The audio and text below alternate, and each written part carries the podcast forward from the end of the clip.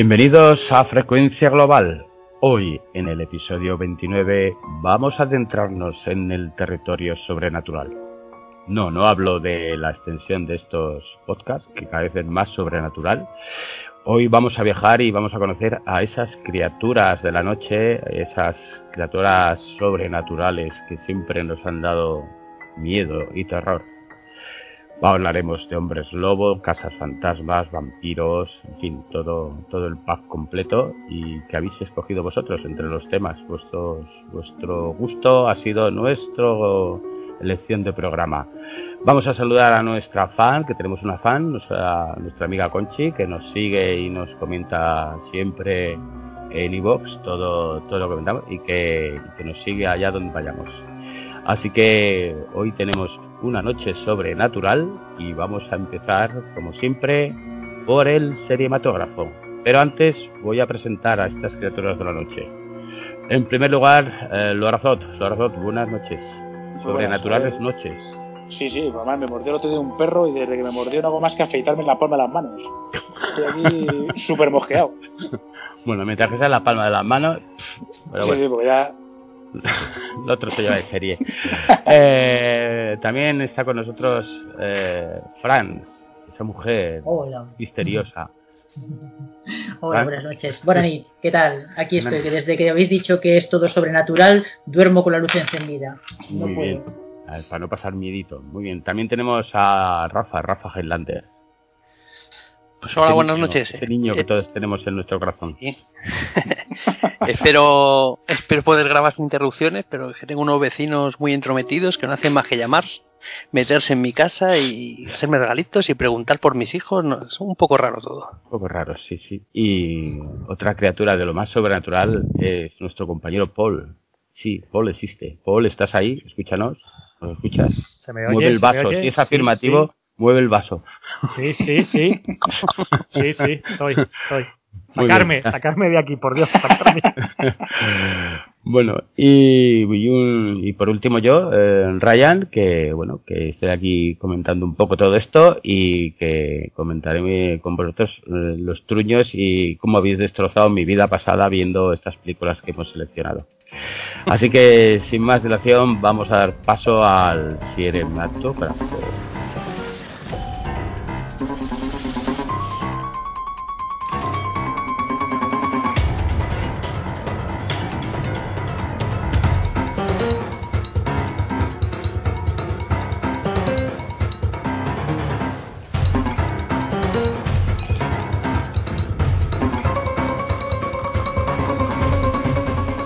Aquí estamos, en esta famosa sección tan seguida por miles, miles de oyentes, tan comentada y tan ansiada por todos. Es el cinematógrafo. Cinematógrafo, cinematógrafo. Lo he dicho bien, tres veces. Eh, bueno, pues eh, para empezar vamos a empezar con algo mitológico, algo que viene de la mitología griega y que es una serie que de animación que ha estrenado Netflix del tirón, debe ser, de un y se llama Sangre de Zeus. Bueno, pues esto es de los guionistas de Immortals, aquella película de Henry Cavill, que eh, eh, hacía interpretar el papel de Teseo. Pues aquí lo que trata es la lucha de los dioses liderados por Zeus para acabar con los titanes. Con la muerte de su último, del último titán, pues eh, la sangre se esparce por el mar, que da lugar a un montón de monstruos. Nuevamente Zeus empieza otra campaña y se vuelven a cargar a, a todos estos monstruos y, arro- y arrojan eh, los restos de esos monstruos al mar, no aprenden.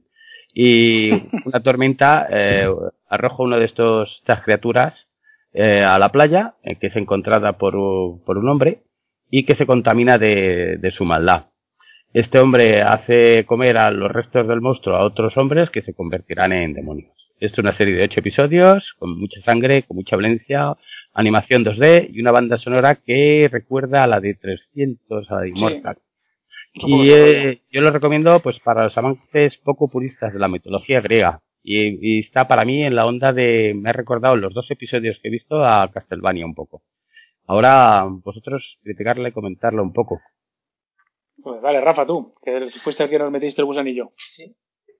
Sí, pues hombre, no es lo primero lo primero que te dicen es que te hablan un poco de la mitología, de los relatos y que esta es una historia que, que no es conocida. O sea, vamos, que es inventada, no es no es clásica, pero yo creo que sí es en parte respetuosa porque sí que tiene la trama pues lo de siempre, que Zeus baja a la tierra, seduce a jóvenes mortales, las deja embarazadas y ya tenemos un semidios que estará siempre puteado por los celos de Hera. Y básicamente esto es un poco, un poco la historia. Herón, el protagonista, es, es hijo de Zeus sin él saberlo. Era, pues, con un ataque de cuernos importante, pues le hace un poco la vida imposible. Lo que sí que introduce es eh, los demonios, que, que en principio yo creo que en la mitología griega no existen este tipo de, eso- de seres Eso es totalmente inventado. Pero, pero la verdad es que está, la, serie está bastante bien porque al final. Todo lo demás es real, ¿verdad? Hechos reales. Sí, sí. Basado en hechos reales. Eh, lo de Apolo, lo de Hermes, todo, todo real. pero que lo que me refería es que al final de la serie ves a, a estos dioses en una batalla contra los gigantes desplegando sus poderes y sus armas, eh, que vamos, al final estás viendo casi una, una película de superhéroes. Ves moverse a Hermes, o como si fuese Flash, a Apolo en el carro lanzando bolas de fuego, a Ares con su maza. Y está bastante bien, está muy entretenida la historia, tiene buen ritmo, sabe hacer parones eh, para contarte la historia de ciertos personajes. Y a mí me ha enganchado y acabo de leer, bueno, acabo de leer hace dos o tres días que, que Netflix, bueno, que ha tenido, ha tenido buena acogida y le van a dar segunda temporada para que sigamos las aventuras de este Herón. Pues ge- genial. No sé, A mí la animación es lo que más me ha sacado Sí, un poco de... es, es lo más, es lo más Sí, es muy, es muy normal, pero no deja de ser como una serie anime cualquiera, como un ataque a los titanes o... Yo esta la veo por debajo un poco de... Porque es muy oscura, veo- me ha parecido muy oscura también. ¿No? ¿Nos sé, parece a que...? mí- A mí, a mí me ha parecido floja en general en lo que es la animación, porque luego es una pena porque al final de cada episodio te aparecen los diseños de los personajes y tú ves que los diseños que se utilizan de, de guía, que están mucho más detallados y trabajados, son la hostia. O sea, a mí los diseños de los gigantes, de los dioses, me parecen muy, muy chulos, con algunas modificaciones respecto a lo que ves habitualmente en cosas de mitología. Y sin embargo es una pena porque la animación pues, los, los hace flojear, pero a mí me Sí, parece... desluce, desluce la, la animación. Tiene una presentación muy chula, pero Sí. desluce. ¿A ti qué te pareció Afrodita, Franz? Pues eh, yo que soy, que no soy tan purista como vosotros, la verdad es que Rafa me, me metió el gusanillo y, y no, lo he visto tan mal. O sea, he visto otra, otras series de animación con una, con una, ¿no? una que, que recomendamos una vez, que era eh, la- el hundimiento del Japón, ¿te acuerdas? O alguna Sí, otra, sí. que eso sí que los he visto como más primarios y estos los he visto bastante correctos dentro de todo. O sea, yo lo, lo he visto bastante bien y a mí me enganchó desde el primer episodio y a la música me pareció brutal. Sí, el, Y- músico me parece, me parece a destacar, ¿eh? Este- ese Sí, rollo de, sí. o de, bueno, Yo de me- me de desvié- 300, está Me desvié de esta serie por la animación porque no me gustaba y me, me fui a por Dragon Dogma, la que está basada en el videojuego, y también caí ahí y perdí el tiempo porque en la otra animación los monstruos están creados por 3D haciéndolo excesivamente videojuegos. Eh, la animación de los personajes es más o menos pues lo típico del manga, le han puesto algún renderizado de algún actor caminando y tal. Y lo que pasa es que las tías están más buenas. eh, Y si queréis ver tías, ir a ver la de Dogma Dragón, la del Dragón de Dogma y pasar de esta, porque las tías de la otra están mejor. Y la, la Electra, la villana, villana, esta no está mal. O sea, esta tiene un cuerpazo. O sea, Eh, pero joder, cuando veas la otra, uff, ah, bueno. urgencias que salen ahí. Bueno, no sé, ¿qué hago? Sigo viéndola porque a mí... en Yo, el- yo sí le daría, yo se la, Sí, se la sí, recomiendo. Eh, la historia la está bien, ¿eh? Sí. ¿Qué le dais a esto de nota? Pues yo le voy a dar un 7 tranquilamente. ¿eh? Joder, un 7. Yo también Sí. apuesto por un Sí, 7. y un 7 y penalizado por la animación, ¿eh? Si no le daba más. La historia, la verdad es Sí. que hay 8 episodios que, que se ven seguro muy bien. que, Seguro que le dais un 7, porque yo, a ver, yo no la he visto, ¿eh? Pero es que Porque los no está en dibujos, Disney. Porque no está en Disney, uno, pero dos, sobre todo he visto los pantallazos y, uff, me da, ese dibujo me da Mm, pena. Pero, no sé, a mí es que también yo reconozco, como soy un fanático de la mitología, Animación 2D. aunque sea muy, sea muy, li- sea muy libre la, la adaptación, pero me, a mí me ha enganchado porque parece que los tropos de la mitología los usa bien, aunque se inventa algunos, y aunque la animación es floja, pero los diseños son buenos. O sea, cómo están los dioses y, y los monstruos, me parece que estaban muy... Los o sea, monstruos, además, muy los gigantes tienen un toque ahí kaiju japonés Sí, que alguno sí, que mola un, mola un montón las peleas. Yo creo que sí. eh, Yo, vamos, yo sí, a, la- a cualquiera que le guste la mitología le diría que se la, se la intente ver. Y en general, a cualquiera que le guste el anime, que le dé una oportunidad, porque yo creo que, que como también hemos comentado antes, basura más grande se habrán visto. Hombre, estás Y haciendo muy También avisar que es un poco salvaje, que, que no la veáis con niños. No, no, con niños no. es Eh, un público adolescente va- vale, pero Se- sexo no, pero, pero violencia a tope, sí. Sí. Pues esta está en el top de las más Pues vistas de, de Netflix. Debe ser que ha tenido buenas críticas por ahí. Pues nada, eh, con las vuestras acompañar. Yo he visto dos, seguiré viendo algo más. Y vamos a pasar a, a la siguiente, ¿no? Si no tenéis nada más que añadir. No, no, dale, dale, dale. Venga, va, pues porque vamos express. Hoy vamos como el transiberiano, vamos. Eh, eh, Mandalorian. saca, eh, eh, saca el puto látigo. Venga, Mandalorian. Eh, tenemos dos episodios para comentar. Sabemos que se está ahí reservando Paul y que no sabe cómo aguantarse y Yo, antes de, a- antes de que hable Paul, solo voy a decir que, eh, pese a mis reticencias iniciales con la serie, debo decir que estos dos últimos episodios, el, este último se llamaba, bueno, no recuerdo cómo se llama ninguno de los dos, que me da igual. Sí, hombre, estos dos el, últimos, el último era el Jedi, el La anterior Jedi era- y la tragedia. pues, pues la Jedi y la tragedia, a mí estos dos me han gustado. A ver, sigue teniendo las mismas cagadas de siempre, es decir, guion absurdo, etcétera, etcétera, pero yo, co- así como con los primeros, el guion sí me saltaba a la cara y digo, vaya mierda, con estos dos, el envoltorio me ha, me ha convencido y el, y el resto me ha dado igual. Así Muy que bien, ya, pues, dale, Paul, no le quites más tiempo a Paul, que está ahí el tío con el pie en el acelerador. Suéltalo ya, venga. No, hombre, es que he, llegado a la conclusión de para qué voy a hablar de una serie como la de ah, la de dioses mitológicos que no he visto. Me callo para eso. Claro, claro. Esta sí, esta sí la he visto. Eh, bueno, pues seguimos un poco con el ritmo, como cuando publiquemos esto, probablemente dentro de dos semanas más ya se habrá acabado la serie, con lo cual no, no hacemos ningún spoiler, como, y aquí eh, vamos a sacar el tema de Alex de la Iglesia. Eh, Que la ha reventado, la ha reventado la, toda la serie ya, la ha jodido toda. ¿no? Aquí viene, aquí vamos a juntar, vamos a hablar primero y luego le damos una pincelada Venga, al final, que hoy vamos, que, que, que Alberto veo sus rayos láser un poco clavándose en mi frente y, y me, me- me noto tensionado. A ver, los dos episodios evidentemente yo creo que han sido un fanservice total, vamos, es decir, son, son- si la serie ya era para fans, esto ya lo multiplica. ¿Vale? Porque el episodio primero que estamos hablando es el que aparece la mítica, maravillosa Rosario Dawson como Ahsoka Tano, que, que bueno, pues simplemente nos presenta el, el personaje de la Jedi que, que bueno, que creó George Lucas eh, para las Guerras Clon, para la película primera animación y luego la serie y demás, y ya la convierten en, básicamente a través de los rasgos de Rosario Dawson, pues en, en la actriz protagonista, además absolutamente en ese episodio se podía llamar Ahsoka, eh, más que de Jedi, Pero porque estás comentándolos al revés, porque Ahsoka es la que han estado hace poco, pero te has saltado la anterior, la del cabo Dwayne Hicks, interpretado por Michael Bean. Pero que si aquí le es- vemos. Ese no lo hemos comentado, ¿no? El que tú... Ese es, sí es el ¿Es el mismo, mismo Raya. episodio? No, no, pero Eh, estás, es el hablando melón. de, estás hablando de el Ahsoka. Y Ahsoka- original. Eh, eh, No. Ryan, Ryan, Sí, sí, Ryan, por, mismo. por favor, por favor. tómate, tómate, tómate la, tómate la pastilla. Madre mía, le, hago- le- le hago, le hago un puto caso al mandaloriano, madre mía. Sí, sí, ya lo veo. Y eso que te Sí. está gustando. Y eso que te gusta, sí, que si no. sí, pero, pero ¿sabes lo que pasa? A que ver. la disfruto porque la voy a ver dentro de unos meses y no me voy a acordar de nada. Es que es tan ligera, tan ligera que, que se me va.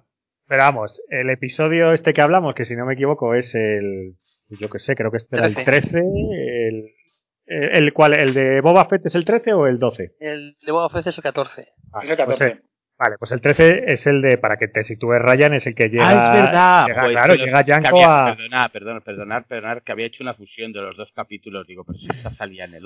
No, es verdad, en el episodio que es de estética japonesa era Soka Ese. y en el siguiente tenemos a, a Boba, al Boba. Eh, Exacto. Vale, vale, tenía ahí una fusión.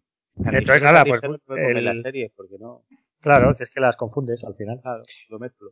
Pero bueno, básicamente el de el episodio de Ahsoka, pues eh, bueno, la trama es, es tan simple que no sencilla, pero pero como el palo de un churrero y, y, y nada, pues tenemos a Ahsoka que está, eh, parece que quiere quiere entrar en una especie de poblado con mucha reminiscencia japonesa. Eh, yo aquí tengo mis luchas con Alberto en que yo le veo muy parecido a toda la mitología de Akira Kurosawa. Pero bueno, eh, él Bueno, dice tú, que no. tú has Hombre, este sí, decir que este- este parecía a Dersu Uzala. Yo me descojonaba de ti. A ver, pero la, pero la, fi- la figura Normal, de Ozala por es, es, es un también es un eh, es una especie de medio eh, ¿De qué? nin- medio Ronin, samurái Ala, perdido, pero ¿qué sí, dices? sí, ¿Qué un perdido en las montañas, sí, sí, Pe- pero sé, pero que lo sé. fumado. No, ¿Qué vas a? Dios. Vamos a ver. Susala. Vale, darme de hostias, venga, ahora. Es un cazador de- es Vamos un a hablar de pero del Susala sobre todo va sobre la naturaleza y, y el respeto y todas estas cosas. Y es, la- es una historia de un cazador.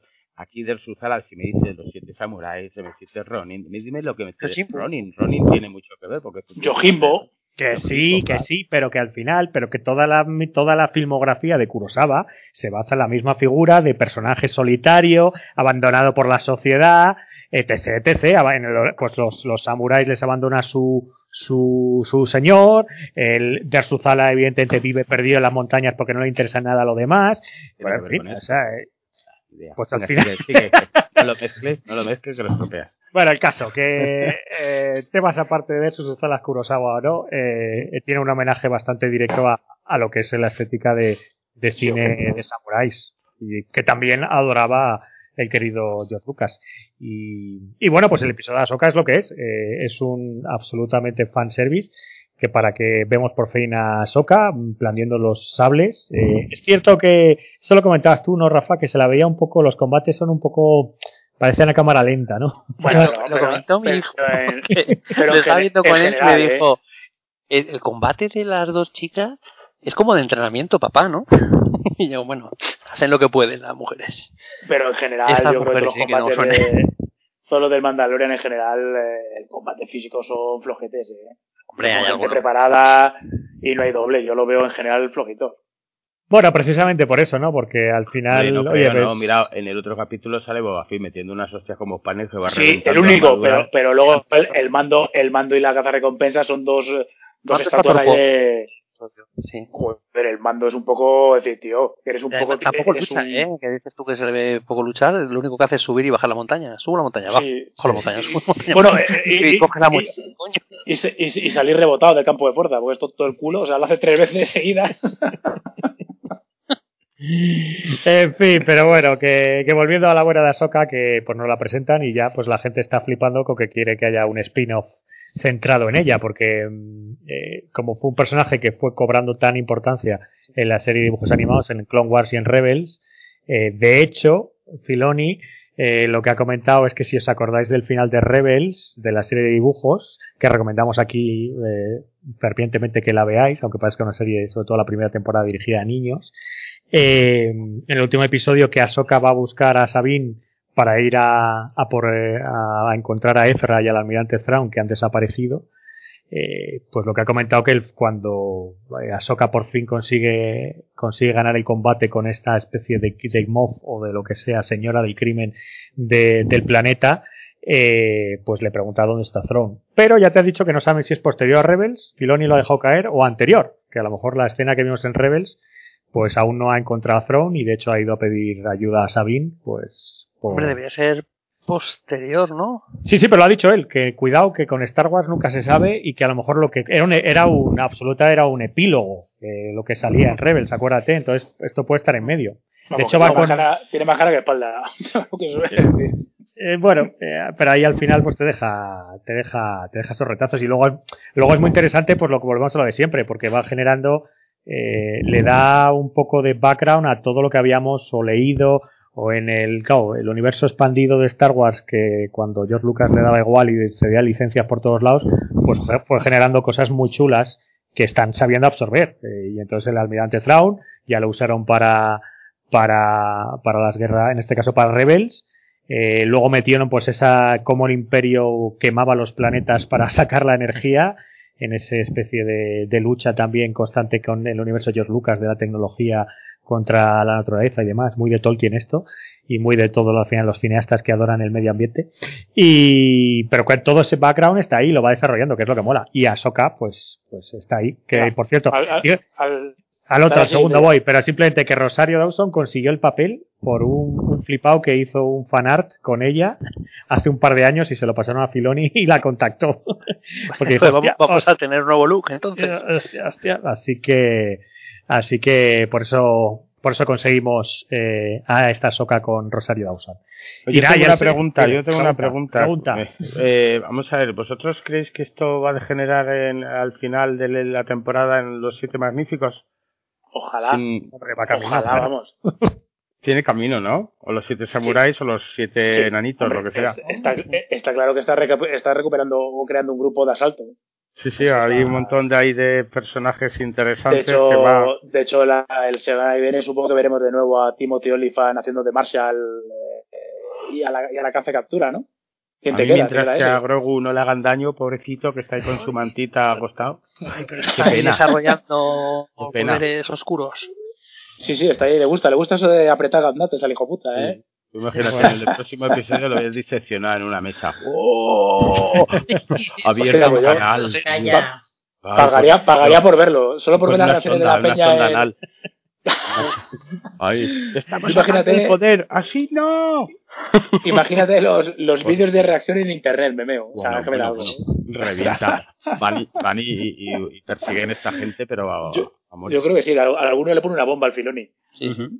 Pues sí, pues sí. Venga, Mira, ya el, el vale. segundo y último episodio, que es el 14, Rafa, hemos dicho, o el 13. ya vaya 14, lío. sí, el 14. 14 o sexto, como El depende seis como de lo quieran nombrar. Exacto, y el 14 básicamente aparece el maravilloso ínclito y siempre, nunca eh, bien eh, correspondido por la popularidad que le genera, el gran Boba Fett, eh, que ya le vimos al final del episodio primero de esta segunda temporada, que sería el 9, creo recordar, y nada, eh, que básicamente eh, aquí sí que la historia, a ver, y aquí sí que estoy con Alberto. En este caso, a mí me ha flipado este episodio, porque vemos a Boba Fett, lo que os digo, va a desarrollar ese background que no habíamos visto.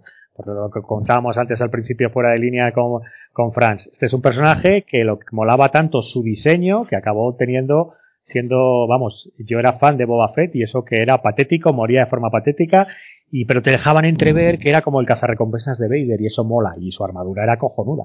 Entonces Sí, a raíz de famoso por, el, por lo icónico del personaje, Claro, bien hecho que claro. está el, el personaje Hombre, a la hora visualmente que por los actos o por la leyenda que tenga, porque la leyenda que ha tenido al final es muy triste. Claro, si es que a- al final fue lo que hablábamos. el- su- su- apareció cinco minutos escasos en el Imperio contraataca, cuando captura a Han Solo y cuando habla con Vader dos veces, que encima con ese gran grupo de cazarrecompensas, con Boss, con IG, ahí, buah, es patético que lo vuelves a ver ahora y dices, wow, vaya diseño que hacía ahí. Pero su armadura es gloriosa. Entonces es lo que la gente se quedó. Y luego ya le ves en el, al principio del episodio del episodio 6, es, ¿no? Ya, ya digo que tengo los Sí. números romanos, con, con Java en la barcaza ahí y que muere de forma patética. Entonces dices, joder, como un personaje tan molón y supuestamente que es tan guay puede morir así. Y eso fue haciendo una bola, una bola, una bola que el querido George Lucas acabó hasta cediendo a los fans y le metió en el episodio 4 ahí como guardaespaldas de Boba. En fin, de, de Java, perdón. Con lo cual, eh, pues Boba fue creciendo, fue creciendo y ya le tenemos. Y por fin, que esto es lo que a mí me gusta del episodio, vemos que porque Boba era temido, tenía ese nombre, ¿no? En la, en la galaxia, porque mete unas hostias como panes. Como pan, con un palo ahí raro. Y vamos, tiene, pues eso, eh, al final es un clon, que a saber que se lo quedó ya la intrahistoria también en el episodio 2 con Django, pues te la meten ahí, ya aparecía, o sea, al final es un personaje que ha ido generando mitología gracias a un gran diseño de, del Ralph McQuire, intuyo que sería el del diseñador original. Con lo cual, pues, pues está ahí. Y aquí a lo que vamos. El guion, el guion de este episodio es bastante eh, No, no hay limitado. no. Sí, pero, eh, pero, pero incluso es lo que hablamos. Todo esto es una película. Son, eh, son ocho episodios. eh, la segunda temporada, llámalo, es- es una peli larga. Que al final se van sucediendo una serie de mini actos para llegar a un, a un evento final. Que es lo que estamos hablando aquí. Probablemente está haciendo, está haciendo un, va a hacer una especie de siete magníficos. Que Sí, esperemos que se reúnan. Eh, Ahsoka vuelva en el último. eh, también el Timothy Olyphant porque ha causado, bueno, no lo sé del Timothy Olyphant porque, bueno, eh, nunca se sabe, pero bueno, como tuvo tanto carisma, la verdad, en el primer episodio de esta temporada, pues probablemente. Pero aquí, de repente llega Boba, que no sabemos cómo, de repente ya le está persiguiendo a- al Mandalorian, aparece y encima le rinde pleitesía, dame mi armadura, gracias por guardármela. A ver, idiota, ¿por qué no se la has quitado a Timothy Olyphant? Sí. Eh, eh, a ver, es que yo lo 20 primero que pensé, y, en- y encima le respetas tanto que, que, bueno, yo entiendo que debe estar ahí el código mandaloriano, pero él nunca fue, si este fue Bueno, hijo no, de... no, él- él del gremio de cazarrecompensas en todo caso. Sí, pero Eh, yo qué sé, es que no, yo no acabo. En este caso un pacto. Pero qué pacto, Sí, es si es que poco- llega, es- está cogido con los pelos, pero bueno, que me da igual. Ahora voy a mi respuesta, me da igual. Encima le red de pleitesía y le dice, no, no, yo te he prometido que voy a proteger al niño y cuando oh, se llevan al pequeño Grogu, estos robots eh, bastante bastante cutres, la verdad, yo me esperaba un diseño Joder, más, son- más Son espectacular. Iron, Iron Man de negro. Sí, la verdad es que me decepcionó, mola- Sí. molaban más en el cuando los medio presentaban ahí en- con el Mock Gideon. Lo mejor, lo- a mí lo mejor del episodio es la escena de, del pequeño Yoda haciendo el mal, estrangulando peña y, y tirando. sí. Exactamente. Y tirando gente y el otro enseñándole la espada como, mira, tengo la espada de luz negra, ¿te gusta, eh, tontín? Yo, yo creo otro, que, oh. que a mí, yo siendo fan y me gustándome mucho, yo creo que peca excesivamente de hacer escenas para que luego den un resultado. Es decir, aquí el mandaloriano se quita el propulsor de la espalda eh, porque Correcto. que luego Sí, Sí. para, para que luego no lo pueda ese usar. tipo de cosas que dices, esto es para que tal cosa, esto es para que no lo use, esto es para que luego tenga que volver. Mm, En general me gusta, pero quizá excesivamente básico. Le pueden dar un poquito más de, de vuelta. Es decir, me gustó, por ejemplo, muy bien resuelto el, en el episodio anterior cuando eh, ha estado durante una temporada y pico el pequeño Grogu eh, jugando con, con la bolita de metal y al final del episodio anterior vemos que con eso sí que utiliza la fuerza. Digo, bueno, eso está bien desarrollado porque tiene, han mantenido ese, ese juego que tiene durante todos los episodios con la bolita del al mando de la nave, lo, lo ha mantenido y al final da una respuesta. Pero en hay veces que mete cosas que tienen que ser inmediatas o que, o que sabes la evidencia que van a tener. Quizá demasiado Yo- evidente. a- Al guion le falta trabajo. Así Sí, que- un poquillo, pero vamos, a mí no me la hagan muy complicado que me pierdo con esto tampoco. Venga, siguiente. Bueno, Vamos, otra. entonces Mandalorian si no le ponemos nota porque se la vamos a poner todos muy alto, nos divierte, nos sí, entretiene y, Y, bueno, y, y por mencionar, Ryan, lo de lo de querido Alex Ah, de la yo, tenía, Iglesia. yo, te- yo tenía dos preguntas. Bueno, la de Alex de la Iglesia, que la vas a contestar ahora. Y la otra pregunta, ¿cuánta gente hay debajo de, del casco de Mandaloriano? Porque yo ya he oído que hay como tres, tres actores diferentes. Uno para andar, otro para las escenas de acción y otro para que se... Joder, protagonista el, para el- el de las, el de las escenas de acción debe ser un sexagenario, el hijo puta, porque al final, No, pero digo de, de mando. de graba Man- por videoconferencia, ¿no? Mando, Manda la voz. tiene, Mando tiene tres, por lo visto, tres actores. Bueno, ya Pues se habló, se habló en la primera temporada que usaban que cuando Pedro Pascal no se podía acercar porque estaba, es un tío ahora ya muy cotizado, pues que rodaron con el, el- el- creo que era el hijo de John Wayne o el Sí. nieto, no Sí, sé eso qué. he oído. Bueno, eh, no sé, tampoco ya le den más importancia O sea, porque que no me lo vas a contestar porque, por ignorancia. eh, vale. pues básicamente sí. Vale. Bueno, pues ahora, y ahora pasa con la, la polémica que ha ocurrido con, ¿qué ha ocurrido? Tú que estás, bueno, lo sabe creo que bien. Que bien, lo cuente Franz, que lo cuente Franz, que lo, lo ha Está apuntado. en las todo. redes activa. La No, mujer bueno, ha sido, yo no, a ver, como no tampoco tenía, como no soy tan purista, pues no, no tuve que recordar, digo, bueno, ¿por qué se han ofendido tanto? Pero te preguntaba a Paul eh, si el personaje de Boba Fett era tan absolutamente emblemático como para que, oh, me he reventado el capítulo porque has puesto en, en Twitter, hizo un tweet de que el tío le había gustado mucho y dice, Boba Fett es lo máximo, estoy en shock, qué bonito. Y los demás pues lo pusieron a caldo. Pero bueno, alguna Nadie gente, se lo otros no. esperaba que iba a aparecer Boba Fett o qué. No lo sé, pero claro, por eso te preguntaba, Paul. Estaba la armadura ya por eh, ahí. te revienta la serie, o sea, mueres ya, nos rasgamos las vestiduras, ¿qué, ¿qué pasa? Entonces me ha dicho, bueno, lo que habéis contado un poquito. Pero nada, supongo que el tío lo llevará con deportividad, surfeando con, Hombre, todo- con todos los comentarios y ya está. esto, pero yo no creo que decir que aparezca Boba Fett porque sabes que va tarde o temprano va a aparecer. En el momento que sale la armadura, Bueno, dices, aquí va a venir.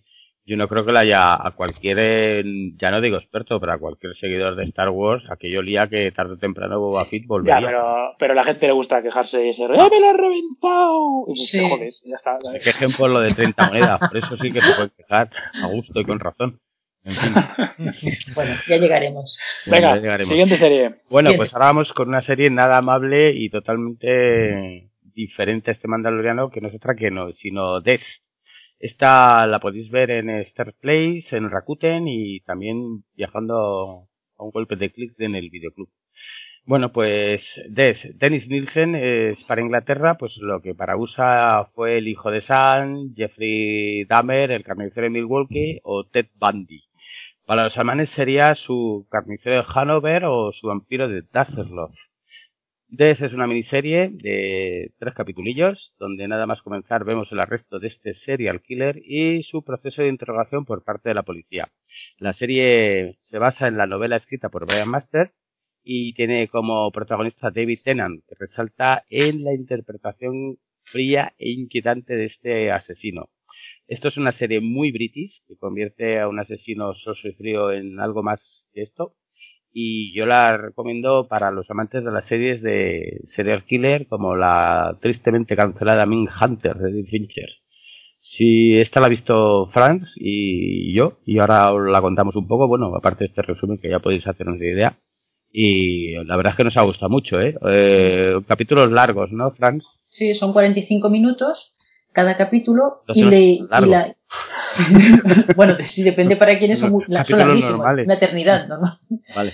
Pero está muy bien porque intercala también escenas de, de, la, de, de, lo que ocurrió en los años, entre los años que 80, 70, ¿no? no este, 83, ¿no? Este asesino empezó en los 70, lo curioso sí. que era policía, lo expulsaron por un poco ser un poco homosexual y, pero solo un poco, ¿qué? O sea, un poco, porque no se demostró si la estaba chupando o, o no la chupaba.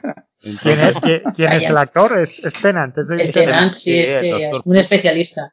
El doctor sí, sí. con un peinado con su flequillo, y, pero esta vez se lo baja un poco más y da un poco de yuyu, ¿verdad? Sí, bueno, y últimamente este, este siempre sale en, en, papeles así un poquito tenebrosos. Las últimas series que, sí. que ha hecho eh, en el incendio también está, aquí, eh, así como el criminal también, rarito, la, sí. exacto, en la serie criminal también sale y también con un papel. Sí, está envejeciendo hacia, hacia, el, el, hacia los freak.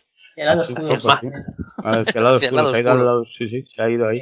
Bueno, pues eso es la historia de esto, lo que os he contado, es un asesino en serie que le pillan con, mmm, de hecho, él, él quiere que le pillen porque él es el que llamó al, a, al casero diciéndole al que su desagüe estaba atascado y en el desagüe estaba atascado efectivamente, pero por restos humanos y a partir de ahí pues lo siguen y blanco y en botella y lo cogen. Cuando llegan a casa la nevera está llena de trozos, este tío era un poco peculiar, era bastante bastante inquietante porque cocía cabezas, cortaba, hacía disecciones, dejaba desnudos a los cuerpos y se sentaba al lado de ellos en el sofá para ver la tele. O sea, bastante terrorífico. Pero lo curioso, pues, sí. un buen psicópata, vamos. Pero no sería verdad, el killer, pero vamos, de. de pero de, verdad, Franz, que lo manual. curioso es que, cuéntalo tú, ¿cómo, cómo confiesa todo, con qué naturalidad? Bueno, claro, él lo confiesa como, como porque realmente lo que quiere es eh, conseguir que lo, que lo absuelvan. Entonces él está dando todo con tanto lujo de detalles bueno, que deja un poco a, a la policía y al, al comisario vale, lo están dejando eh, un poquito. No te has enterado de la serie. no, es no verdad. quiere, no, no quiere que lo absuelvan. Vamos, en principio colabora. No colabora tanto, pero luego hay un momento que está la, la duda razonable. Él busca la duda razonable. No, pero eso, la duda razonable no significa que lo absuelvan y que lo dejen. Bueno, por lo menos que, que, no tenga cadena perpetua, que es lo que buscan. Tampoco significa eso. Porque como estamos, ¿eh?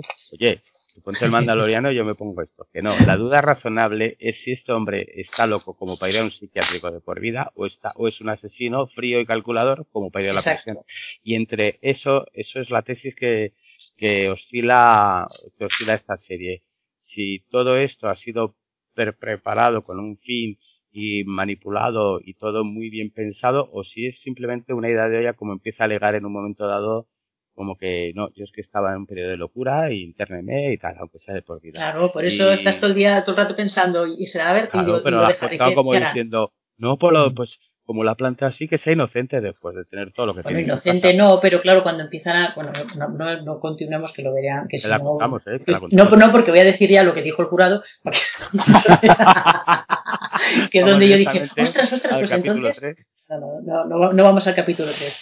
Pero me, me, gustó, me gustó mucho a mí también. Intercalando también es lo que decíamos, ¿no? La, los, todas las imágenes de, de, cuando él lo detienen, de trozos de, de entrevistas del propio. está bien caracterizado, ¿verdad? El tío se parece. No, se parece un montón. un montón. Es que a mí me daría hasta miedo entrar en mi casa y mirarme al espejo. Es ese, es ese Londres ochentero eh, en plena crisis económica, con mucha gente por las calles y demás, muchos pobres y tal, y de cómo se aprovecha este eso, pues por lo que ocurre. Si habéis visto un poco el caso del carnicero de Hanover, era otro tío que en plena crisis del, del, del 29, en, en pleno crack, eh, pues este tío se aprovechaba de los homeless y de los chavales para llevarlos a su casa y al fin y al cabo este hacía salchichas. Este ni eso. Este, lo, la, verdad, vendía la carne, ¿no? Sí, sí, vendía salchichas a los este vecinos y los vecinos preguntaban que cómo estaba tan rica esa carne, sí. Y, sí, sí. Y este tío pues eh, aprovecha una crisis económica, mucha gente ambulando, se va a paz, no sé qué, aprovechando un poco también el rollo homosexual que parece un poco así ambiguo y tal, pues se llevó a mucha gente y bueno, eh, confesó como 15, 15 víctimas, o sea, un killer. Supongo Jeffrey, Jeffrey Dahmer, ¿no? pero, no, pero no eran 15, ¿eh? Ojo. bueno, ya, pero ya estás desvelado, ya has hecho otro spoiler. no, que no digo spoiler. él dijo, él dijo pues que eran. Tan está hoy que si no la cuenta. Dale, dale. No, no, no, que no la quiero contar, que si no, si me estará pegando algo de ti. Ay, mala de Dios. Ay, mala de Dios, señor. Todo, todo lo malo. Sí, pues fíjate que menos mal que se sabe desde el principio el asesino, que si no, no de este asesino en serie mm, no conocía nada. Fíjate que yo creo que eh, los hacen más famosos en Estados Unidos y más mediáticos que los ingleses. Los ingleses lo meten debajo de la moqueta. Ya hablaremos luego de las moquetas de, de, Inglaterra. Pero lo, eh, no es tan popular, por lo menos para mí. En cambio, los americanos, o de quien no conoce a, yo que sé, al hijo de Sam, ¿no? O, al Canes de Milwaukee o al Ted Bundy este que se inspiraron para hacer la película no sé. En fin que, que tienen ahí su manera de, tapar sus, sus asuntillos. Bueno pues vamos a, a pasar al, a, un estreno ¿no? vamos a ah, bueno dale punto venga. Ah, vale venga. Venga Frank dale puntos Ah, al DES. Ah, yo le doy un 8, absolutamente.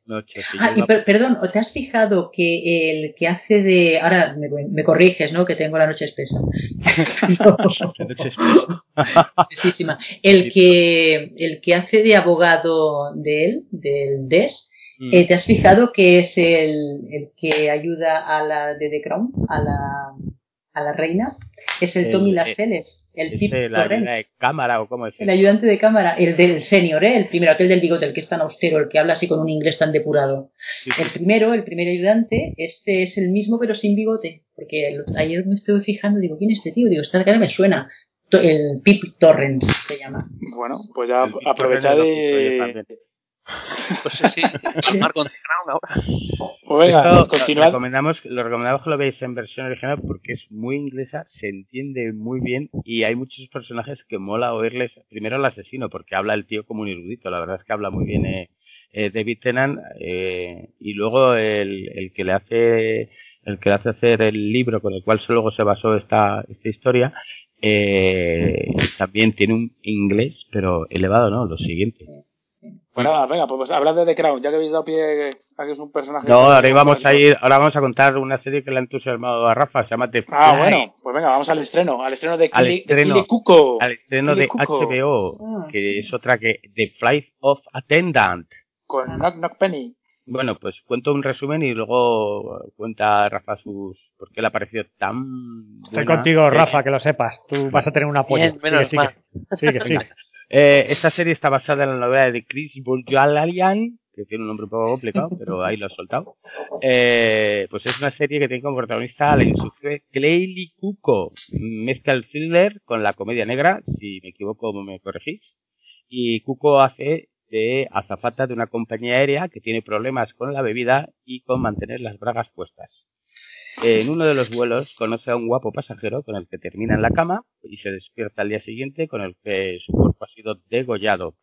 Eh, como está en un país asiático, huye a toda prisa sin avisar a ninguna autoridad y nos da cuenta que también se lleva consigo el fantasma del pasajero, porque este hombre es tan guapo que no lo van a perder en el primer capítulo, va a continuar ahí, que le irá acompañando. Eh, bueno, uno de los elementos originales de la serie es eh, esa herencia televisiva de dividir la pantalla que ya vimos en su momento en algunas series como, pues yo que sé, 24 o La tribu de los Brady, que sirve de poco, y luego su banda sonora, es evidente, que bueno, a mí especialmente no me ha gustado mucho esta banda sonora.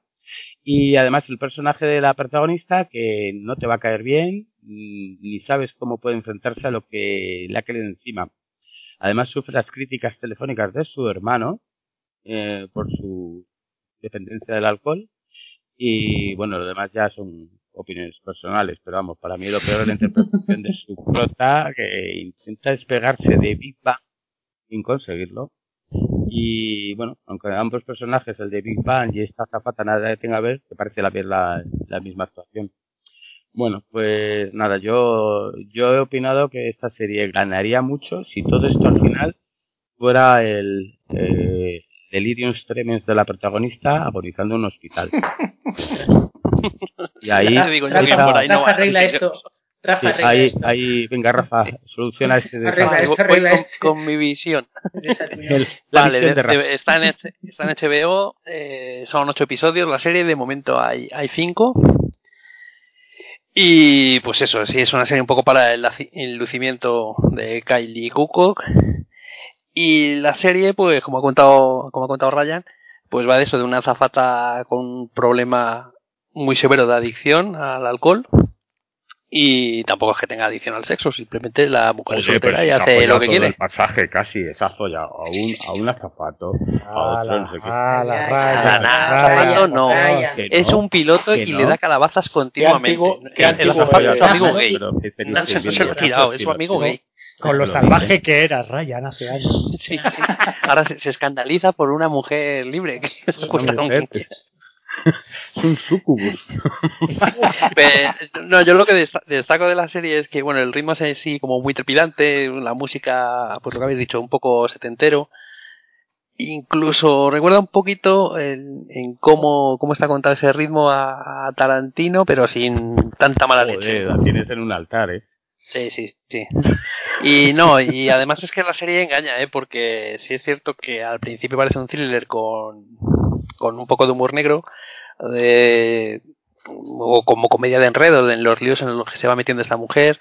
Eh, también las situaciones de, de, humor o paródicas que da el que hable con el, no con el fantasma, está claro que es un poco alucinaciones de ella o, o como ante ciertas situaciones visualiza al, al fantasma de, de, de, su último amante que aparece degollado y con las conversaciones va un poco intentando Dicho, últimamente eso significa que ha tenido anteriormente han tenido más. Yo lo, ahí lo dejo. Tenido más y tendrá más. claro. Pues eso folladora. la chica es fogosa. Bueno, ese bueno, fuego hay que apagarlo. y luego, y luego también los otros y ¿no? claro los, lo riegas con vodka y se calienta más. Claro además ya te digo. Y pero sobre todo es eso que que la serie va cambiando, ¿eh? porque al principio parece así mm, difícil de, de, catalogar, pero luego vas viendo que pues que, la tía está bastante jodida, tiene sus razones, que las empiezas a vislumbrar, incluso te das cuenta de que ella no lo no es consciente de ello, que, que lo a la vez que, que lo descubre el espectador, ella también va descubriendo de ostras, yo soy así por estas razones, no, y ella era totalmente más que inconsciente que lo, lo quería ocultar, lo tapaba, se autoengañaba ella misma. Y, y, que la serie se pues tiene una transición de, de humor negro a, a, ya al final es se pierde un poco el humor y que es un thriller por saber qué, qué ha pasado, pero también un drama de, de, esta tía que está bastante bastante jodido. Y a mí sí que me enganchó. O sea, realmente no es una gran serie, no es de estas que recomendarías eh, hay que verla sí o sí, pero yo me la puse y al final me vi casi todos los episodios seguidos. Y cuando llega aquí, sí. no, que no, no ha acabado. Que es... Y quiero saber cómo acaba. Y... Pero no me digas que no tiene cosas absurdas, como cuando la investigación se descubre el cadáver, el primer episodio, en los primeros 15 minutos, o por fin se descubre el cadáver, eh, el FBI retiene a todo el pasaje esta se va por la puerta atrás y la vuelven a sentar. Ya no hace más que hacer claro, está todo el pasaje que y saben evidentemente que esta es la única que ha tenido algún tipo de relación, pero el FLI le dice, ¿qué le pasa? Y dice, no, es que tengo jet lag. Bueno, pues vaya usted a su casa, descansa, se echa la siesta y ya la interrogaremos. Esto sin prisa, total, hay un muerto. Nada. Y el FBI desde el principio sabe, y eso lo ves en los siguientes episodios, no. que ella oculta cosas. Sí, pero hombre, Yo un creo, poco de, ahí, de ahí coherencia. Ryan, Ryan, no, ahí no tiene razón. ¿eh? Yo no creo tengo que, razón, el no, FBI, no. vamos a ver, que no tengo razón, tú mata a alguien, el FBI que te considere sospechoso y te vas a decir, no, mire, es que vengo, es cansadísimo del viaje y dice el FBI, váyase usted, que no pasa Bueno, nada. pero tal. precisamente te- no te vais a imaginar que Kelly Coco, con la pinta que tiene, pues es la asesina, no sé. Pero Esta Ya. tía tenía que estar tirada entre, entre el pasillo del avión, borracha y vomitando, tío. Pero Pues si es no alcohólica, ¿cómo va a estar borracha? Si Claro. yo, decía, digo, una tía con cuarenta y pico, cincuenta kilos, bebiendo bebiendo lo que bebe, porque se bebía estaba con el agua de los floreros, y ya- aguanta como una jabata. Digo, madre Claro, mía. es que descubres que es alcohólica, pero desde, desde que era niña. Sí, sí. Sí, a Sí, ver. bueno, eh, claro, sí, sí, sí. Claro, en el fondo te va, te va ese drama está ahí porque te va hay flashback de lo del padre que no sé cómo El acabará padre- y el demás. padre es un hijo de puta, pero vamos. Claro, pero sí. claro, y el trato que ha dado a los dos, imagino que el otro también meterán alguna alguna pinza de lo políticamente correcto con el hermano que es gay, con familia, con lo cual Sí. también le pondrán ahí seguro que hay un zasca por ahí, pero sobre todo ella, que era como la medio favorita del padre y demás, no sabemos un poco. Hay un guion ahí, o sea, igual que hablábamos del Mandaloriano cuando, cuando suelta la mochila, sabemos que va a ocurrir algo. Aquí estos flashbacks del padre no sé a dónde nos va a llevar y no sé si puede ser una sorpresa. A mí me, ¿Visto los cinco episodios? Sí, sí, sí, sí. No. A, a mí me recuerda un poco, lo comenté un poco por el chat interno estos días, a Charada, o sea, me- es ese espíritu de thriller. Joder, a chaval, con, sí, sí, Joder, con un, sí, sí, con un- sí. Charada. no, ala. Tú tienes la serie merece la pena. Joder, por Dios. Bueno, de- déjame opinar y luego me, me Opina, bombardeas, opina. me Venga, bombardeas. Venga, opina. Pero que sobre todo es un Charada. thriller, Pero es un, es un Opina, opina rápido. Ya, venga, rápido. Es un policiaco eh, que está bien hecho, montado para el lucimientos así de Kirikuku, que de hecho aparece espectacular. Eh, la mujer, vamos. Bueno, vale. Y. No he dicho nada, ¿eh? Eso, eso, eso tampoco raya, pero la chica, la chica está bien. Aparte de cómo sea la serie. Es que me gusta, ¿sabes lo que pasa? El problema que que os gusta tanto Big Bang Theory que ya le perdonáis todo. No, no, pre- no, de hecho, precisamente la veo como la veo más guapa que en Big Bang, pero bueno, oye, esto ya son, son opiniones personales. Pero a ver, hay una trama ahí que está claro que es muy, es que es muy, muy, muy Hitchcock, además, muy en plan, pues eso, eh, es que me recordó mucho el estilo de culpable. y, y por supuesto el North by Northwest, el, como me sale en inglés solo, ¿cómo es? Eh, la, la de Kerry Grant. muerte la muerte de los talones. exacto. Ese espíritu de un personaje que se ha encontrado con este marrón y a través un poco, como es un poco especial, también el personaje de Cary Grant y demás, pues va sobreviviendo pues eh, pues como puede, pero ya tiene, ella tiene gracia y de luego a mí eh, me, me hace gracia cómo va saliendo dentro de, a ver, el guion va, va un poco dirigido para que evidentemente no acaben en prisión el primer episodio, pero gente no tendríamos, no tendríamos serie. Y, bueno, pues una y serie, pues una eso. serie que para Pablo está, se compara con, con Alfred Hitchcock Presenta o con, Charada o con No vamos de los talones. A ese nivel, a ese nivel andamos, señores. no digo más. no digo A más. ver, a ver, eh, simplemente en defensa mío, no voy a decir que es con la muerte de los talones, pero intenta acercarse. Y yo creo que, que de, de buena, de buenas maneras, de buenas maneras. Bien, bien. Pues Bueno, al, al menos Rafa opina lo mismo, menos mal. Sí, sí. Ahí Bueno, sí bueno. te digo, yo, yo he visto otra serie, ya te lo digo yo. Aquí sí que te digo Tienes que ver otro episodio. Tendré que ver el déjalo episodio, porque a mí el primer episodio me, me sacó fuera, me, me sacó fuera. Esto de que partieran la, la, la pantalla entre Sí, a entre- mí ese recurso La- me parece Es muy, además, la música ahí no el cerebro, esa música ahí tan estridente Sí. martilleando. Ella que ponía caras absolutamente sobreactuando, para mí sobreactuaba, porque es venga careto, venga pareto. Sí, y, a y- además tan tan venida arriba, no, ay, ahora me voy, ahora voy para allá, ahora no sé Pero qué. es que, no te la crees Ahora niego, ahora niego y otra, otra vez. Y, ostras, Yo creo que, a ver, no hay- hay que la verla- veré, la veré. La veré, Hay la que veré. verla, yo creo que con una sonrisa, Franz. Yo tampoco, Vale. o sea, no, es- no es una obra cumbre, por eso, a ver, es Ya, simplemente eh, dejarte llevar. Eh, y sí, tiene elementos un poco eh, de montaje extraños, pero por ejemplo, me parecen muy logrados y yo creo que tiene mucha gracia los diálogos que tiene en su cabeza con el muerto. O sea, son- me parece que eso es la, la gran virtud que tiene un poco la serie. Como ¿Sabes cómo pensando- mejoraría mucho? O se me acaba de ocurrir. Esto Sí, mejoraría bueno, mucho. sí, Kelly Cuoco, ¿no? Ver. No, no, bueno, sí que le cuco, evidentemente, con otra actriz, que, con otra que fuera actriz, de verdad. Pero esto mejoraría mucho si el muerto, en vez de estar cada vez más guapo y más divino, se fuera como la de Joe Dante. Hombre, lobo fuera de- sí, sí, se fuera descomponiendo. Eso es- Ah. sería un punto Más zombie, ¿no? Algo así. Claro, más zombie, más podrido y tal, y poco a poco ella se dice cuenta de que toda esa mierda que es imposible que ocurra y que le está sucediendo, que es la trama en sí de, de esta serie, fuera una mierda que se le ha metido en la cabeza, que está la tía ahí en un, en un hospital entubada con el delirio, porque ya se ha puesto hasta ciega, ciega, ciega. Y ahí, prostíbulo en Hong Kong. y ahí acabase. No, no me compráis, no me compráis el guion, joder, esto es de HBO, tío, es más tétrico que... No, pero precisamente como la, como tiene una amnesia galopante por la, por todo el alcohol que tiene en el cuerpo esta mujer, eh, solo se acuerda de lo último. Entonces aparece muerto al principio y habla con un, con sangre y con todo. Bueno, y, ah, aparece, aparece Missy de, de Doctor Who, que es, es un aliciente también. Ah, bueno, claro, era ella, sí, es verdad. Sí, sí, sí. Pero claro. Miranda Cruz. es- pero ese es otro de los elementos que dices, joder, vaya, vaya malvada, qué cara de mala tiene, no sé, es un poco. sí. Pero Bueno, es muy tópica. Pero está. Acaben, acaben con Kelly Cuco ya. Y Vamos Sí, a, a vamos, The Crown. vamos a acabar con esto. Bueno, darle, darle votos a lo que habéis visto, pero esto es peligroso, ¿eh? lo digo. Lo digo porque yo le di, y Fran y yo estábamos enganchados a, a, a Undoing, esta serie de HBO también, y le empezamos a dar ahí puntos y estábamos, qué buena, qué buena, qué misterio. Y luego el final fue un chafo, o sea que darle votos. Hombre, está el, final, a saber por dónde salen. Bueno. Venga, yo le doy entre, entre un 6 y un 7. Muy bien. Un 6 y medio. Pablo, ¿qué le das a esto? Sí, un 7. Un 7 como una buena sí, película de Alfred Hitchcock, claro. No, Alfred, Al- Alfred Hitchcock se sube a un 9, pero bueno, Vale. si en tu universo Bueno, está- crees que es de pero 7, está- pues Pero está emparentado. Vale, eh, ¿tú, Franz, qué le das? Yo, yo le voy a dar unas cuantas más horas para, para puntuar, porque si no la veo, no, ahora mismo te daría un 4, pero claro, no tengo criterio. Con un, con- no hay criterio. Con un solo, con el piloto, y además el Rafa me dice que, y porque tenemos que verla más, no. Hay que verla, hay que verla. Yo he visto hasta el quinto, no sé si en el quinto me dormí o no. Eh, tengo una amnesia también como Kelly Cuco. Y yo le daría de momento un 4.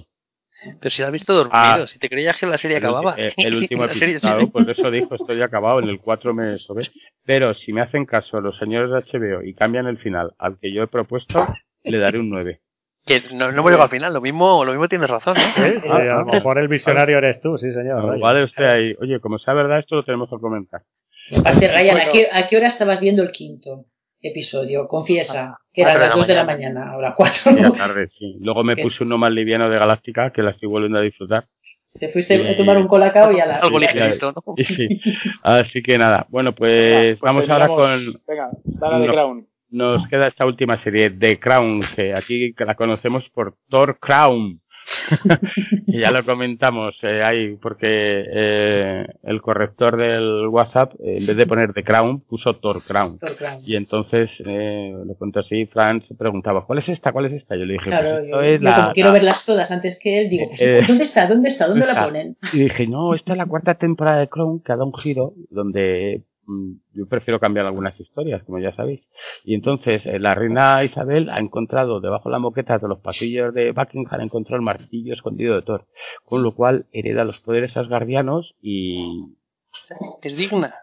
y es digna, efectivamente. Y ahí vuelve a, a brillar el imperio británico. Bueno, la cuarta temporada, ahora en serio, la cuarta temporada de esta serie de Netflix sobre la vida de la reina de Inglaterra. Aquí los ejes principales de esta temporada son mm, la conocida primera ministra Thatcher, la dama de hierro, y las relaciones entre Carlos y Lady Di en plenos años 80. Aquí vamos a ver también la famosa guerra de las Malvinas.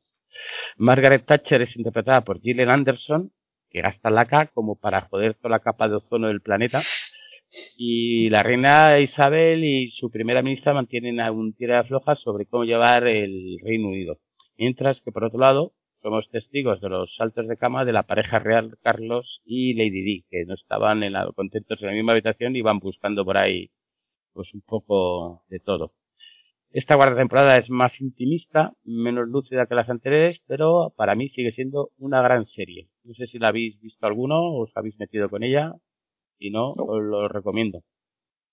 ¿No habéis visto The Crown ninguno? No. No. Y Yo me quedé en la primera, así que. ¿Y ¿Te Ah, pareció ligera o qué? O- es que esto no- este criterio tan ambiguo que tienes, eh, Paul, no lo entiendo. O sea, una Ah, no, no, Una- no. ah, que no quería que estás hablando con Fran. No, No, no, no. ni- Me preocupa tu criterio. A ver, a ver, me parecía que The Crown, que estaba bien, pero, pero me interesaba poco. No sé, son de estos un poco. La gente, del- bueno, yo Sí, le conozco a la sí, gente, es- considero que es una serie buena. De hecho, la primera temporada con toda estaba la etapa de- de- del final de Churchill y demás. Me parecía, pero demasiado, demasiado lecturas, ¿no? O Lola, ¿no? Me parecía demasiado cliché. no, ahí te equivocas mucho. Y... No, pero, eh, pero al final se centra mucho en la historia de, de ella, que, que es interesante, pero, joder, teniendo que ver a Kelly Cuco, ¿por qué voy a poner de Crown? Ya, ya, ahí ha quedado patente.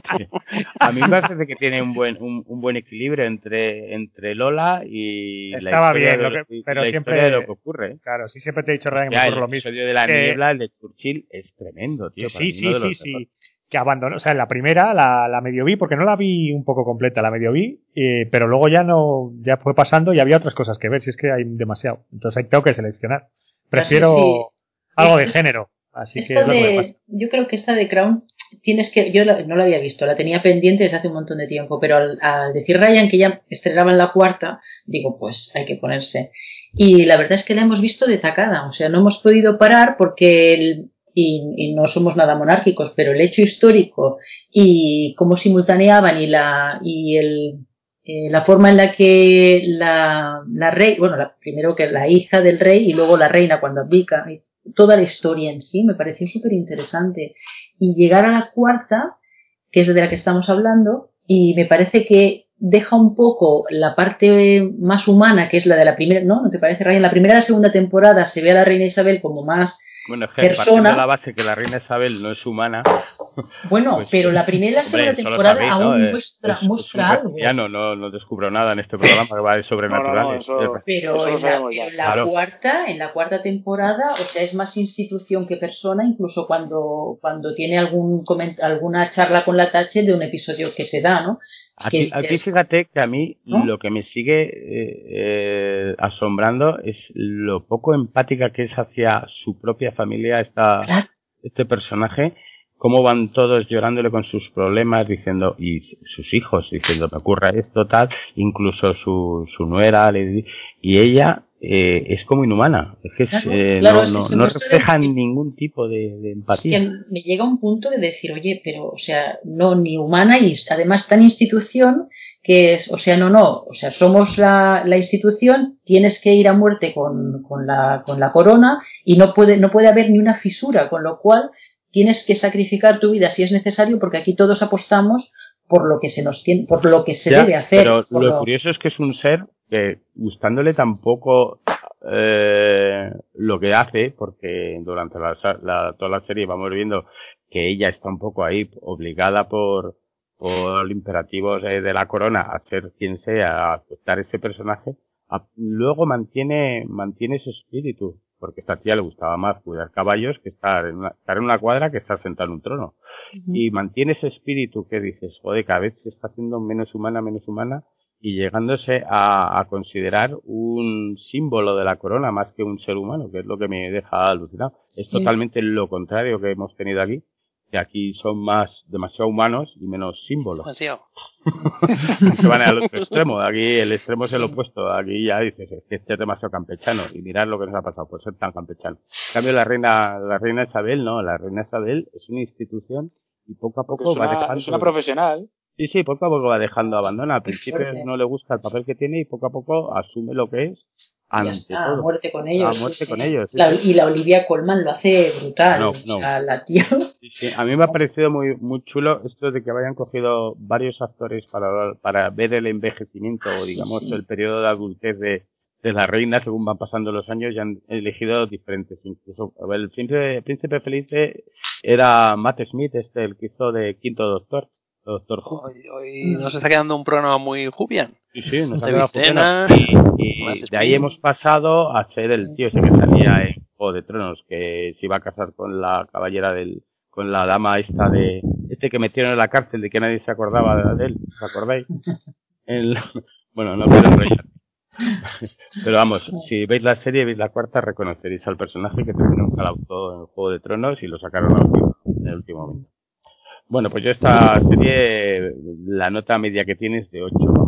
Joder, Esto- no está Sí. mal, ¿eh? No, no, es que está muy bien. ¿eh? Si, Está genial. si te gusta un poco el periodo histórico, te gustan estos los puntillos de, de eso que dice Pablo, un poco de, de lectura de Lola mezclado con la historia, se, está, se hace muy ameno y las interpretaciones son magistrales, vamos, y la producción que tiene que sabe sabe que tiene aquí una de los de los piedras angulares de, de su cadena. Y la De, to- de todas formas, habéis oído la polémica que, que en Inglaterra se están planteando el, que, la que la producción eh, dé un comunicado de que no es real, que es ficción, porque... Bueno, sí, al principio de cada capítulo. Sí, sí, pero que es que está un poco surgiendo, un poco la gente se está cabreando con el príncipe Carlos, con, con Camila y... Les están haciendo recordar esos grandes momentos. Claro, y, y pero oye, pero es ficción, no dejan de ser una ficción que no, bueno, está ahí, los hechos pueden estar ahí, exteriores que conocemos, pero bueno, la parte interna lo han dicho, que es absolutamente ficcionalizada, pero pero sí, sí, está tan bien hecho que, que está causando un poco de, volver a tocar a Diana. Eh, bueno, está, está revolviendo el siguiente tendremos la muerte de, de Diana y, a ver cómo nos la cuentan, a ver qué. A ver, bueno, un spoiler, he hecho un spoiler. La muerte de Diana. Depende, es que depende de cómo le dan para el, dan para el pelo a más de uno, ¿sabes? Incluso, ¿sabes? Yo pienso, ¿será verdad esto? Continuamente ¿sería tan bestia esto?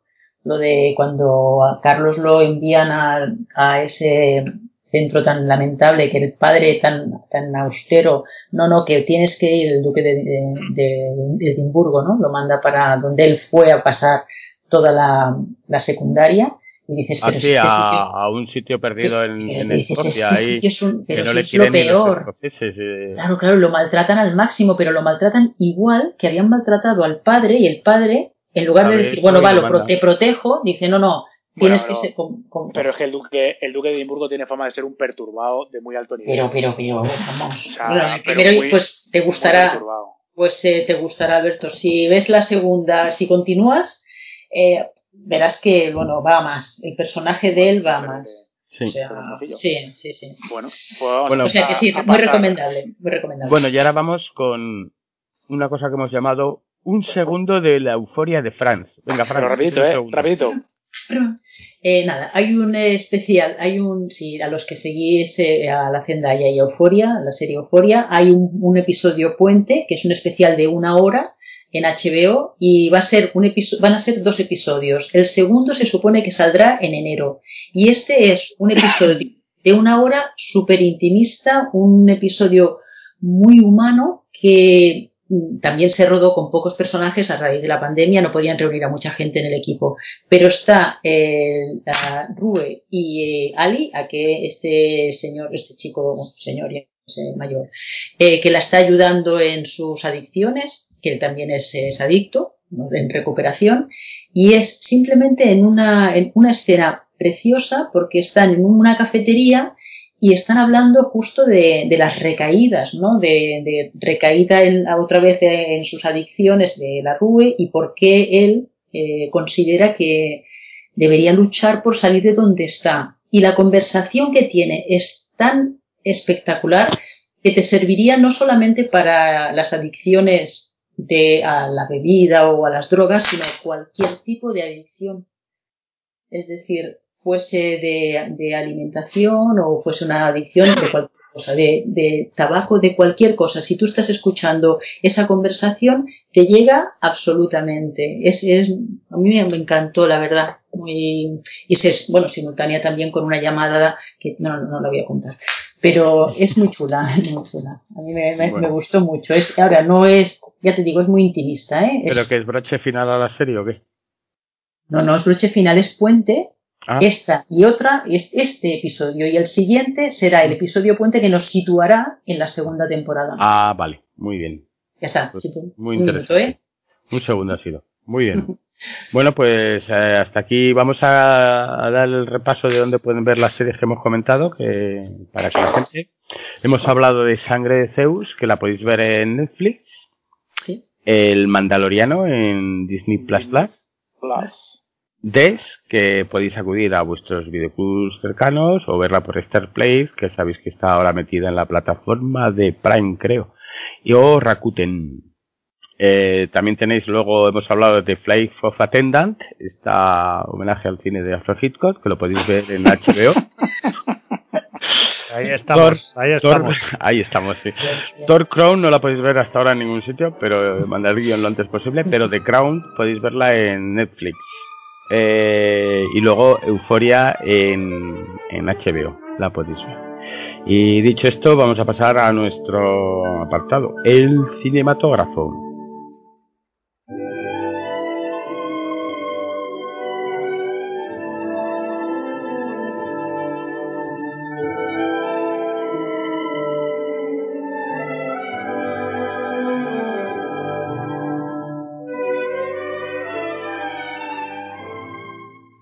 Bueno, pues ya estamos aquí en el cinematógrafo, eh, esta sección dedicada a comentaros el cine, las novedades y todo esto.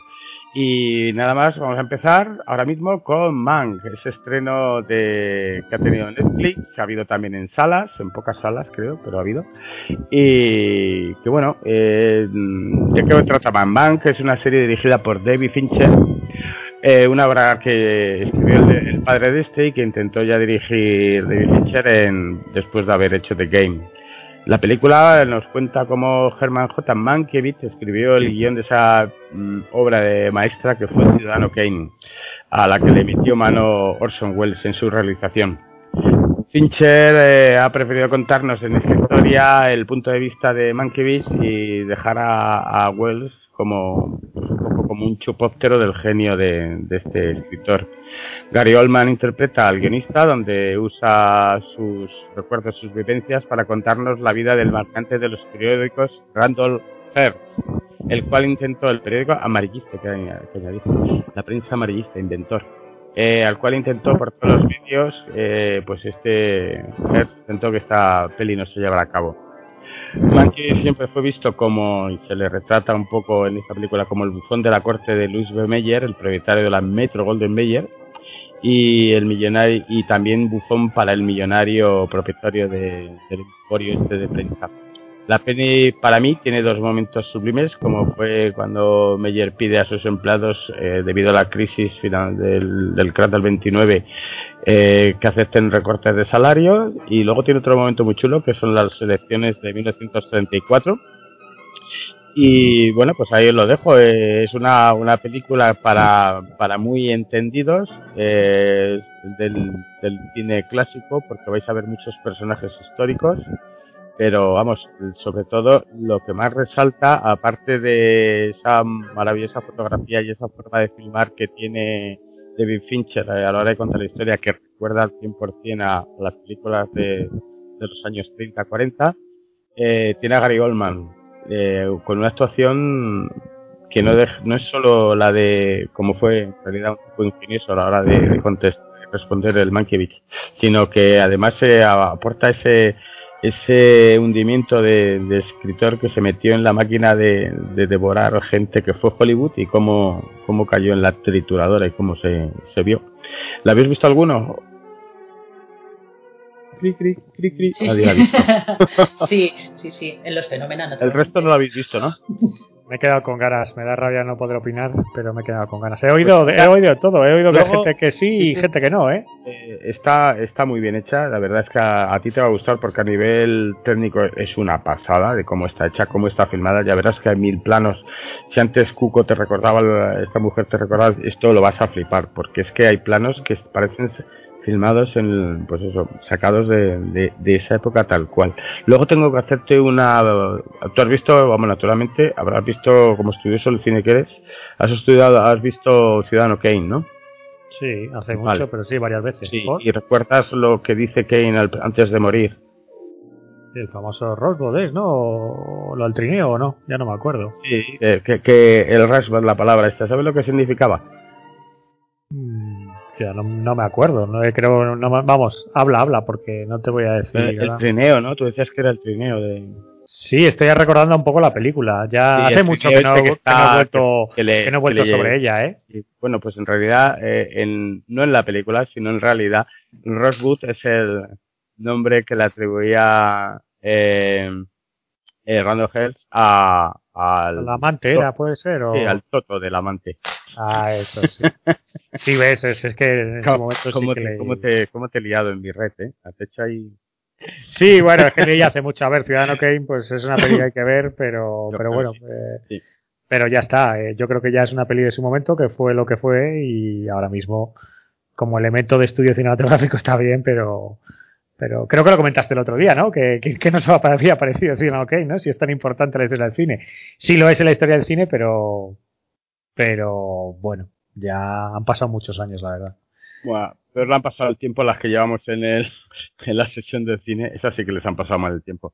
Pero bueno, en fin, eh, nada, a mí es una, una peli que hablaba con Franz, ¿verdad, Franz? Que decíamos que es una pena no poder disfrutar por todo lo que todo lo que cuenta y muchas de las cosas que no se conocen. Sí, sí. bueno, en mi caso en concreto pasó porque eh, sí que empezó súper interesante porque el, el, el, guion la verdad es que es muy atractivo, eh, los personajes lo bordan también, la luz, la cámara, todo, todo perfecto, la música, pero hay, hay una hora, hora y pico de lo que es el, el centro de la película que va súper atropellado porque da tanta información, tanta, de tantos directores, de, de, de las de procesos que yo, yo, desconozco que me perdía. Pero yo no entonces, creo que lo cuente a, yo no lo veo atropellado. Yo veía, yo veía mucha información en poco tiempo y entonces cuando hacía aquellos hay pequeños flashbacks que van van, van sí, además, la historia entrando y Además, saliendo, acuérdate entonces... que hay una forma de contar los flashbacks como si fueran un guion, ¿verdad? Sí, Porque claro, abajo te viene el guion, te dice sí. escena, eh, están en el restaurante en el año 34 tal, y entonces eso te encaja bien en la historia, te lo explica muy bien. La pena es que muchos de esos personajes eh, secundarios que aparecen por ahí, muy importantes, tanto gente que se suicida o gente que termina mal, eh, no sabemos al 100%, o por lo menos los dos que hemos hablado, verás tú y yo, no sabíamos al 100% quién eran. Tenías que tirar un Claro. poco de la historia de, de este periodo de, de dorado de Hollywood. Es una pena porque que- eso es lo que te hace más difícil entrar en la película. Pero tiene momentos, vamos, eh, durante los años 30 ves la depresión que, eh, la, la época de los años de la depresión tan jodida que tenía, tenía la economía americana y el mundial, y ves que eh, te comentan que los bancos están cerrados, eso que comentaba antes de que cuando se recortan los salarios a todo el mundo, claro, no lo mismo recortar un salario en estrella de Hollywood a un tío que está allí trabajando de, de yo qué sé, de carpintero.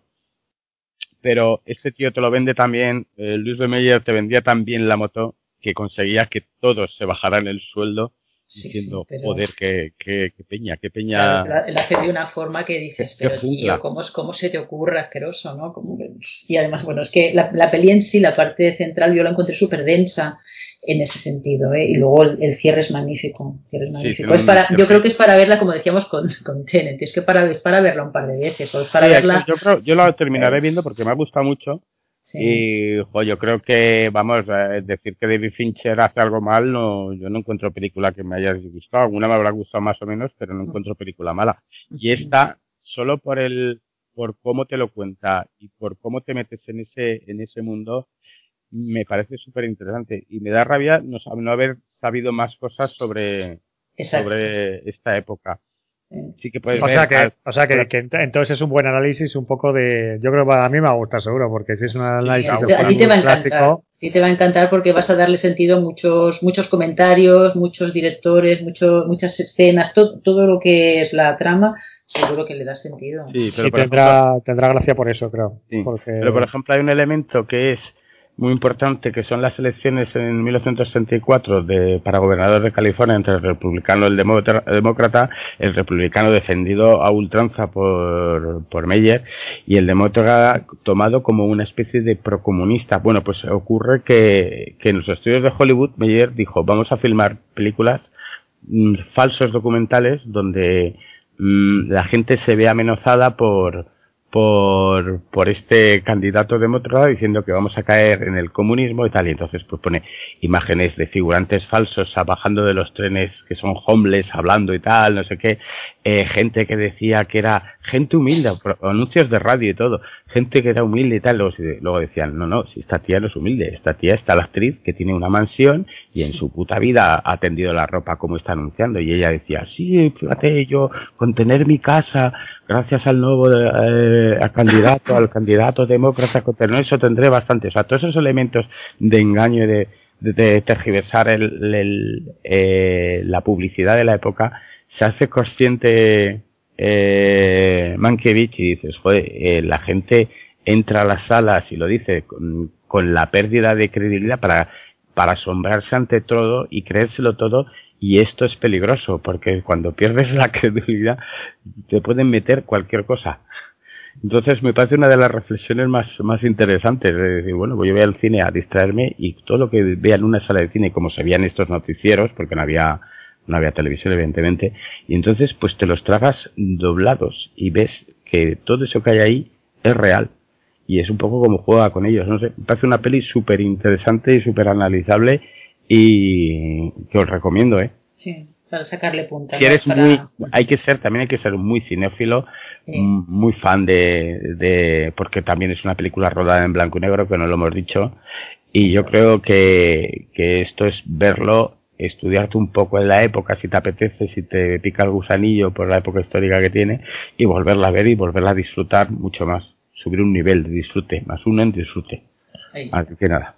Bueno, pues ¿qué le damos, Fran? Un 9. Venga, un 9, yo le voy a dar un 10. Toma. toma, sí, señor, toma ahí. no, un 10 no, un 10 solo. Pues eh, eh, es de Netflix, lo sabes, ¿no? Sí, sí, es de Netflix. Eh, lamentablemente, me tengo que comer, me tengo que comer mis palabras. Que, que, que, estas cosas. Bueno, y ahora vamos con otra de Netflix, que también tiene buenas críticas y que se llama Casa Ajena, que a ti, Paul, creo que te gustó bastante. No, quiero, yo simplemente quiero, es que mira, esto lo hemos hecho bien porque no hemos hablado de ella. Que, venga, cuéntala, Ryan, y quiero, quiero ver tu versión. A ver Pues, qué te pareció la película. Oye, queda una, he dado una versión, voy a dar una versión objetiva, sobria y sin ningún tipo de, de malintencionados comentarios. Bueno, pues Casa Ajena está dirigida por Remy Wicks, nos cuenta la historia de una pareja de refugiados de Sudán que son relojados en una pequeña ciudad de Inglaterra. Alojados en una casa por el gobierno y obligados a vivir con un montón de normas, y pronto se dan cuenta de que esta casa lleva fantasma incluido. Una historia que puede haber sido contada mil veces, pero que aquí tiene una nueva perspectiva. Una peli diferente a lo que en materia de terror de color, lo pilláis, de color, porque los protagonistas son negros, de color, lo subrayo, nos tiene acostumbrados, por ejemplo, Jordan Peele. Y ese es mi comentario, como presentación. Y hoy, ahora, desmenuzarla. ¿Os ha gustado? ¿No os ha gustado? Franz, ¿tú qué te ha parecido? Que sé que la has visto. Bueno, a mí sí me ha gustado. Sí, me ha gustado. Me ha gustado después de verla, pero después de verla a lo mejor la semana, ¿eh? O sea, porque Ah, sí, sí, sí, recargo. cu- cuando ya la Venía he con días cuando sí, cuando le he analizado un poco, ¿sabes? Sí, sí, pero sí que me ha gustado. Además los actores también me gustan mucho. A mí me gusta, pero no es terror. Yo no la considero. No, Claro, es una no. película más de crítica social que de miedo. Claro. Que haya elementos Bueno, eh, naturales. Sí, es un drama social que meten en, de- en cuña meten los fantasmas, pero realmente es un drama social, ¿no? Creo yo. No sé cómo. Pero está bien, el juego que hacen también es muy interesante, ¿no? La que mueven un poco el sentimiento de la culpa, la pena, eh, la ausencia, el drama, todo, ¿sabes? Y, y luego también el terror, naturalmente. Y luego tiene un elemento sorpresa que no contaré porque No, gracias. No, no, no, no, me- no, me- calla. Estaba yo flipando, digo, pero no me puedo creer. Es que no- Qué bien. el elemento sorpresa no lo voy a contar. Pero lo vais Ah. a ver. A ver, a, mí me a mí me gustó, me sorprendió porque el terror últimamente parece todo igual. Bueno, es cierto que las de Jordan Peele no están mal, la de la de, ah, la de los negros estos ahí en, la casa en los en el pueblo esto de blancos eh, satánicos y esto. Eh, pero pero bueno, el terror últimamente me parece que ya todo está como como mil veces visto y aquí me pareció que había cierta originalidad y se trataba que a mí siempre es interesante como a través del género sobrenatural o una película de género, pues hay más denuncia social que otra cosa. Y, y bien llevado, y bien llevado. Y la película, con esa sorpresa que gracias a Dios te has callado, eh, Vaya. a ver, no, no- no es ese sexto sentido, también seamos realistas, pero bueno, no, pero, pero- Es, el, es, es el toque que, que explica muchas cosas. claro. Está, Sí. y a, mí, a mí me sorprendió, me sorprendió, a mí me pareció- gusta a mí me gusta un poco porque también es muy realista en el tema de la nueva política que tienen los ingleses con su aislacionismo que incluso es racista eh, entre ellos. Es decir hay una escena que me pareció flipante que son eh, unos negros de, de esta pequeña ciudad mm, burlándose de, de esta mujer que viene de Sudán y que no sabe pronunciar. O sea olvidan totalmente cualquier tipo de raíces que tenga esta gente se consideran más british que los británicos y llegan incluso a insultar a esta pobre mujer que va ahí preguntando algo. Me pareció flipante ese, eso. En cambio, en las escenas de, susto, no, no conseguí el susto. Yo creo que bueno, lo que buscaba, por eso te la, os la recomendé, me pareció, me pareció original y el, bueno, y la crítica social, pues si la metes con unos toques sobrenaturales, pues eh, entra mejor, ¿no? ¿Tú cuando me la recomendaste, me la lanzaste a los leones o ya la habías visto? La había visto. Claro, pero ya sabes que eso que de repente me quedo a la una de la mañana, leo la mejor peli de terror que podéis ver ahora mismo. Y digo, a mí, que soy idiota. No, no, no empieces, no. Y la empecé y la vi. Y la verdad es que me la aguanté entera. eh, me sorprendió, me sorprendió y, y bueno, me pareció como una película inter- más interesante de, de lo que parecía y una pena que, que nade por los por las cloacas de Netflix en este caso, porque yo creo a saber, Sí. no sé si esta ha sido, no creo que haya sido ni top ni nada, pero Sí, es una de Pero- esas pelis que se termina sí. perdiendo por donde cae porque no creo que haya mucho público que, que disfrute de esta peli en una plataforma como Netflix. Pero bueno, igual que me alucina también que Mankit eh, también ha est- estrenado aquí. Pero bueno, son esas cosas que de vez en cuando te da la esperanza de que en, en Netflix hay alguien que tiene vida y, y- y vida interior. A mí me pareció los para- actores también son buenos, ¿eh? Habéis visto, está también siempre los, los conocidos de todas las series. Está el Matt Smith este también, que es el mismo, el Doctor Who. Es El- verdad, estamos Sí, haciendo claro. ahí, ¿eh? Sí, Otra sí. vez. Sí. Sí, sí. El, y luego está el que el de Guns of London, el Sope Dirisu, el, el que hace de Ball, el que hace de pareja de la señora esta, de la, de la negra, de la Wunmi, Wun- Wunmi Mosaku. Esta Ujú. es de Territorio Lovecraft, es la Es hermana verdad. de la guapísima. señora Oblonga esta que sale ahí. Sí, sí. Son, mira, son caras conocidas. También sí. está bien. Bueno, pues nada, esta lo recomendamos. ¿Tú qué le das? ¿Paul? yo un 7 también, ¿no? Siete, Está sí, bien, ¿no? Sí, un Sí. 7 está bien, estamos de acuerdo ahí. Un Sí. siete. Una buena peli de género con mensaje. Original está bien, y original. Y original, claro, original. Bueno, pues vamos, vamos a la siguiente que está, se llama Level Boss. Es la última película donde aparece en el cartel, la última, no porque sea su última película en vida, sino porque sigue vivido y ha hecho esta película que, que no es protagonista, pero es Mel Gibson, que tanto atrae a la gente. Y el protagonista es Franz Grillo. Os voy a contar un poco el resumen muy por encima. Esto trata de un ex militar de élite que, que encuentra que su, su día a día eh, es una especie de día de la marmota particular. Ha muerto y vuelto a la vida 129 veces y las que le quedan por morir. Un día recuerda que su exmujer le regaló algo que, y esta exmujer trabaja en un proyecto científico secreto para una compañía ajena a todo. Y bueno, pues esta es una historia que mezcla atrapado en el tiempo con al filo del mañana. Mucha acción, mucho humor y muchas hostias. Con una buena banda sonora que me, me pareció cojonuda los temas para, para cada secuencia que habían escogido. Y bueno, Emil Gibson haciendo de malo, que se le da genial y que es una pena que salga tan poco en ella. Está dirigida por Joe Carnahan y protagonizada por Frank Grillo y Naomi Watts. Verla que os la vais a pasar muy bien. ¿Tú la viste, Franz? Sí, sí, sí. Vez. Y yo lo único pega que quizá ahí me uno a- al criterio de del Horazot, que quizá se hace un poco larga hacia el final, que esa media hora final quizás sería innecesaria. Pero bueno, la- aún así os la recomiendo porque vais a echar más de una risa en algunas situaciones. a, pues eso, al nivel de, de aquella película de Tom Cruise, Al filo del mañana, en ese plan. Mucha acción, mucha carne, mucha víscera y demás. Mm. Bueno, o Feliz Día de tu Muerte, que es la que, que- con la que yo, bueno, que no, no- es de serie B para ti, pero yo me divertí mucho. te decía que con el día de muerte la vendes peor que con el, Eso sí, eso sí, con el día de la marmota y, y- eso sí. y la otra. Pero bueno, ¿qué le das? Yo le doy un 8. Venga, pues yo también le voy a dar ocho. Sí. Pues, Porque es que la, la- es que no, no me no pude retirar la vista de la pantalla durante los 100 minutos, no te digo más. Y, además, eh, el Level Boss está basado en los videojuegos estos ochenteros en su momento y la presentación está hecha con esos, eh, a modo de esos eh, videojuegos ochenteros llenos de píxel que tanto gustan y son del agrado de Paul, que le retraen a su, a su, a su infancia cuando jugaba en las maquinitas de marcianos y tal, eh, con juegos como el Double Dragon y todo eso. Ah, es, es un beat'em, bueno, claro, es que soy Claro, Level Boss viene de que es un beaten up, realmente esto es sí. zumbarse contra enemigos. Los Pues enemigos nada, la son buscaré en el videoclub ¿eh? porque reconozco que me había parecido un poco No, no, extraño. yo lo dije la última vez y digo, joder, pues esto debe ser ya que estamos, porque las últimas de Mel Gibson que hemos visto no han sido francamente buenas. Esta de Papá Noel, con todo lo que veníamos en esperando de ella, no, no aportó lo que, lo que queríamos.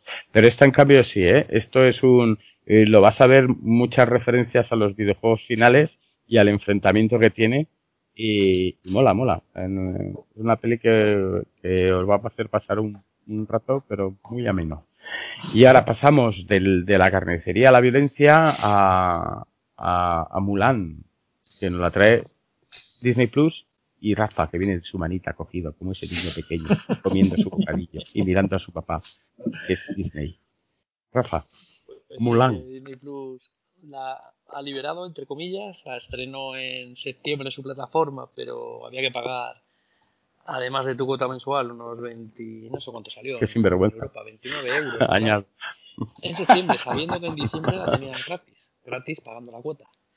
Y bueno, ya ha pasado el 4 de diciembre, que es cuando se liberaba, pues ya la he podido ver.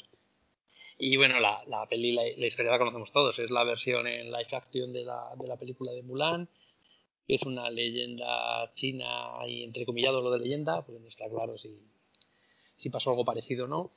Que bueno, que nos cuenta que, que en aquella época pues hay, hay unas guerrillas contra el emperador y el emperador pues lo que hace es que cada familia debe demandar un, un varón para ingresarlo en el ejército y, y la familia de Mulan, pues aunque su padre era un prestigioso guerrero, pues está eh, tiene secuelas de la batalla y no tiene, no tiene hermanos, solo tiene hijas.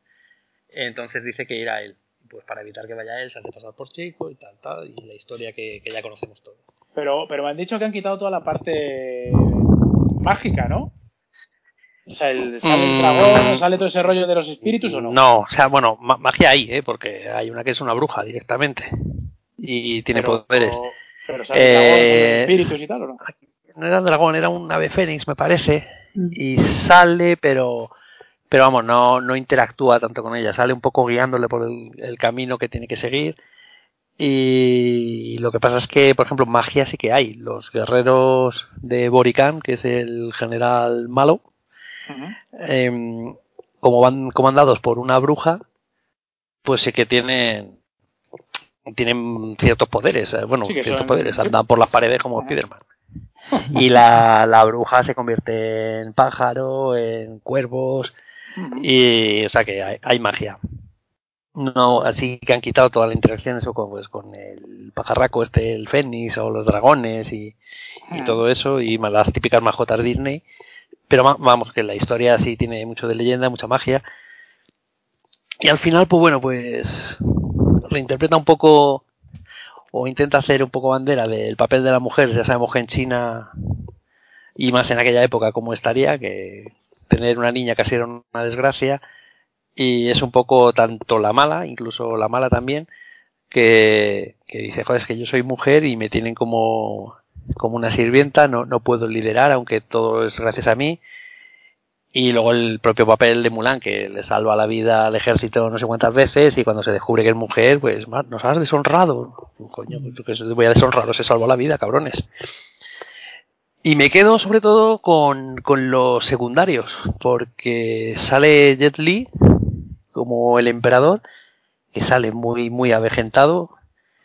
Donnie Yen, que también hace un papel de, general y, bastante bien. Y sobre todo con Jason Scott Lee, que, hace del malo de Borican, que todos lo recordamos de, sobre todo de Dragón, la vida de Bruce Lee o del libro de la selva. Y aquí ya con unos añitos de más, eh, ha ganado en presencia y la verdad es que el tío, el tío impone.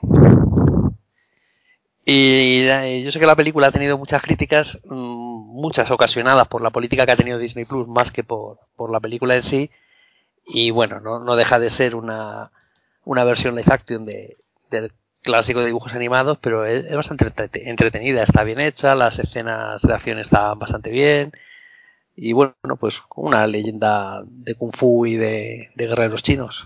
La verdad es que para verla con niños eh, está muy y, si, bien. y si la ves sin niños, está Si la ves es en niños, yo recomendable. creo que también. Si la Sí, es entretenida. Hombre, sí, sa- sabes sí. lo Sí. que es, pero es, es entretenida y está bien hecha. Es que, ¿sabes lo que pasa? Que a mí, por ejemplo, la, la de animación no me pareció especialmente brillante la historia que contaba. Y en esta eh, han hecho una versión con actores y tal. Y como, claro, es Disney, pues Claro, cualquier sí, tipo claro. de batalla épica y sangrienta no la voy a ver aquí. Entonces ya tengo ahí un handicap mm, Sí, colgando. hombre, eh, no, no hay sangre, sí, sí hay Claro. muertes. Pues Disney yo creo que hay más muertes que en otro lado, pero sin sangre.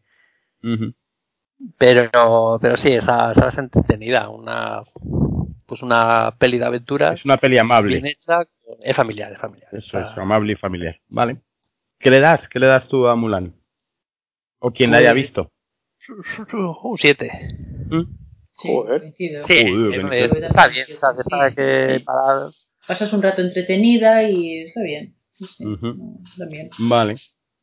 Bueno, y ahora para finalizar, unas recomendaciones express muy rápidas, muy rápidas. Mira, yo voy a recomendaros Mosul, que es una peli de Netflix producida por... eh, ¿Cómo se llaman los hermanos estos que estuvieron implicados en, en, en Marvel? No me acuerdo, los... Los rusos. Los rusos. Pues bueno, está producida por ellos. Es una historia eh, basada en hechos reales y que a mí me recuerda muchas veces a la segunda parte de la chaqueta metálica, donde un grupo de, de SWAT, de policías de élite iraquí, la película está totalmente hablada en iraquí, y se mete hacia una operación de infiltración entre los restos de una de las ciudades que, bueno, la segunda ciudad más grande de Irak, que aquello ahora es una escombrera, aquello no hay, no hay dos ventanas que pertengan sus cristales. Y bueno, y es un poco la perversión de su protagonista metidos en un grupo de de élite, porque estos eh, grupos de policías se infiltran, eh, nada más empezar, empiezan los tiros, o sea, el- desde la primera escena vemos como una comisaría está resistiendo como puede a base de tiros eh, el ataque de, de unos yihadistas o lo que sean estos, porque hay tantas facciones que ya no sabes a quién disparar. Y bueno, a partir de ahí este el protagonista se, se ve metido en este grupo de SWAT que van fagotizando todo lo que encuentran por medio para usarlo como equipo. Y es una cinta bélica 100% que te demuestra la crueldad de los conflictos hoy por hoy. Os la recomiendo, lo vais a pasar bien y me ha parecido, vamos, A ver, a eh, ver, esas recomendaciones rápidas, que ya te estás enrollando. ya está, ya está, ya está, que me parece muy buena, ya está. Y ahora llega Fran ¿Qué le das? y ¿Qué le das? Dale puntos, venga, Mosul, a ¿cuánto? Mosul, a Mosul le doy un 8 porque yo pocas películas eh, de este tipo de, de este tipo de conflicto así visto tan de cerca no ¿Dónde. ¿Dónde se veía esto? ¿En qué cadena? Esto lo tenéis en Netflix. Joder, eh, lo quería oír de tus palabras. Ya, ya, me lo has echado. Eh, Sí, sí, lo hecho- reconozco. me has- He sido un cabrón. me has hecho un roastback a mí.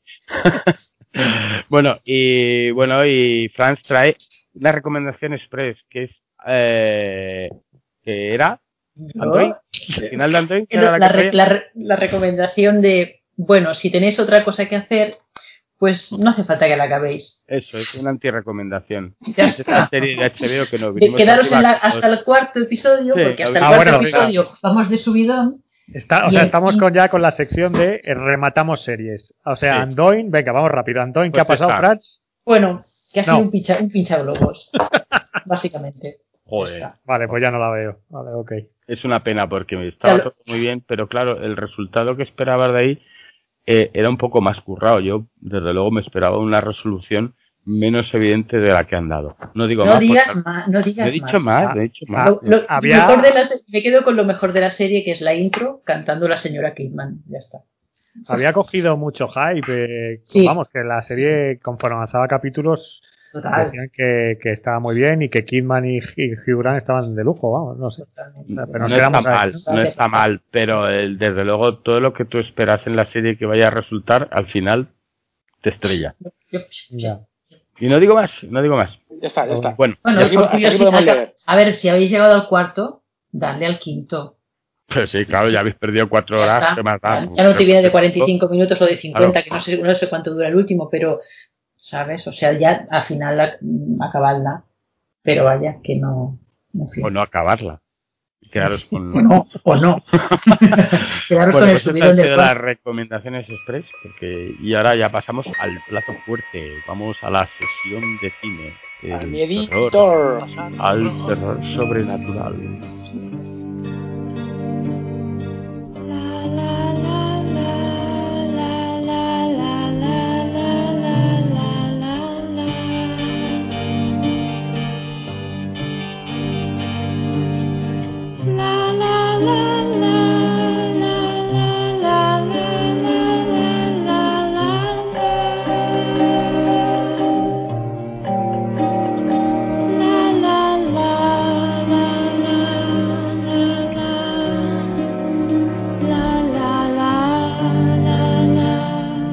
Estamos aquí en esta sesión de cine dedicado al terror sobrenatural. Hoy hemos, hemos traído películas, pues como decíamos al principio, con fantasmas, muchos fantasmas, con vampiros, criaturas de la noche, eh, demonios, diablos y hasta hombres lobos. No falta de nada, sí que nos faltan los clásicos, pero como esto ya sabéis que es un poco contar las películas que, que hemos visto y rescatadas en un tiempo, pues nada, vamos a, vamos a empezar. Y vamos a empezar con un clásico, un clásico del terror que nos trae Paul. Paul, asómate al final de la escalera, que hay una pelotita. Una pelotita. Oye, empiezo yo, está bien eso. Sí, sí. Gracias, Gracias, público, gracias, pueblo. El público lo bueno, quiere. pues, a ver, el final de la escalera. eh, pues mira, la he querido traer porque en el fondo si somos un programa que, que nuestros oyentes se divierten mucho es porque comentamos cosas que no son las típicas. Podríamos haber traído, pues, pues, ya hablamos del sexto sentido, por ejemplo, o de esa infame película de Amityville, o yo que sé, hay, hay mucho terror un poco de casas encantadas, que es lo que yo elegí, vosotros habéis elegido otros bichos sobrenaturales, pero a mí me gustaba la idea de, de las Haunting Yo, Houses. yo reconozco que cuando hablé de terror sobrenatural habéis pervertido como siempre mi idea original, la, y os la habéis follado y yo lo que quería traer eran los clásicos, los hombres lobos, los vampiros, momias, tú tienes criaturas de, de la laguna negra. Pero bueno, os habéis pasado lobo. esto. Sí, claro, tú sí, pero el resto me han traído fantasmas a gogo y No me han te traído ahí. Nada, nada. Bueno, yo hasta- tra- yo he traído, hasta pues, un sí, demonio, hasta un demonio, pero bueno. El terror de las casas encantadas. Ya. Y, y bueno, pues sí, pues traigo, traigo al final de la escalera con el gran George C. Scott. Pues sí, a ver, esta es una película que para mí yo creo que siempre la reivindicaré porque no es muy conocida. eh, se estrenó el mismo año que es del año 1980.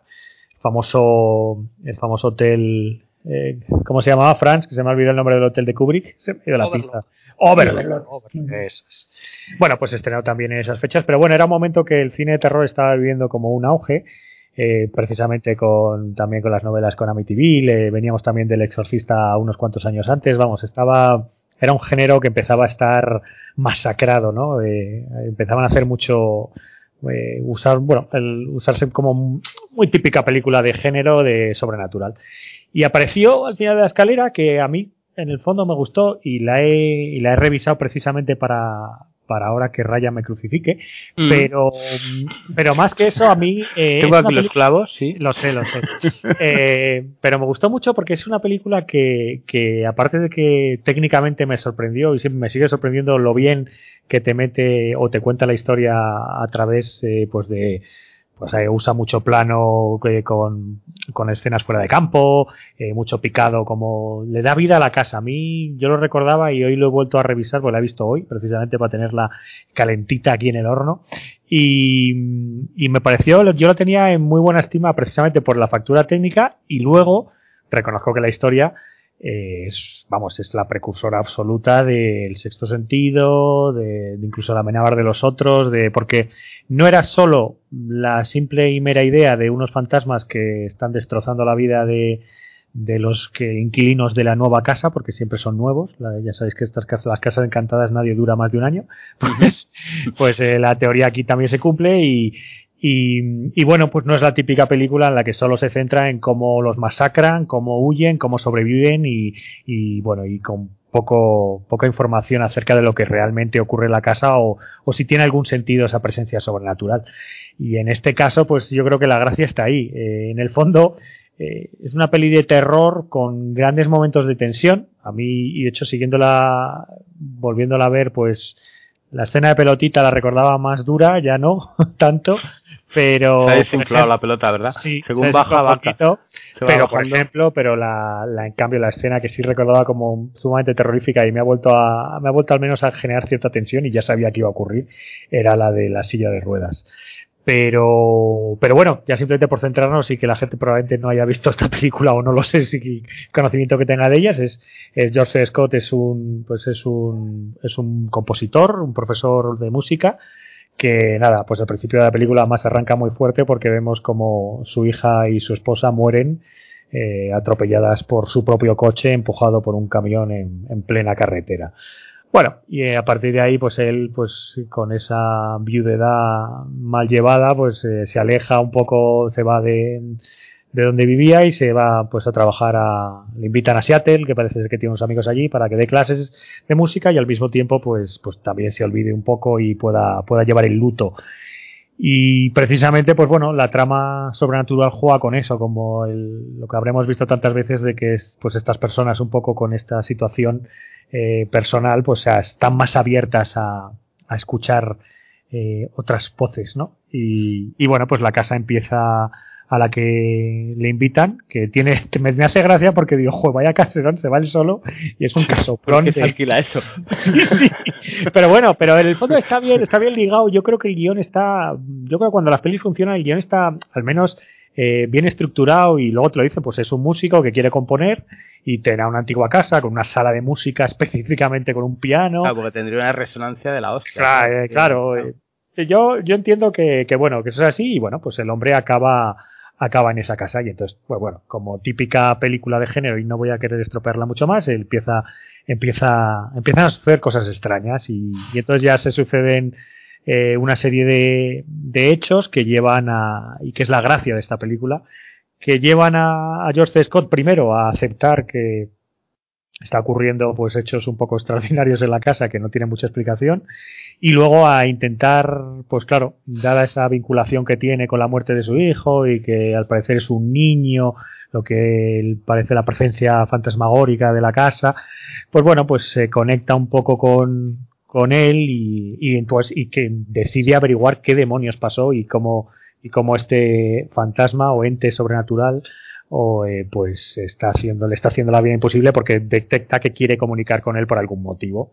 Entonces me gusta porque, porque mete ya ese concepto de intentar ayudar al, al, a ese ente sobrenatural, que esto no se había, al menos en el cine no se había trabajado mucho, porque ya os digo que siempre las casas encantadas lo que trabajaban era eso, era el a las van vais a morir todos, y por mucho, por mucho que intentes contactar y con mediums y demás, y, y porque somos malísimos, y aquí simplemente pues juega también con la teoría también de, esa época de que las vibraciones paranormales eran consecuencias pues de hechos un poco eh, tristes de las, de, del lugar y, y, y, nada pues el género se plantea ahí esto es muy tópico ahora mismo ya todo está más visto que el TVO pero en su momento eh, por eso yo creo a mí me gustó tanto porque iba por el camino de intentar eh, entender la bueno pues el porqué del fantasma y el por qué trabajaba con eh, intentaba comunicarse con George Scott para que le ayudara de su forma que no, luego no le ayuda de buena forma, ¿eh? porque luego tiene momentos como que el George Scott le dice, por Dios, ¿qué, ¿qué, hago? Que ya no puedo hacer más, o sea, no me pidas más y, y, el, y la esta no para, no, no, es un, yo creo que va increciendo. Hay un momento que ya se resuelve un poco a mitad de la película toda la trama eh, sobrenatural y nos metemos ya en la trama un poco medio policíaca que, que es que bueno, que a mí me parece muy divertida a nivel de narrativo y sobre todo pues que te descubre pues bueno ya no es tan yo, sorprendente yo, pero siendo, bueno. siendo muy ligero muy ligero yo creo que el, lo mejor que aporta esta peli es el, las técnicas que usa tal lo que ha, lo que haya aportado para el futuro para películas mejores, ¿vale? Aquí tiene mucha mano, buena mano a la hora de, de mover la cámara y tal. Pero fuera de eso, esto filmado hoy en día eh, sería un telefilm de sobremesa al que, que, la trama del misterio del terror no asustaría a nadie y sería lapidado, pero vamos, con vehemencia por todo el mundo. Esto, más allá de, de, de, esos trucos y esos y esa manera de mover la cámara y esos aportes que da, pues como dices tú, vamos a cambiar un poco y girar el tema de que ahora sea el fantasma no sea tan malo y que le pida ayuda y tal. Bueno, pues todo eso, pues lo que hablaba también con Lorazot el otro día, innegablemente la escena de la pelotita tirada por, al, por el puente al río y volviendo mojada por las escaleras, eso se lo ha visto directores como Steven Spielberg y aportan muchísimo a, al género del terror. Es, es, un momento inquietante, pero momentos de miedo tiene ni uno, cero. George Scott es un actor, fue un actor que estaba inconmensurable, que yo me parece que el tío en Teléfono Rojo se salía y en muchas otras películas. Aquí está excesivamente mayor para el papel que tiene, que no te lo explicas porque tiene una mujer tan joven y un hijo tú puedes crear tu propia historia, como me pasa a mí a veces, que pensé, digo, bueno, es una segunda nupcia, a lo mejor el niño es adoptado, no sé qué, pero vamos, como, como, duran tampoco, tampoco te das muchas vueltas. Ese policía amenazante con la trama policíaca cuando él va a denunciar al gobernador o va a decirle, gobernador, que tengo aquí el colgante y tal, mm. pues es un poco blandurria y al final se desinfla. En general se desinfla mucha, la, la trama, el guion de la película se desinfla muchísimo, no aporta ni miedo ni nada pero sí que está bien hecho lo que tú decías el otro día, y sí que está muy hecho esos planos, esos contrapicados, eso que parezca la cámara que es el propio fantasma bajando por la escalera y dirigiéndose hacia, ellos. A ver, si como artísticamente me parece que está bien. Técnicamente la vuelta a ver y tiene gracia porque de hecho usa los trucos, pues bueno, la cámara se mueve mucho como una Steadicam por la casa con, con planos. Antes de la Steadicam había un tío que movía la, la cámara. Es, eso es. Y, no, pero bueno, eh, era, era el momento también, ¿eh? este, la Steadicam se empezó a ya generalizar pues a finales de los 70, ¿eh? o sea que, pero que se le dio ese uso que como que, bueno, sé que el, hay mucho plano que se mueve por la casa, eh, pues ya los propios contrapicados fijos, entonces le da como una presencia y luego también juega con que hay veces que mueve la cámara y parece que te va a mostrar algo y no te muestra nada, no pasa nada, ¿no? Pero como eso creo que lo consigue muy bien. Peter Medak luego no hizo nada, es un director de serie B, Z o, poco más, pero, pero la verdad es que ahí sí, aunque tiene esa estética de sus años. Y es, a ver, si quieres te lo puedo comparar eh, con lo mismo que hemos, son películas yo creo que, que en su momento, por mucho que esta no fue un éxito, eh, yo creo que marcaron un punto y aparte porque abrieron otra vía, ¿no? Entonces, yo creo que aquí a mí me gustó la idea eso de que había una trama policial eh, sobre, sobre la propia historia fantasmagórica y, y yo creo que George Scott lo hace bien. De hecho, es un papel que va a ir, no tiene, es un tipo que tampoco tiene mucha. Cuando, cuando le dan el susto y se queda desmayado, de luego por esa escena no le van a dar un Oscar, ¿eh? Sí, pero la cara, pero la, por ejemplo, la cara, no me negarás que la escena de la, la escena que creo que aparece en la silla de ruedas eh, eh, la primera vez que aparece la cara de miedo que pone la actriz protagonista que, yo creo eh, es brutal o sea lo no sé pero claro ves la silla y es tan ridículo de verdad que te persigue una silla vacía por una escalera y dices pero bueno pero di la verdad, tú esto lo viste, estabas ahí. que, no, es que esta película, no, no, si la vi en mi casa, perdí unas horas, una hora de, mi vida ahí. yo la recordaba mejor de lo que era porque sí que es cierto que en mi subconsciente se habían quedado grabadas escenas que eran muy terroríficas, como la de la pelota bajando, o la silla persiguiendo, o, el empezar a descubrir. Y a lo mejor es que mi mente la confundía un poco con, con a lo mejor me vuelve a pasar, ¿eh? si me vuelvo a ver a lo mejor la profecía me ocurre lo mismo. Son películas que me mm. aterrorizaron en su momento que hoy las ves con una ingenuidad y con... Y han pasado 40, 50 años, no jodas. Claro, pues claro. Pero, eso es lo mismo que te digo de Ciudadano Kane, que al final Ciudadano Kane en su momento fue, pues en los años 40, pues es una maravilla. Luego, claro, se va todo reciclando y la gente coge conceptos de aquí y de allá, pues... Claro, pero es que me estoy jodiendo las películas de mi infancia. Bueno, a ver, dale, vosotros, vosotros que la tenéis más fresca, dale, dale votos. Yo le doy un 7 y medio, un 8, ¿eh? ah, bueno, Fran, tú, no la habías visto, ¿no? Yo no la había visto y como la, la nombraste, digo, pues mira, la voy a ver. Pero es que es la generosidad esta mujer. Qué bien. no, sí. Pero, porque sabía lo. A mí me encantó. Me encantó porque yo. A ver, no, no, yo creo que las películas, depende de qué películas no envejecen, envejecemos nosotros. Entonces es la mirada yo me pongo en la mirada de los años 80, igual que si ves pues El Resplandor o ves eh, Fantasma o cualquiera de las que pongamos ahora. Pero que Ryan, tiene la, tiene la, mirada sucia siempre. Y me... la mirada sucia, enturbiada. Pero no comparemos con El Resplandor, que tiene, está mejor dirigida, tiene mil no, más. Claro, y la historia no es de esa simplicidad. A ver, Ryan, dale, dale, dale tu voto. Pues mira, yo en su día esto lo hubiera dado cuando lo vi en su momento en el, yo no sé si fue en el cine ideal, esa que ponían tres películas de miedo y salías cagado de y no sabías ya ni, dónde meterte.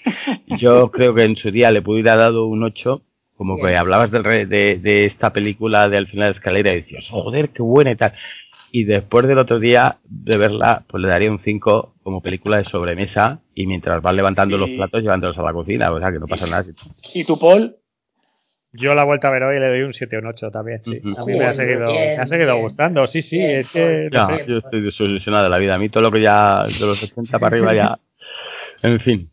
Bueno, pues vamos a pasar a, la siguiente. Esto es, esta nos la trae Fran, que también la vi, que también tiene su trago. Esta es Fantasma, Fantasma. Bueno. Dale al Fantasma.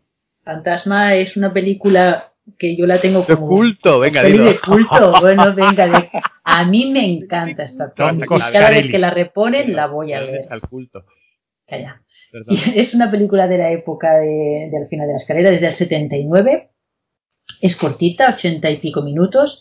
Y está dirigida, escrita, fotografiada, coproducida, en fin, todo por Don Coscarelli. Entonces, esta peli, voy a ser rápida porque os voy a dejar como cinco minutos para que cada uno diga su anécdota, porque es que es una peli que tiene un montón de anécdotas, entonces es interesantísima. La sinopsis para los millennials que no saben de, qué, estoy hablando. Pues nada, es la, historia de Mike y de su hermano mayor, Jody, que van al, al funeral de sus papás y, entonces ha- hacen un extraño descubrimiento, sobre todo el Mike, que es un el chaval de 13 años, que, que ven a un hombre alto y siniestro, que es el hombre alto, que lo protagoniza el difunto Angus Scream, y el que es el encargado de la funeraria. Eh, entonces el, chaval este, el Mike, se da cuenta de que este tío de la funeraria, que es un poco así malévolo y tétrico, un ser un poco sobrenatural, está desenterrando los ataúdes y convirtiendo los cadáveres en enanos, en enanillos así muy grotescos, eh, tipo Ewoks, para usarlos como esclavos.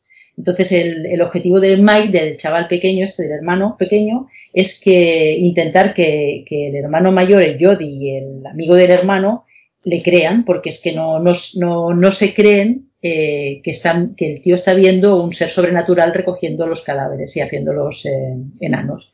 Entonces la, la peli en sí tiene un, ahora me diréis una burrada, ¿no? Pero yo entendía que el mausoleo en sí, donde está, donde se, se origina parte de la trama de la peli, es otro personaje más, porque es un, es un mausoleo eh, súper frío, eh, de- donde aparece la- una maravillosa bola, que es la, la bola mm, maligna, esta bola que también tiene su, su anécdota de cómo una esfera voladora va y vuelve y se clava en, el- en la frente de cualquiera de los que va por allá. Y, mm, y bueno, es una peli, a mí me gustó, me sigue gustando, ¿no? Porque el chaval lo que intenta es entender eh, si lo que está viendo es real o no es real. ¿Es un sueño o es- una, o no, o no, es una pesadilla o esto lo está viviendo de verdad? Entonces, bueno, yo invito a quien no la haya visto o que no le suene de nada que la vea y que la disfrute, como yo la disfruto cada año. Y, la, y ya las anécdotas, porque las anécdotas tiene mil. O sea, el, ya podéis empezar todos a meter anécdotas si queréis. Si es que la ha visto el Ryan, si quieres recordar alguna anécdota de cuánto medía el Angus este y cuánto, cuánto le subieron las alzas para que pareciera aún más alto y aún más tétrico. Porque el tío medía 1,93 y le metieron unas alzas de 10 centímetros para, y las tallas de la, de la, del traje se las pusieron como más pequeñas para que a la vista pareciera un tío como mucho más alto, ¿no? Y más, eh, más fantasmagórico, así como la película, ¿no? Que llaman fantasma. O sea que, bueno, se recaudó bastante más de lo que costó la peli, porque la peli costó 300 mil dólares más o menos y se los, le prestaron la pasta los hermanos, el padre, familia y amigos, el porque Coscarelli era muy joven en aquella época, y recaudó 12, mil- 12 millones. O sea que, bueno, tan mal, tan, ni tan mal, ¿no? O sea que, perfecto. Y nada, la, la encontráis en el videoclub o en el DVD de confianza, naturalmente. ¿no? O sea, las secuelas ya no estuvieron al nivel. También os, os digo, la, la primera estuvo.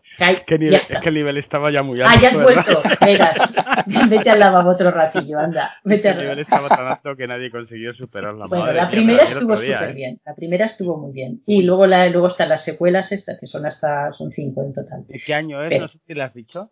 He dicho, sí, el 79, ¿eh? El Ajá. 79. sí. Y nada, se rodó en... Hace poco, ¿no? La última era del 2003, me parece, o... No más reciente. como por ahí más de aquí, no tengo apuntado. La de Ra- Ravager, sí.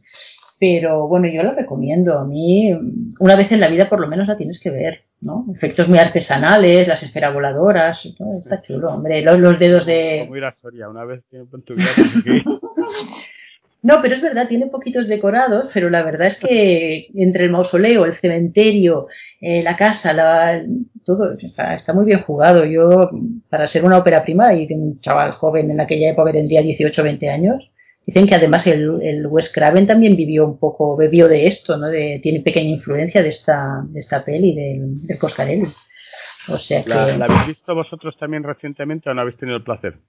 Yo no, la he visto nunca. De hecho, ¿No visto mi-? ¿En serio? No, no, no la he visto. De macho, hecho, pues mi, ahí tienes mi- una falta.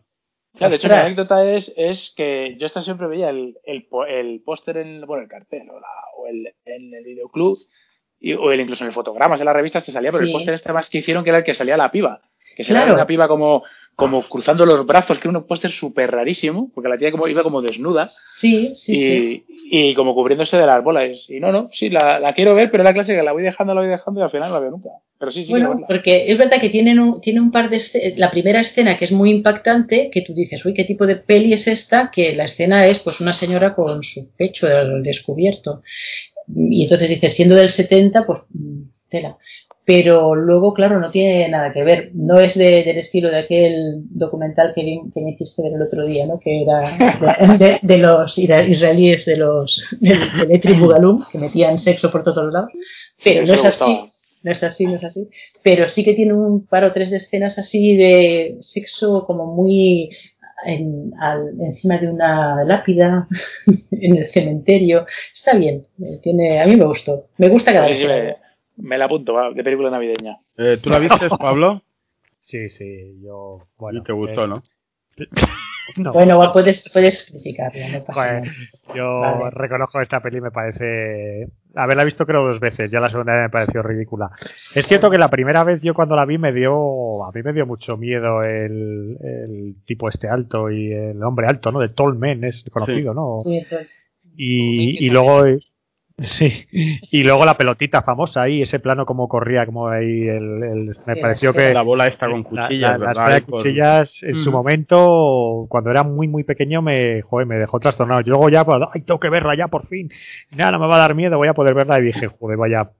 Bueno, bueno, no te gustó, vaya. que, eh, me alegro que, oye, que fuera, hay que respetarlo. Yo respeto todas las opiniones y si te gustó, es, es la gracia del cine y, y para, para gusto sí. los colores. Pero, puf, a mí me parece muy cutre, la verdad. no Se le ve las costuras que lo que has contado es muy interesante, yo no tenía ni idea y, y veo, claro, pues si es una ópera prima y con hecha con cuatro duros, pues más, más Sí, nivel. la, la rodaban en fin, que a los fines de semana, o sea, se ve que no tenían que tenían que pedir también No para que les sabía, no dejaran y en, en No cuatro lo oculta, ¿eh? un año, tardaron un año en rodarla. No lo Claro, que está el, hecha proble- con el cuatro duros. Sí, el problema es que yo creo que bebió mucho de, de, de, pues eso, de, de Mario Baba, de Dario Argento, ese terror Sí, gallo italiano, sí, así sí, un poquillo, un poco una estética para mi gusto cutre, pero bueno, era la que molaba en, en Italia y en Europa, o al menos generó ese género de culto de autor.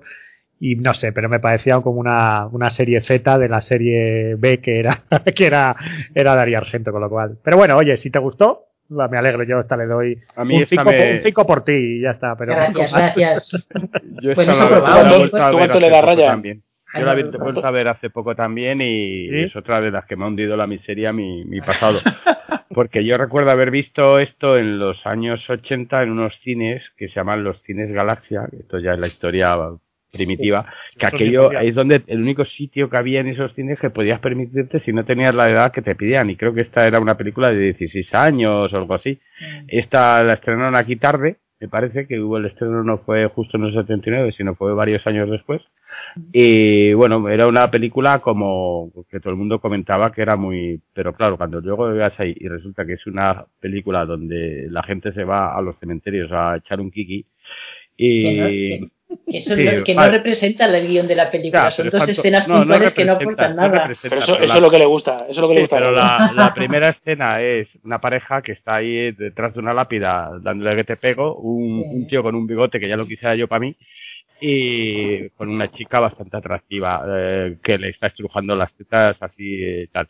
Eh, este hombre muere inmediatamente y vemos que el- la chica se convierte con un efecto especial muy cutre en el hombre alto y entonces a partir de ahí arranca todo que madre mía eh, el guion de lo que debieron de fumar en el Pero 79 escucha, si no tenían ni el esto. guion completo, si iban improvisando No, no. según lo, según Sí. la necesidad, iban improvisando sobre la marcha, Sí, no sabían ni cómo cerrarlo.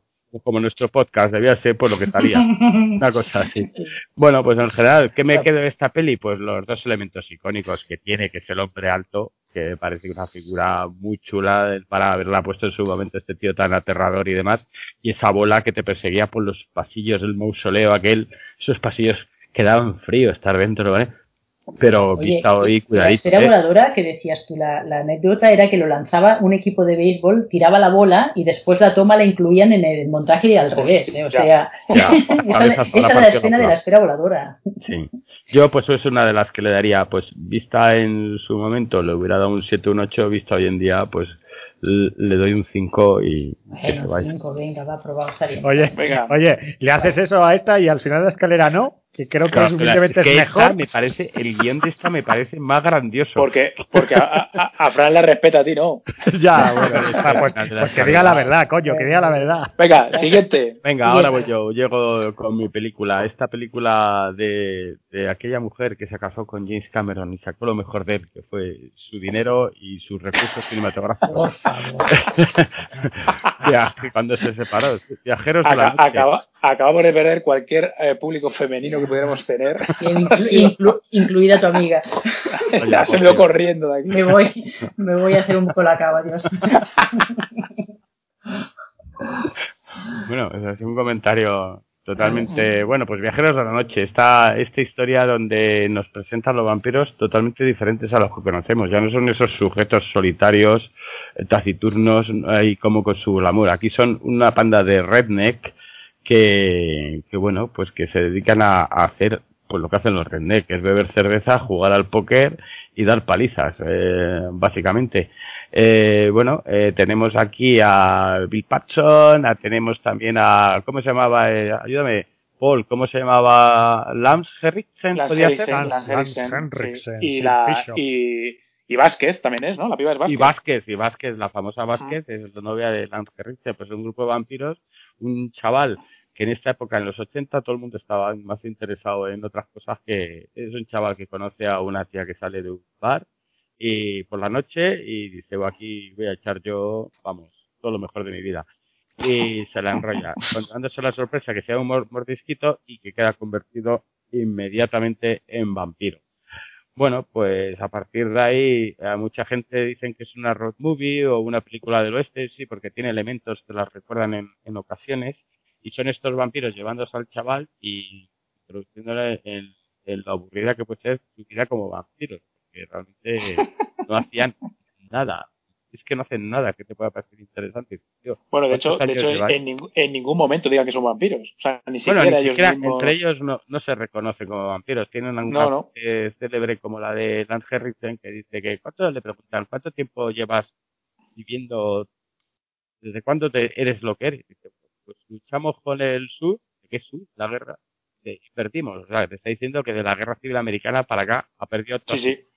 Sí. Mm. Bueno, me gusta mucho cómo dirige Catherine Bigelow. Es una tía la que hizo Acero Azul, Le Man Body, esta de...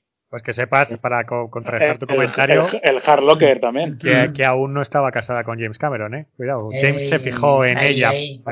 después Mira, de... Gracias, Paul, eh, gracias, eh, Paul. En No, es que es de esta verdad. mujer diremos que heredó solamente pues el dinero de Cameron tras la separación. Pero Se hizo- el se hizo un talento ya- Tenet. El Venga. talento ya lo ponía ella de, de su parte, porque sí que está bien de- dirigida. Eh, esta tiene pues es la lacra de las películas ochenteras que La estética, ¿no? la Ya hace mucho que no la estética, veo. sí, la estética es muy ochentera y luego los diálogos son a veces muy ridículos, muy poco cuidados en algunas ocasiones y la historia se alarga y no dura mucho, hora y media, pero podían Es que tampoco da, no, no da para más, ¿eh? no da para más. Podían contar más cosas interesantes en hora y media.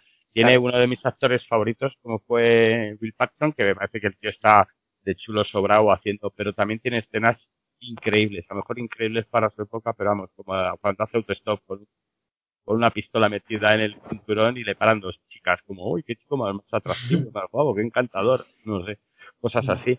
Me mola, ¿eh? la peli, pero también es fruto de, de su momento y de su tiempo, ¿eh? Yo la recordaba más. ¿La has, has vuelto a ver? Sí, sí, la vi hace poco. Yo vengo con los derechos, los deberes todos hechos y me he tragado ¿Dónde, este. ¿Dónde estaba esta? Pues esta, mira, estaba en ¿Tuviste filming, o- en filming. Ah. Esta la encontré antes de encontrarla al final de la escalera, que me costó bajar al videoclub Claro, de Filmin. po- po- porque está al, final de la, está al final de la escalera, que no te enteras. Hostia, vosotros habéis, habéis estado, mira, empecé el otro día para buscarlo porque no me salía escrita No, el- en, en el, El interfaz, es, el interfaz es terrible. Es terrible. Sí. Y El empecé a interfaz de bajar. filming es terrible. Esto sí que es El terror, tío. Terror sobrenatural. ¿Tú sabes la cantidad de películas que tienen Filmin? Estuve más de 15 minutos bajando con el cursor ahí sí, sí. hasta... Y no acabó, ¿eh? Y aquello no acabó. Se me pusieron los pelos de punta. Digo, "Ah, tío". porque de vez en cuando encontrabas algo curioso. Dices, Anda, A esto la voy a apuntar. Pero claro, tú le dabas a seleccionar y ponerle para un visionado futuro, pero descojonabas todo lo que habías visto desde entonces. Se te ponían las pelis a mitad de pantalla, Sí. no sé qué. El Era interfaz es una basura. O sea, pero ¿por qué? Y en, general las plataformas tienen una interfaz penosa. Yo no sé por qué ocurre esto. Si alguien me lo explica, que por favor que nos escriba y nos cuente. Porque Que gasten, que gasten Amazon dinero. Prime, no, no sé por qué en mi teléfono aparecen más películas buscándolo en el móvil que buscándolo en el menú de la tele. Yo no sé, esto sí que es sobrenatural. Algo nos ocurre ahí. Bueno, pues Viajeros de la Noche. Yo a esta vista hoy en día le doy, le doy un 6.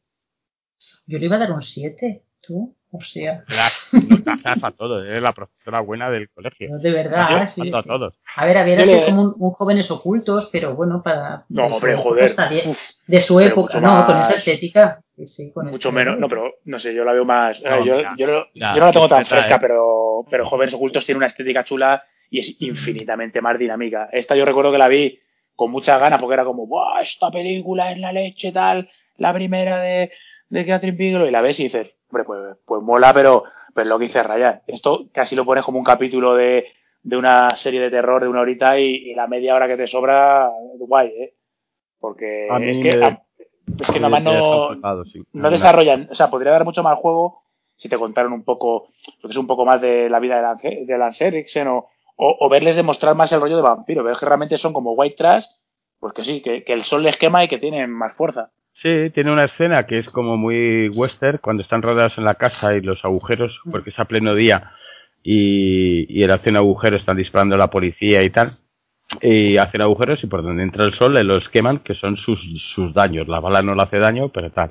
Pero luego tiene cosas muy ridículas. La resolución final es de, no, mira, te pongo sangre eh, y te quito el vampirismo que tienes, que lo que tienes es tontería, no vampirismo, chaval.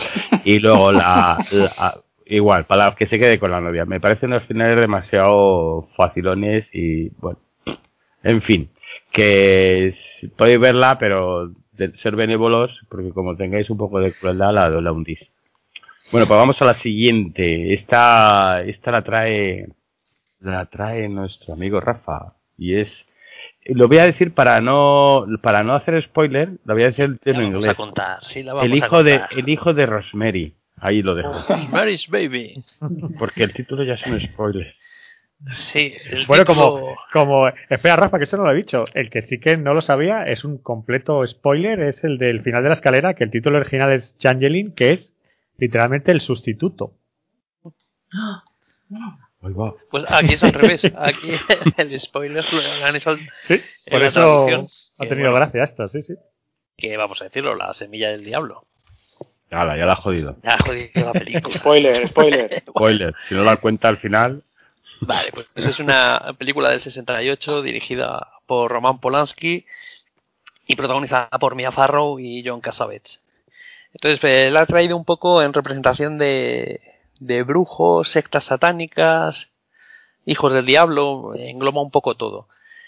Eh, la película, pues bueno, nos cuenta un matrimonio joven, Mia Farrow y John Cassavetes, que se mudan a un apartamento en, en un edificio pues emblemático, luego sabemos que es el, el edificio Dakota, aunque aquí recibe otro nombre. Y, y bueno, son una pareja joven, él es actor, aunque no le va muy bien. Y desde el principio pues tiene unos vecinos, un matrimonio mayor, un poquito entrometidos, pesadetes, que, que hablan mucho con ellos, eh, se preocupan mucho por ellos, sobre todo por ella.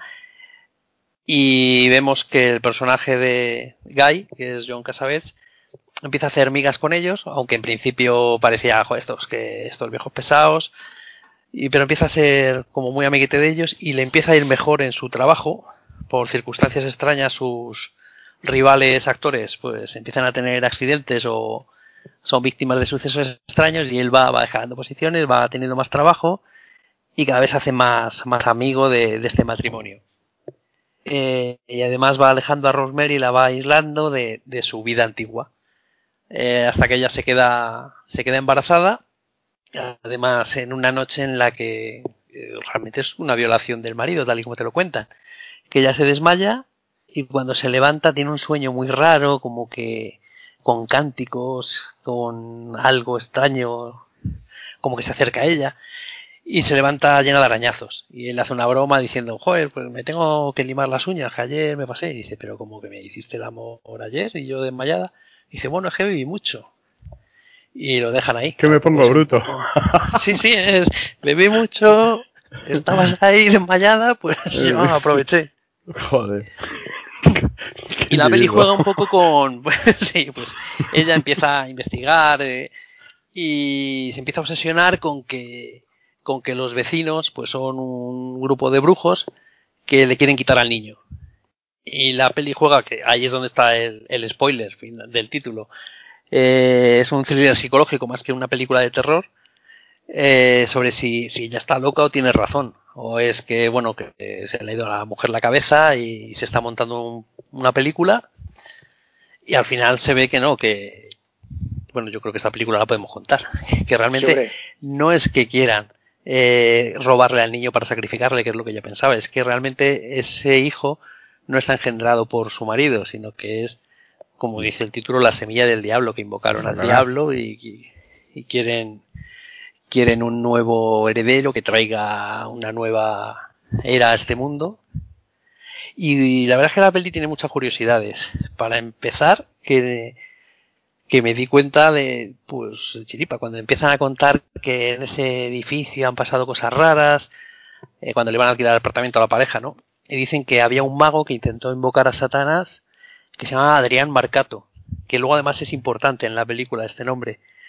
Pues es que, claro, me sonaba el nombre porque justo en el episodio anterior de Frecuencia Global hablamos de historia del oculto.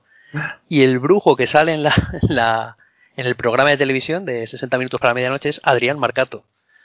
Con lo que, que bueno, que ha creado un imaginario colectivo esta película. Eh, datos así importantes, pues bueno, pues está basada en la novela de Ira Levin, que también hemos, hemos tenido ya tres peliculillas de, basadas en sus novelas, Los niños del Brasil, Las mujeres de Stepford y ahora este Rosemary's Baby.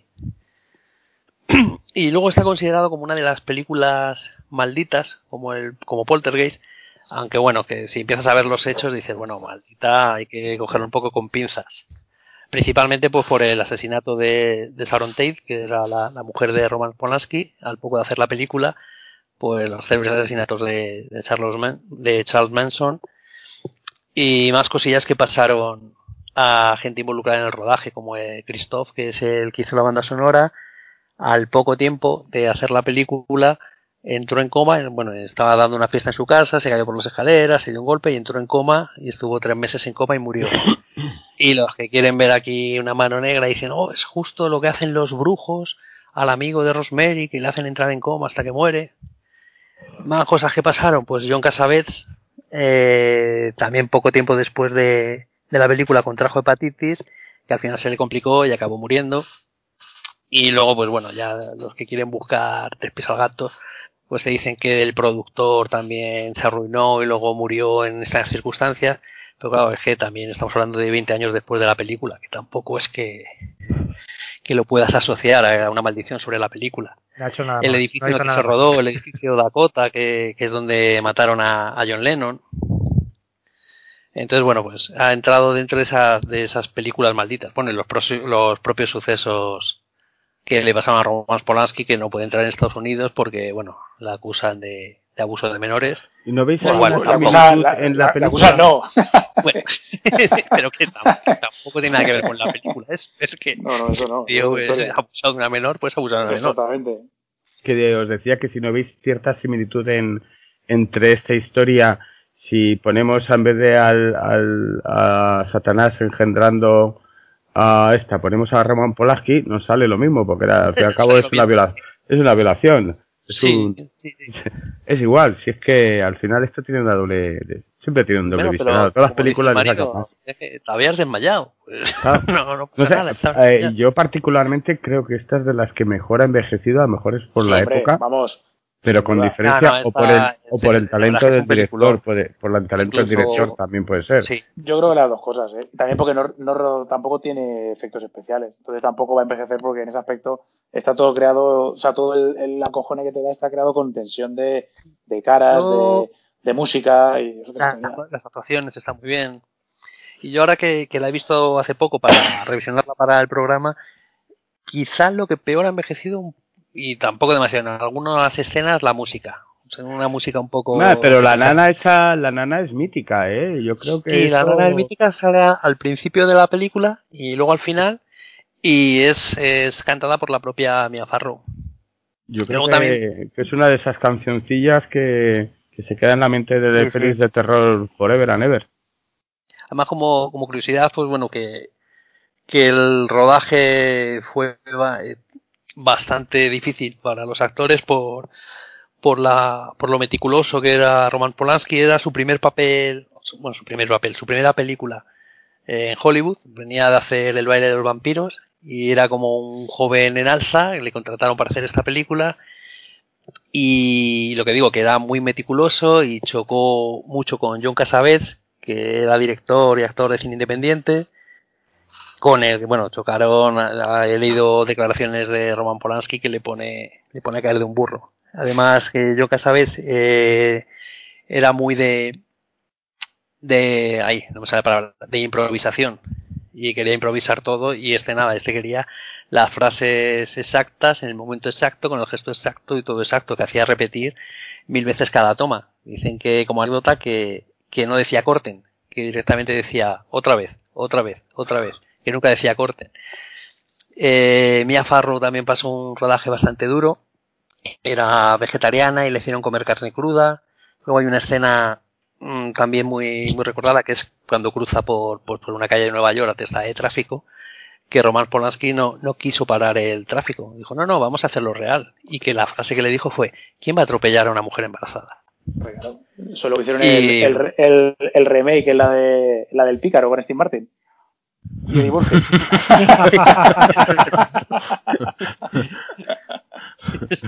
Qué gran película. y sí, sí. Bueno, Y también pues- más, más cosas que se pueden contar, pues que durante el rodaje de esta película, Mia Farrow estaba casada con, con Frank Sinatra y tenían, iban a hacer juntos una película, El Detective.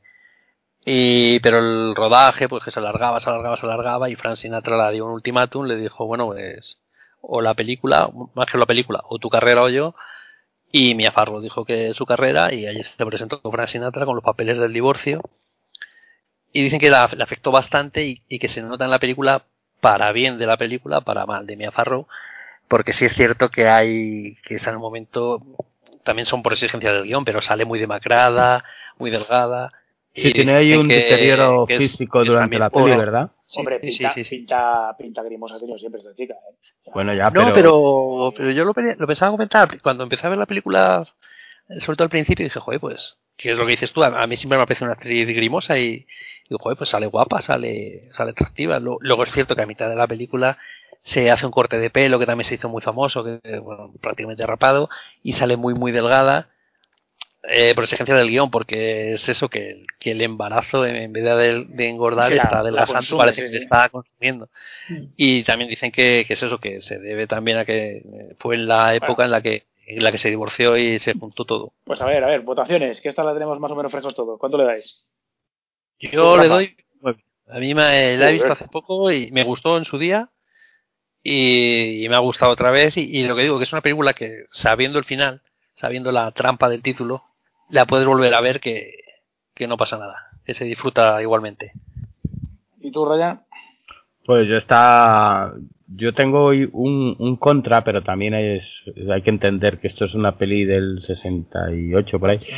Sí, y es el exceso de sumisión de la protagonista, porque hace todo lo que le piden aun cuando son cosas absurdas. O sea, hay momentos que dices, joder, pero es que esto cualquier persona. Pero bueno, siendo esa época, el papel que tuviera la mujer en ese momento o, simplemente el carácter de la protagonista, pues puede ser que, justifique todas estas cosas que pasan. A mí es una peli que me sigue gustando, me ha jodido el tema, una vez vista, pierde las perspectivas que la primera vez puedes tener de que si te está engañando son paranoias de la tía o no. Una vez vista y vuelta a ver ese, ese puntito lo, pierdes. Lo, pierdes. Pero bueno, sigue estando rodada muy bien e interpretada excepcionalmente. Me parece que Mia Farrow al principio está de, de, no de tía atractiva, pero de chica mona, chic, ahí con su, sí, poco a poco se va deteriorando y encontramos y dices, joder, que esto ya es un espectro. Y la escena al final, acercándose a aquella cuna con todos, con los crucifijos pequeñitos colgados del revés y tal. No sé, yo a esta peli le puedo dar, pues bueno, pues eh, como, como estética y historia y demás, le puedo dar fácilmente un 8. Muy bien. ¿Tú, Fran? Bueno, yo no la he visto desde hace un montón de tiempo y si, como no tengo criterio, yo te diría, yo en su, momento le puse un, le pondría un 8 y yo creo que si ahora la veo y... Le das un 10, le doy 15. Un, 10, un 15, dale. La, tenéis en Netflix, ¿eh? si alguien la pues, quiere revisionar... Ah, mira, pues eh, sí, pues yo la vi hace un año y es una de esas que, pelis que no te importa volver a ver. Hace más tiempo, pero sí que la veré. Lo que pasa es que no, esta vez ya no me ha dado tiempo a llegar a la de Rosemary's Baby, pero sí que la veré, sí. Sí, antes de que la guste, te la ves. Sí, ahora, ahora cuanto acabemos. A mí reconozco que es una peli que no nunca me ha llegado a gustar demasiado. Ah, ya está, ya está jodiendo. Yo me quedo con yo con Patton, más que con No, bueno, eh, no sé si es que ya me sabía cómo acababa o esta es una peli que vi hace mucho, hace un montón que no la reviso, pero porque la vi y dije, vale, bien, Roman Polanski, este tipo, pues bien, pone la cámara bien, no sé, no le tengo mucho aprecio, la verdad, a la película. Me pareció entretenida. No, es que no me llegó ni a meter. ¿Había un remake con Rosario Dawson? O no, no, sé quién era la que hacía el remake ahora. No, no, lo he visto, ¿eh? es, relativamente moderno. Sí, sí, había para televisión, yo creo que fue una miniserie o algo así, sí. Mm. No sé. A mí, bueno, oye, eh, yo le daría un 6, sí, no está mal, 6, 7, está bien. Pero vamos que. yo, le daría un, yo le daría un 7 también. Bueno, pues eh, ya la llegamos con, con Lobo, que nos la trae el Lorazot. Increíblemente, Lorazot se ha visto una película últimamente. Pues a, mí esta, esta, película me, me, gusta. Mira que tampoco creo que es una gran película, porque esto es de una película de Mike Nichols, que es un tío que hasta ganó un Oscar y todo, con quien te Virginia Woolf me parece que es. Y es curioso, porque esta la verdad que debe ser de, de lo más normalito de su, de su filmografía, porque tiene directa, tiene el graduado, tal. No, no el graduado, creo, ¿no?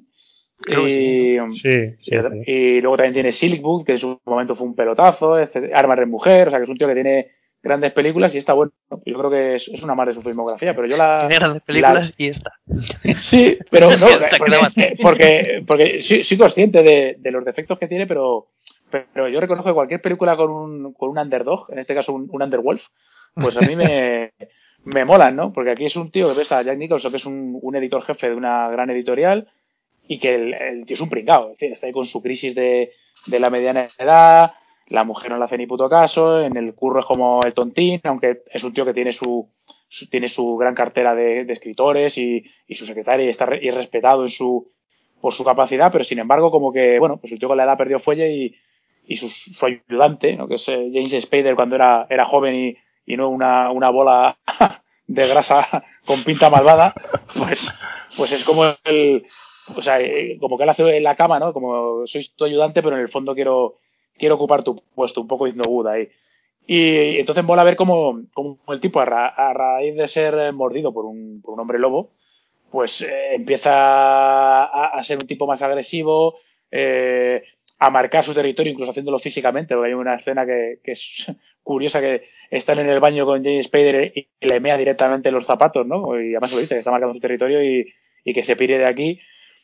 Y además sale una, una Michelle Pfeiffer que sale guapísima en esta película. Y, y, me mola, me mola ese rollo de cómo el, el perdedor o el tipo que está acabado poco a poco va recuperando su, su posición. y luego nos da eh, a uno de los tíos que yo creo que si, si la época de las películas de superhéroes o, o, o ya Nicholson hubiera nacido 60 años más tarde, eh, nos hubiera dado un Lobendo o uno de los actores que para mí hubiera sido un gran Lobendo, ¿eh? Porque mira que aquí ya sale viejo y hay una escena en la que, en la que está un poco maquillado con sus patillacas, el pelo así un poco de punta y unos colmillos y la cara de loco típica de Nicholson. Yo no le veo de, yo no le veo de Lobendo, a lo mejor le puedo ver de, del personaje ¿eh? de, de, Lobo, pero claro, ya imaginando mucho, ¿eh? Porque, Joder, pero hay que echarle mucha imaginación. Hay, hay ¿eh? mucha imaginación, lo reconozco, pero, pero no le veo. Le, no sé, me le veo más, más irónico y más mordaz a, que el personaje, la verdad es que no lo sé. no sé. Yo, me refiero más, más que otra cosa físicamente, esa sonrisa y un poco de, de cabroncete y, el pelo. Y no sé, a mí es una película que me, me, parece muy entretenida. O sea, si es una gran película, y mira que son dos horas de película. ¿Sabes lo que pasa? que yo creo que está rodada un poco rollo telefilm o, con un poco así. Le, falta cierta espectacularidad porque, por ejemplo, hay una, la pelea que tienen los cuando están los dos en, en forma de hombre lobo es un poco cutre. Parece una película esta de Kung Fu de, los 70 como con, tirando con cables. Y eso es tu culpa, de, para mí es culpa del director, porque teniendo los actores que tiene ahí para, para manejarlos, no sabe ni manejarlos y simplemente no, yo pero creo claro, que... tú ves, tú ves eh, lo que ha rodado Mike Nichols, y aunque se haya llevado premios, pero claro, está muy, muy alejado de este producto. O sea, está fuera, unas películas muy diferentes. Claro, está fuera de su, de su mundo, literalmente. Es una pena, porque yo creo que este guion a lo mejor era un tío un poco más, más físico, más de película de acción hubiera dado juego. Porque, sin embargo, en su momento, en su momento decían que, que era un poco una crítica, ¿no? De, de, de lo que eran las grandes empresas de, Sí, bueno, claro. Que era o, o, eras el lobo o eras la oveja. O, sí, claro, sí, y este hombre pasa de ser una ovejita a convertirse en un lobo. Literal, literalmente, además. Sí, sí. sí. No sé, me parece una película, una película entretenida. Muy bien, pues. Le doy un, Franz, ¿tú está, Franz, ¿la has visto? No, esta no la he visto. Claro, porque tú eras muy joven para ver esta película. Sí, esta no había nacido. Mm. Bueno, y tú, Paul, la viste, ¿no? También. Sí, a mí, bueno, me vendían, creía que iba a ser una. Bueno, está Michelle Pfeiffer, que ya para mí ya le da le vale un 7. Como, como dirías tú, Michelle Pfeiffer un 7, pero como película un 3, un 4. No soy tan benévolo. Me pareció que. Sí, yeah. Es que yo creo que es un error de todo, ¿eh? De, de incluso de casting, por mucho que veas ahí a, al bueno de, de Jack Nicholson. Pero yo creo que no lo he, hablo de memoria, ¿eh? creo que tuvo muchos problemas de producción, creo que Mike Nichols acabó aquí medio de rebote, Jack, Nichols, eh, Jack Nicholson pues porque era amigo de él, no sé, creo que hubo mucho lío con esto, no había, no sabían lo que era. Y creo que es lo que salió, una especie de cosas. Yo creo que era más cuestión del paquete del director que, que de los actores, porque en manos de otro hubiera dado un, Sí, pero la, pero la, propia historia, no sé, no acababa, no era una, era, era un, al final podía ser una historia romántica, eh, una peli de terror, una crítica social, no sé, claro, no, no, sé. Yo, yo, que me esperaba una peli de terror que decía lobos, tía, son hombre, eh, una no, peli de hombres de, lobos. De y, terror poco. No, no, por eso que y de terror poco, entonces no sé. Yo, bueno, película sobrenatural sobre el mundo de los negocios. Claro. o algo así. Los, los lobos, los lobos de los negocios. Sí. El, lobo de, el, lobo de, Wall Street. Sí, antes del lobo de Wall Street existió otro lobo, ya está, nos quedamos tan anchos. Bueno, ¿qué le das entonces, Pablo? Ah, yo un 3, sí. Un 3, sí, ya le voy a dar un 4 porque no es ni no es ni para no, no vale ni para el recuerdo. Nada, yo le daría un, no sé, no sé si un 5, un 6 por el reparto y pues es que tampoco está bien dirigido, si es que tampoco, la culpa, por mucho que te lleven ahí a buenos actores y luego no sabes qué hacer con ellos. Sí, pero, pero sí es lo que te digo, que si Mike Nicholson es el de graduado, del Trampa 22, el de joder, y luego el de, eh, ¿cómo se llama? La de, a propósito de Henry, incluso, que rodó un par de años antes, que estaba una comedia o sea, así. yo el otro día vi el graduado, es de este mismo director. Sí, sí, sí. sí. Hostia, eh, esa, esa peli tiene, tiene eso, bueno, no queremos alargar esto, pero un día habría que hablar del graduado, porque madre del amor hermoso. Madre del amor hermoso, qué pavo el Dustin Hoffman, ¿eh? Pero pavo, pavo.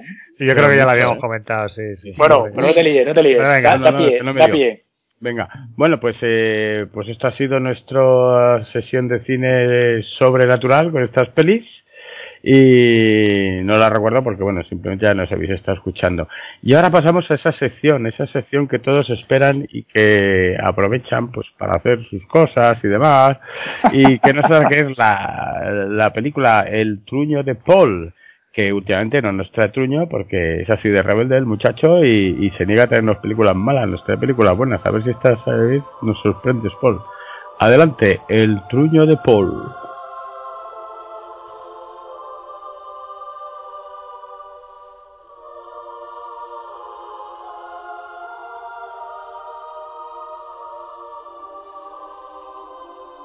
Bueno, no sé lo que vais a opinar de esta película. Hoy traigo una película Llamarada. del señor, del Llamarada. señor James Cameron. Hostia. ¿vale? A Hoy ver. traigo, Sí, seguro. hoy traigo The Abyss. Ah, bueno, bueno, bueno. Muy bien. Muy chula, muy chula. Bueno, estáis oyendo ahora estos coros durante media hora de Alan Silvestre. de la sí, sí. película. Sí, qué buena. Pero ahora, ahora ya me, me pegarás un par de hostias. Tienes 20 Pero- minutos máximo, Paul. ¿Cuánto? ¿10? Venga, hostia. 20. pues- Pero eh, entonces comenta la que se estrenó, ¿eh? No la del montaje del director. No, yo tengo que hablar. Bueno, ahora llegaremos a eso, ahora llegaremos a eso. Pero vamos. Bueno, eh, The Abyss, película del año 89, dirigida por James Cameron, el, el rey del mundo, como le gusta al ególatra de él hablar siempre.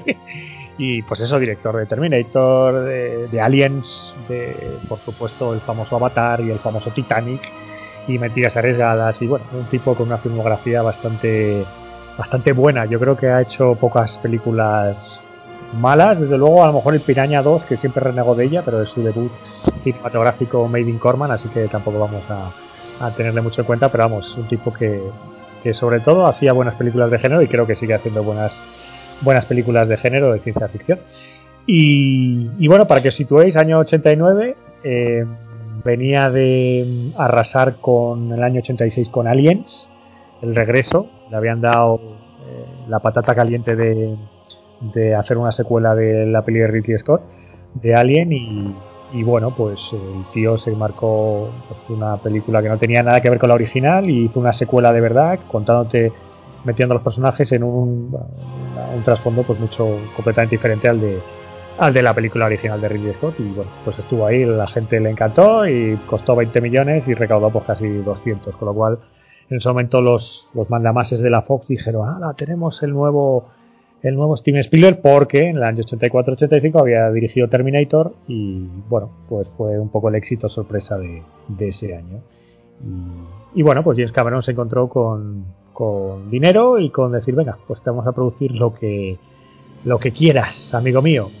Y, bueno, pues eh, él ya por fin pues pudo trabajar en lo que, esto lo comentaré un poco al final, lo que yo creo que son los, los temas más importantes que están, están latentes en todas sus películas, pero se cascó el guion de, para situarnos, pues es una película que, que nos cuenta la historia pues de una, una plataforma petrolera, pero que no existe en la vida real, aunque todas las películas de James Cameron nos cuentan las cosas como de una manera que te crees todo lo que, lo que te está enseñando en pantalla, no sabemos cómo lo hace, pero, pero sí.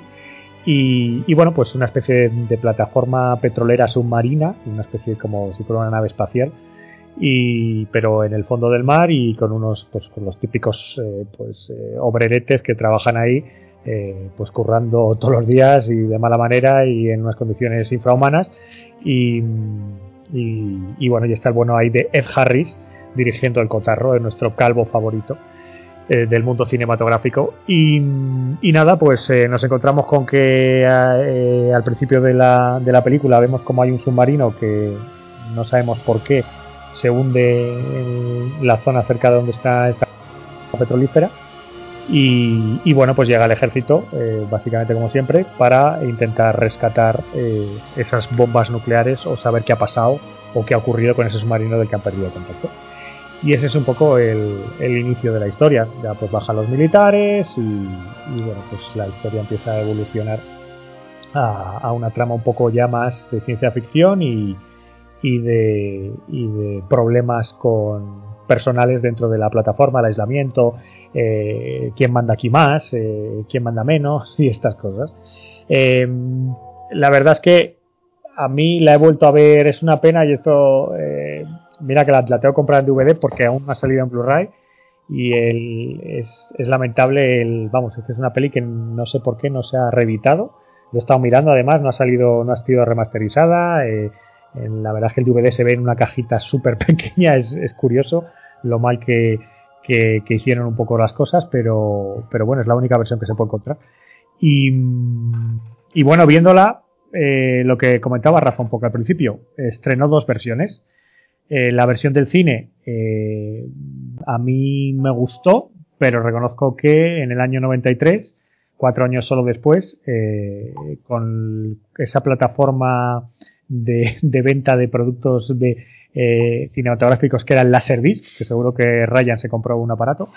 Eh, eh, pues la publicó, volvió a publicar, editó de hecho la película de nuevo con un nuevo montaje.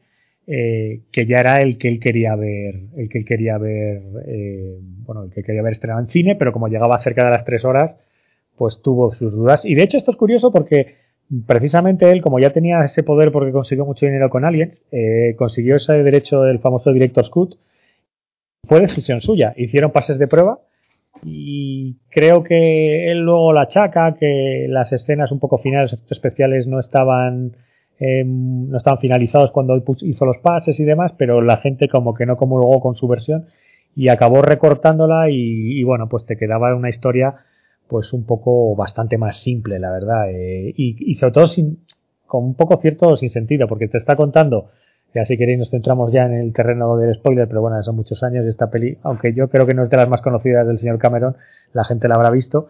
Eh, evidentemente hay una presencia eh, como alienígena, que es la que está genera toda la tensión de la película.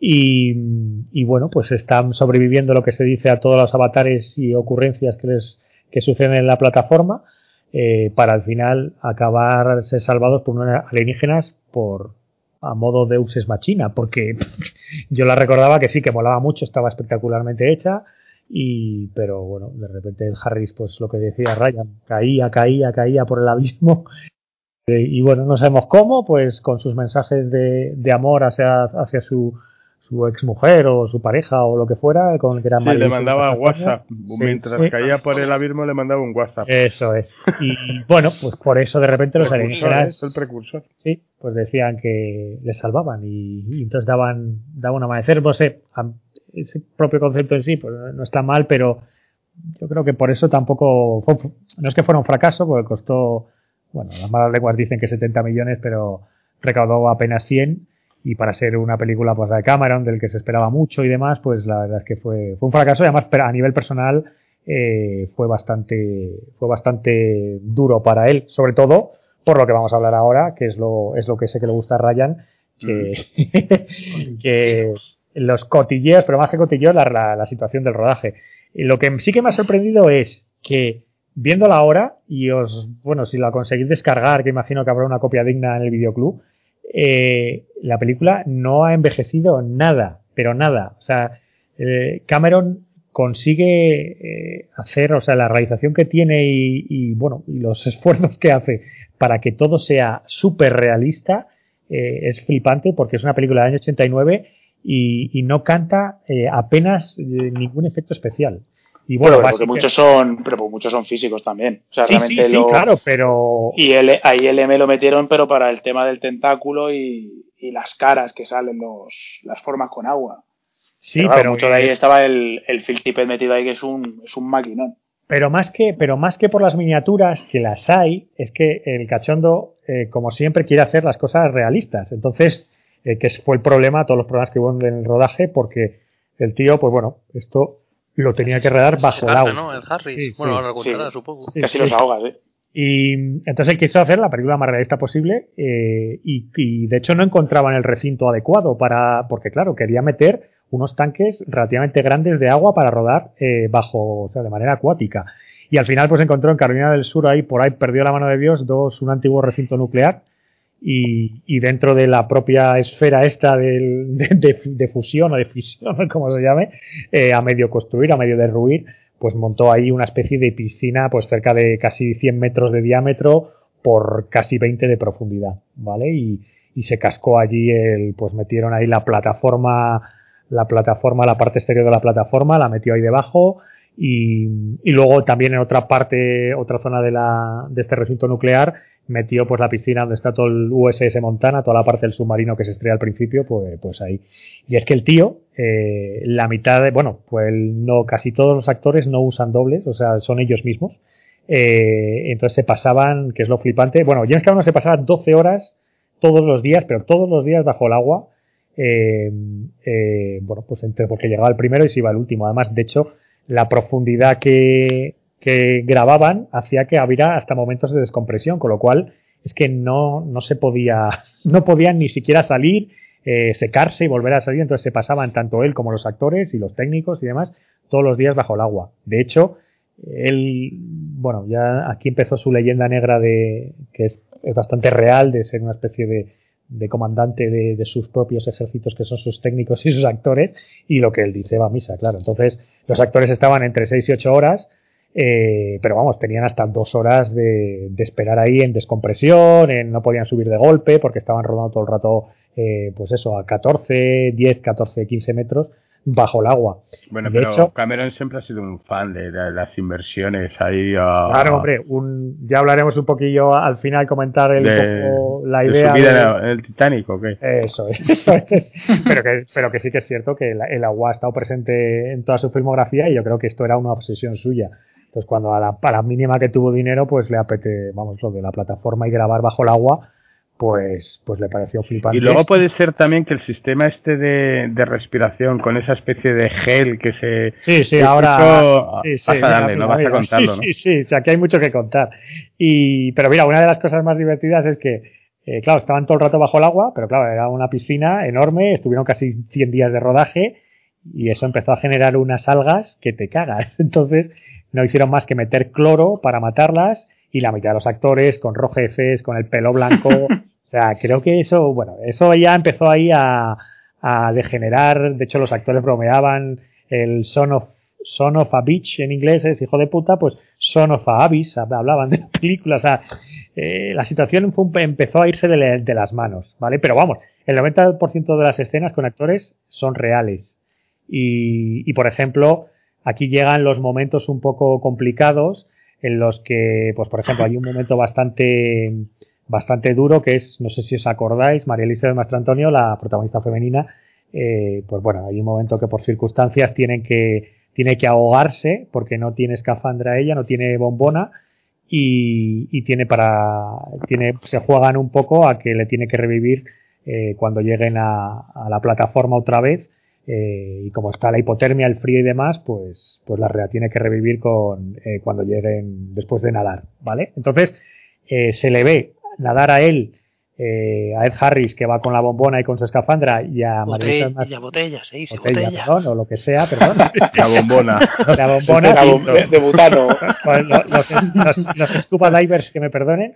Eh, pero vamos, se le ve, se le ve a él eh, nadando con ella y ella va contra con sus vaqueros, no sé qué, claro, porque ella supuestamente le pilla como no iba con el traje y eso es, eso es por ejemplo, es ella, ella que iba conteniendo la respiración y simplemente por la, la grandiosidad que buscaba en pantalla eh, James Cameron, pues Ed Harris arrastrando el cuerpo de ella, aguantando la respiración y simplemente por el hecho de que, bueno, pues para que fuera absolutamente realista.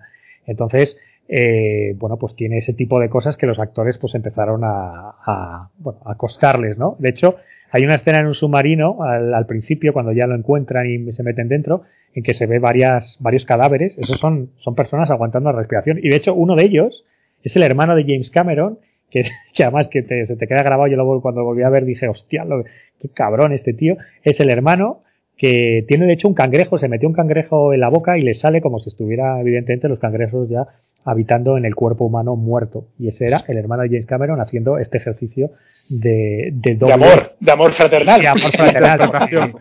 Hermanito, te voy a dar un papel. Me parece flipante. Y todo eso un poco así. ¿Qué pasó?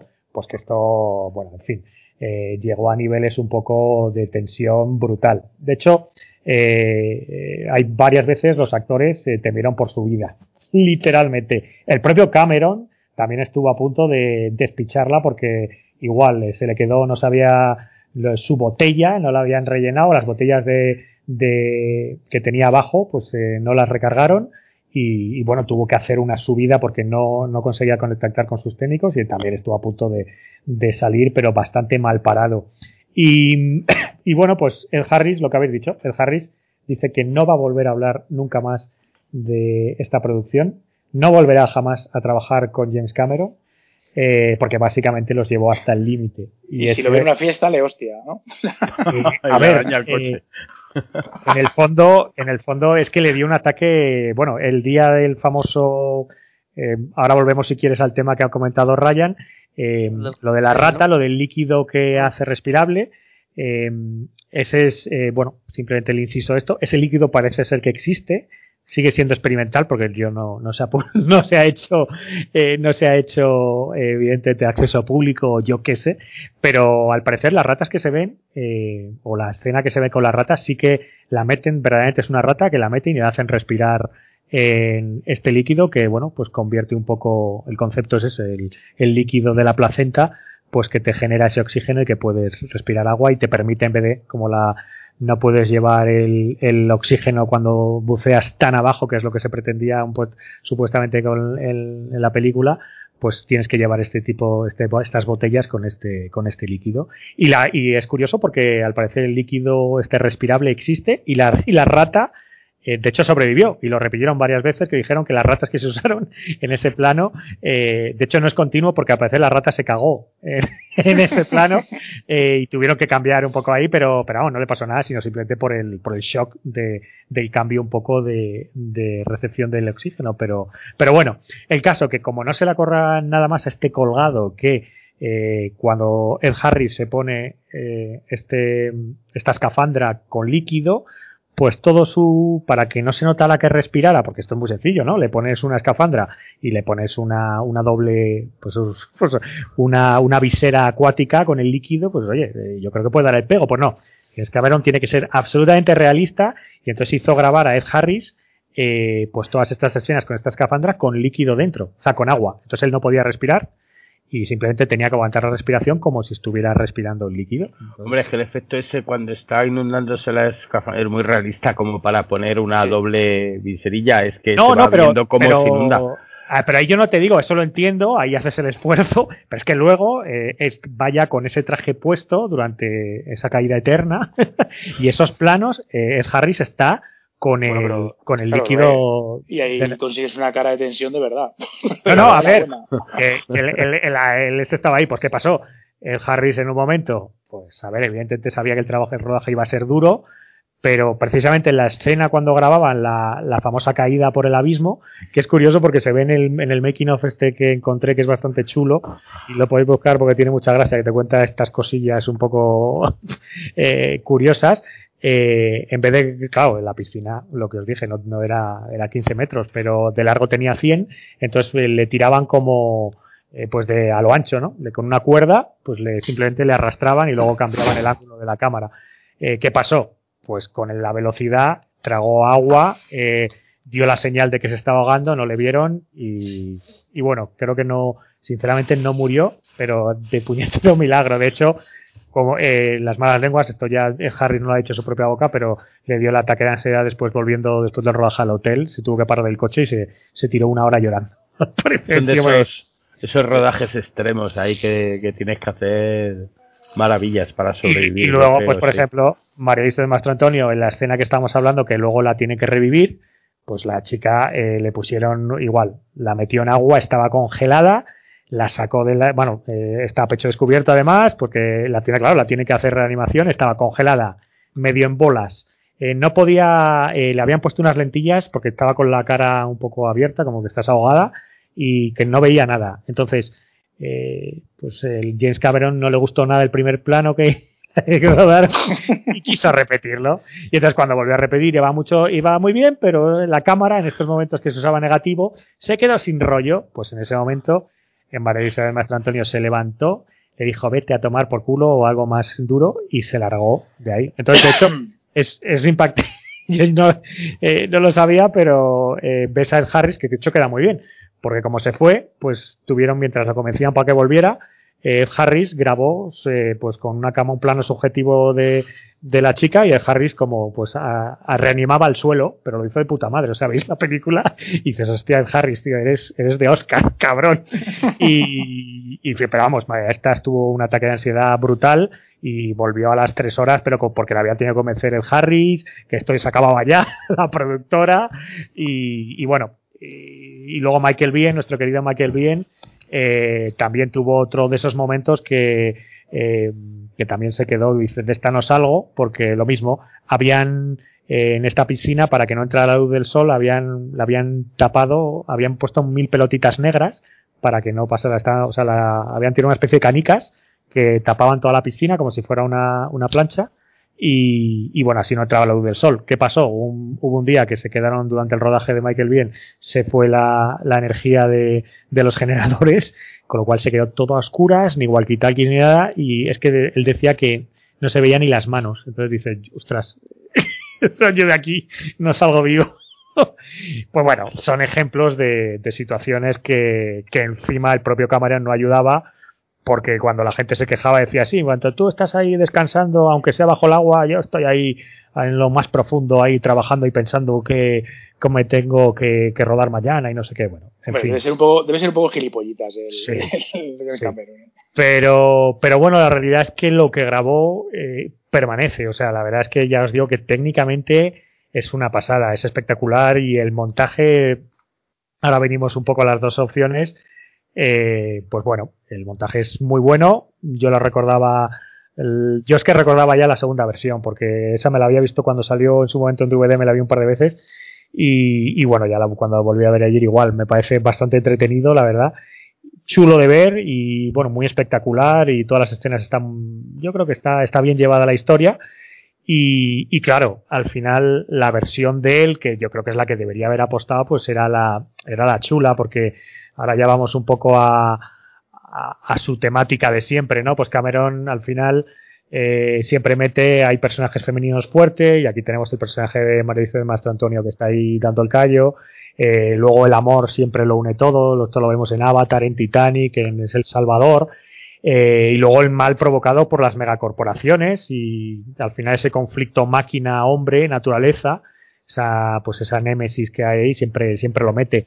Y, aquí un poco la historia era esto, ¿no? Los, la versión extendida te lo cuenta bastante bien y es, y de hecho es bastante, hasta cierto punto inteligente, pues usa el tema de siempre en que los alienígenas están ya aquí y nos están observando, pero vamos, son unos alienígenas un poco hijos de puta, porque ven todo lo que hacemos arriba, que es lo que cuentan ya la versión extendida, y se ve que a Ed Harris le enseña todas las imágenes de que estamos a punto de, de estallar esa, era el año 89, pues un conflicto un poco de guerra nuclear, que es porque está al borde, mientras la gracia que tenía, que es que eso también se perdía un poco en la primera versión, de, de porque claro, tuvieron que reeditarla y quitar muchas cosas. Entonces, no, se, no sé, en esta versión te enteras de que uh, hay un conflicto internacional por el Montana y que es muy fuerte y que puede llegar a, un, a una tercera guerra mundial fácilmente. Y, y bueno, los alienígenas lo ven y dicen, bueno, pues para que, para que destruyáis el planeta, porque eso sí, los alienígenas evidentemente son pro naturaleza, pues eh, eh, deciden pues lanzar unos tsunamis por todo el planeta y gracias al amor de Ed Harris y Marilisa del Mastro Antonio, pues bueno, pues ven ese sacrificio que hace Harris por, por, eh, por sus compañeros y demás, pues es lo que les hace cambiar de opinión. Y bueno, y salimos a un nuevo día que es bastante espectacular, la salida un poco del mar con esa plataforma enorme alienígena eh, pues bueno, pues la historia cambia y tiene otro sentido. Eh, pues la verdad es que, pues lo que os digo, yo creo que una película, yo creo que a reivindicar de James Cameron, la verdad, sinceramente mejor que el, su famoso Avatar de los huevos, porque a mí no es una película que, que, que, me cuesta verla por la duración, por todo. Pero, pero ves, esta película que todo el mundo siempre la ha considerado pues bastante menor y demás, a mí volviéndola a ver, pues me, la verdad es que me gustó, me, volvió a gustar, y la recuerdo bien y sobre todo ya digo que es, es espectacular, se ve ese amor que tiene por el agua, no falla, que si Titanic, que si, que si todos sus documentales, todo de su Piraña, Piraña 2. Sí, sí, pero que al final está ahí. Y, y, luego, pues eso, esos temas de el hombre contra la máquina, que ya, pues, desde evidentemente en el propio Aliens, las megacorporaciones dominando, el Terminator, eh, pues bueno, ahí se veía un poco, pues, al final sus historias, yo siempre lo he dicho, que James Cameron, por mucho que Terminator sea una historia bastante compleja, el resto de sus tramas son bastante sencillas, porque son, bueno, son, es un buen narrador, yo creo que de historias de género, de, de aventuras, llámalo, y, y, en el fondo, pues le, eh, lo hacen bien. Y esta película es eso, yo me ha gustado siempre, siempre la reivindicaré porque me parece que tiene, que tiene sus momentos, y bueno, es Harris, a pesar de es un profesional como la Copa un Pino, ya sé un, vamos, yo le hubiera dado Oscar 2, 3, 4 porque te lo crees, como el típico eh, jefe de, de, plataforma, pues eso, obrero, eh, hasta los huevos de todo y, y, luego, pero eso sí, sacrificándose por, por su tripulación, vamos, lo hace, lo hace Pues bien. venga, Luego- pues dale, dale puntos, dale puntos. Bueno, ahora quiero oír la opinión de Ryan. Yo a esta le doy, visto, visto ayer con la versión, ya hablo de la versión extendida, yo le, le vuelvo a dar un 8. Un 8. Uf, un 8 le das. Es que, Sí. joder, es que el, el guion es tan simple que le quita, le quita valor, ¿eh? Me gusta mucho los alardes técnicos que este siempre hombre, este hombre siempre anta la última en, en, en tecnologías a la hora de filmar y cómo lo hace. Pero, joder, el guion es un poco tremendo, ¿eh? Los sacrificios, el amor, todo lo puede, todos esos mensajillos que se marca, simplifica la historia y le quita un poco de, de historia, vamos. Yo la vi como cuando, esto lo he visto yo en el estreno, que era muy espectacular para ver una sala de cine y luego te la llevabas Sí. a casa y aquello, aquello no era lo mismo, ¿no? Pero tienes razón, Paul, ¿eh? la, la versión extendida gana, le da más trasfondo. Sí, sí, yo creo que la he visto también, pero... Yo he visto la normal, yo la vi como Ryan en el estreno, que además recuerdo que fue en un, en un cumpleaños. A ver si allá. esfera. A ver si la Espera. espera, a ver si la Espera. de Hoffman en vez de... No, esta- no, no jodas, con ese, con ese me quedé dormido. no sé, bueno, es una peli que, que está bien, no creo que sea la, la, la mejor de James Cameron. Está bien realizada, sí, está bien producida, sí, pues porque este hombre tiene dinero y sabe manejar la cámara, pero joder, yo no sé si me atrevería a verla otra vez, ¿eh? No sé, ¿qué me recomiendas? ¿Que me la vea otra vez? A ver, yo ahora tengo sentimientos encontrados porque te puedo, te llevo, te acerco el DVD con la versión extendida, imagino que también está circulando por el videoclub. Pero es que yo la vi, es que no sé por qué, no se ve la adaptación que hace cuando la prueba, vamos, cuando el DVD la interpreta, ya me he metido en internet y parece que ocurre con, con todas, eh, que es que te la pone en una pantalla muy pequeña, la verdad, y entonces la copia que yo tengo no ayuda, la verdad, no ayuda. Eh, pero bueno, a mí la historia me volvió a gustar y es por verla es espectacular. Lo que pasa que sí que es cierto que no sé si estamos esperando. Es, es curioso porque no ni idea cuando la cogí y la volví a ver.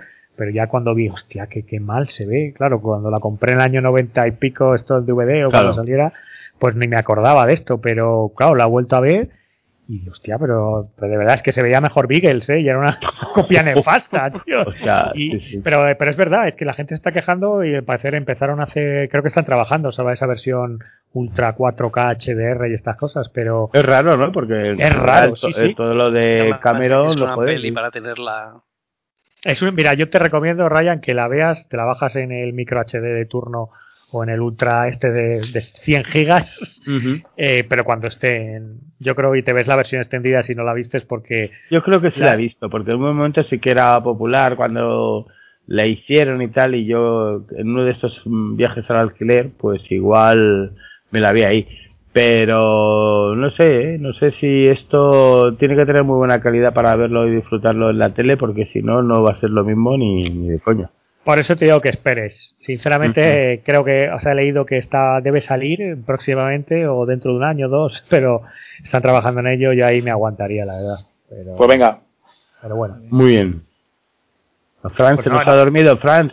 No, no, Despi- estaba despierta, no, es- despierta. cuéntale. De hecho, es que estaba pensando a ver si la reponen, porque están haciendo muchas reposiciones de Cameron y es probable que le hagan un ciclo aquí en Barcelona en alguno de los cines. Y, y si y si os venís todos el fin de semana a verlo, pues oye, magnífico. O sea, os invito también. no, no, pero yo en su momento me encantó esta peli, me gustó muchísimo y le hubiera puesto un 8 y yo como soy así amable, pues también le pongo un 8. Claro, un carácter amable, pues. un ocho. Vale. Sí, tal cual. Bueno, bueno. Bueno, pues esto ha sido el truño que nos ha traído hoy Paul y ahora vamos con esa sección rápida de noticias que la trae cargadita.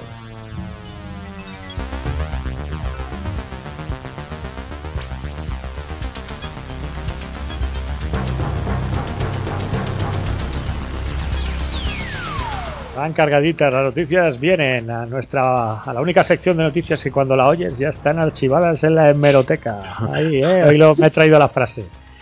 A ver, ¿y qué, qué hacemos hoy? ¿Qué hacemos hoy? Pues mira, hoy empezamos ya con el, la comidilla cinematográfica y quiero vuestra opinión. Parece, decimos siempre la misma noticia, pero evolucionada, ¿eh? Sí, HBO Max llega para romper la Ah, baraja. bueno. A ver, todos los estrenos de Warner se estrenarán durante el primer mes en la plataforma y en cine durante 2021. Es decir, cuando se estrene Dune, cuando si tenemos HBO Max aquí, ¿no? Yo que, que ya he leído que al parecer pretenden incorporarlo a mitad de año, ¿vale? 2021. Sí. Pero vamos, sí, imagínate, Dune la puedes ver en tu casa o en el cine, aquí en España. Pues Estados Unidos- esto, a ver, esto lo hacen porque en Estados Unidos entienden que todo la primer, los primeros seis meses no va a haber, el cine va a estar muy limitado, ¿vale? Aquí en Europa, como ya está abierto, pues, pues va, va a ir de otra manera, ¿no? Entonces, por eso han decidido hacer un híbrido. Dune, Matrix 4, El Escuadrón Suicida 2, Space Jam 2, la precuela de Los Serrano, que, bueno, aunque es de Los Serrano, digo que es de Los De Soprano. los serranos. Ah, sí, sí, sí, perdonad, perdonad, por Dios. Perdóname, perdóname. Oh, perdóname. La secuela, la precuela de Los Soprano, de que era The Many Saints of Newark, Ah. que yo se la quería ver y bueno, da igual, una más. Godzilla vs. Kong, Mortal Kombat, bueno, caray macho, ¿eh? Clint Eastwood. Pues a ver, todas esas películas se van a estrenar al mismo tiempo durante un mes. O sea, que se estrena, yo que sé, el 1 de, el 1 de abril. Pues del 1 de abril a finales de abril va a estar en HBO Max y también en los cines. Dicen que solo va a ser para 2021 por la situación. Eso Pero dicen, sinceramente, como ya veníamos hablando y es mi teoría, creo que esto viene un poco para quedarse. De hecho, ya lo que, ¿verdad? lo que os dije un poco que hizo Universal de si la peli no tiene, no, no recauda más de 50 millones a los 15 días me la llevo ya a plataformas. Va a cambiar, yo creo que va a cambiar y, y creo que esto es una aceleración por mucho que, que fastidia a mucha gente, pero yo creo que creo que es lo que va a acabar ocurriendo, sinceramente, Sí. porque es un pastel muy grande, porque es que claro, es lo de siempre. HBO Max, o sea, o Warner en este caso, eh, AT&T, como le gustaría decir a Mariano, eh, pues claro, recibe el dinero directamente. Sí, yo eso leí el otro día en, en Twitter, que lo comentaba Paco Fox, que él, bueno, él trabaja en Movistar Plus, seleccionando no sé exactamente para cuál de los canales, películas y tal, y yo creo que era una reflexión bastante acertada. Primero decía que, que ahora mismo nadie, o sea, es imposible que diga que esto va a ir en una u otra dirección, de fuera cine o fuera tal, que es imposible porque, porque nadie puede prever lo que va a pasar. Y si lo que sí comentaba, que me parece que tiene muchas razones que lo que está claro que todas las grandes productoras cada vez van a, a un riesgo mínimo y si pueden incluso que el riesgo sea nulo, pues eso que se llevan. Y la prueba es que, por ejemplo, en los últimos años han pasado de blockbusters a que solo hay franquicias. Es decir, tienes Los Vengadores, tienes Fast and Furious, es decir, todos son o continuaciones de IPs que ya están asentadas o tiras de libros eh, que ya existen y que tienen su, su fandom, etcétera. Entonces, claro, qué mejor y qué ma- maravillosa reducción de riesgos si en vez de yo ponerte una película en la tele, tengo 50 millones de abonados. O sea, con 50 millones de abonados sé que esos tíos me están chinchando al mes X dinero. Con lo cual, entre comillas, no voy a perder pasta nunca. Entonces yo creo que, que al final la tendencia es un poco eso. Es decir, yo la estreno en cine, me saco X, pero si además tengo tanta gente que prefiero verlo en su casa y me estoy llevando esa pasta, entre comillas, por no hacer nada, pues es dinero seguro, porque el estreno lo tengo ya asegurado. O sea, me, da igual que vayan al cine o no, porque me estoy llevando eso. Entonces yo creo que, que lo que se va a tender es un poco a, a fomentar que, que te cojas todas las plataformas habidas y por haber. Sí, yo creo que un poco los tiros van a ir por ahí. A mí me da la sensación de que, bueno, están, han visto que era un buen momento para ver. El, siempre ha habido una pelea, entendámonos, ¿eh? ha habido una pelea muy fuerte entre el exhibidor y la distribuidora, claro, o el propietario o, o la productora, porque al final es que el exhibidor, vale, es cierto, pone el cine y demás, pero se lleva cerca de, pues eso, más o menos la mitad de la recaudación, con lo cual, eh, bueno, pues claro, el estudio que es el que se hace películas de 100 millones de dólares, o 50 o 15 o, o 200, pues al final son millones que tiene que recuperar eh, y cuesta más. Es cierto que usa los medios del exhibidor, pero bueno, hay un momento que, claro, la tecnología avanza y las plataformas, pues es lo que tienen. Yo es que creo que creo que van los tiros van a ir por ahí, van a ser casi estrenos.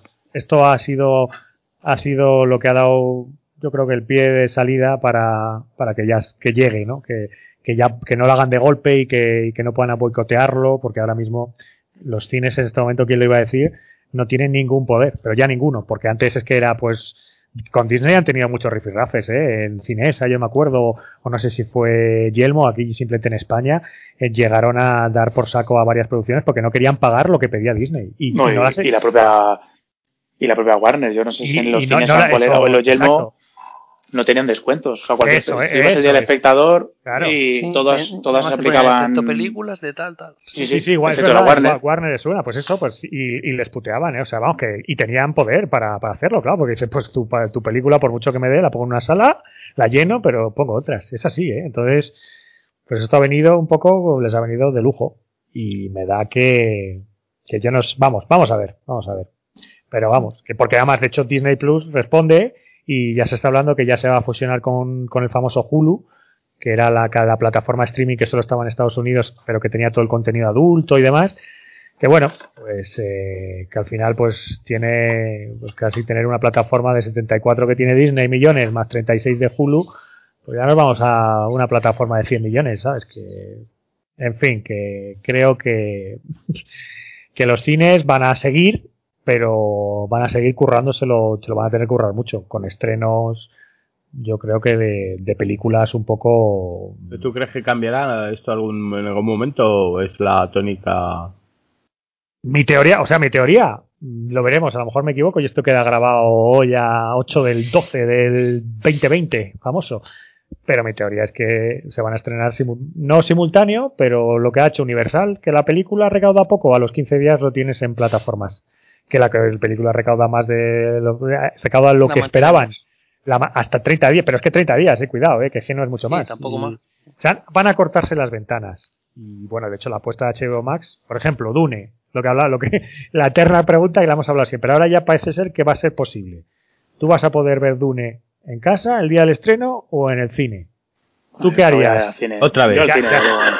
Por eso, pero, pero ahora ya, pero esto, pero ya es verdad. Ahora, pero quiero ahora a Ryan, que, que se moje. Yo sé que Alberto va. Y, y Rafa también porque lo dijo y Fran se imagino que también porque Fran sí. Bueno, Fran se va a todo, aunque no Por fuera eso. uno. Pero, pero, pero Raya, ¿tú qué harías? Ya realmente, Eh. Dune va a ocurrir. Eh, me la veo en casa. ¿Ves? Joder, Ya está, si es que Joder, va a qué acabar- bueno. no salir. ¿Cómo eres? Ay, ¿cómo con, lo, eres? con lo que tú has sido. Ay, sí, es que a Dune, a Dune- sé que voy a perder el, un, es como, imagino que va a ser como perder, verme en Mad Max en casa o en el cine, que nunca he vuelto a encontrar ahí el, el, el rollo cuando me vi Fury Road en el cine, luego la he visto en, el, en la tele, me Total- gusta mucho, pero totalmente. no. Y yo creo que en Dune puede pasar lo mismo, pero vamos, que se vaya otro. que vaya otro, por tanto, esto es como con las vacunas, que se la ponga uno primero, luego voy yo. pues igual, pues igual. Total, que eso es lo que opino yo, ¿eh? vamos, que habrá mucha gente que no opine igual, pero yo de momento mm, al cine no me voy.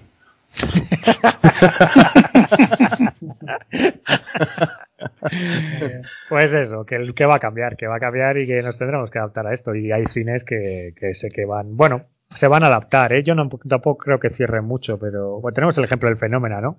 Ahí que hace cosas un poco dirigidas y con ciclos. Yo creo que vas a tener, van a ser, yo creo que grandes filmotecas, ¿no? Con muy seleccionadas, con cartelera muy, muy selecta. Hombre, y- yo, yo creo que veremos otra vez un poco una época de reestrenos. Bueno, a ver, eso en el camino, pero yo ya te hablo de incluso cuando vaya, pues eso, finales de año, ¿vale? Pongámonos 2021. Eh, yo creo que ya la situación va a estar mucho más controlada, los cines ya no tendrán ese aura que no sé por qué pues tienen de sitio un poco, entre comillas, peligroso y la gente podrá ir normal, pero claro, vas a tener probablemente la película, ya sabes que la vas a tener en 15 días en casa o en 20. Claro, Bueno, eso- entonces- eh, pues eso va a ser un problema gordo porque Sí. ya no sé que en 15, 20 días en casa significa que en 16 o en 21 días lo tienes eh, para ir al videoclub. Eso no sé cómo lo van a solucionar. Pues para cambiará, pues si los, los videoclubs, ¿te acuerdas, Raya? Lo hablamos, ¿no? Que Mm. ¿Quién iba a pensar que iban a desaparecer? El Blockbuster, ¿verdad? O no sé qué, pues...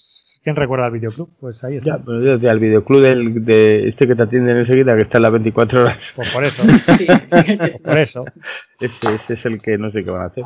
Pero Pues bueno, sí, pues esa ha sido la noticia un poco de... La verdad es que la semana que ha dejado un poco a todos cabreados, la verdad. Todos, sobre todo todas las distribuidoras y demás eh, se han quedado flipadas por lo que ha hecho Warner y... Y bueno, y los exhibidores, pues imagínate cómo están. Pero... Pero bueno, y ahora vamos ya a la carnaza, a lo que le gusta a Ryan. Venga, a Eh. Venga, venga.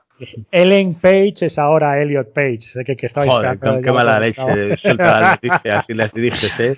Y va a seguir interpretando el rol de Vanya en The Umbrella Academy. Pero ahora rizamos el rizo.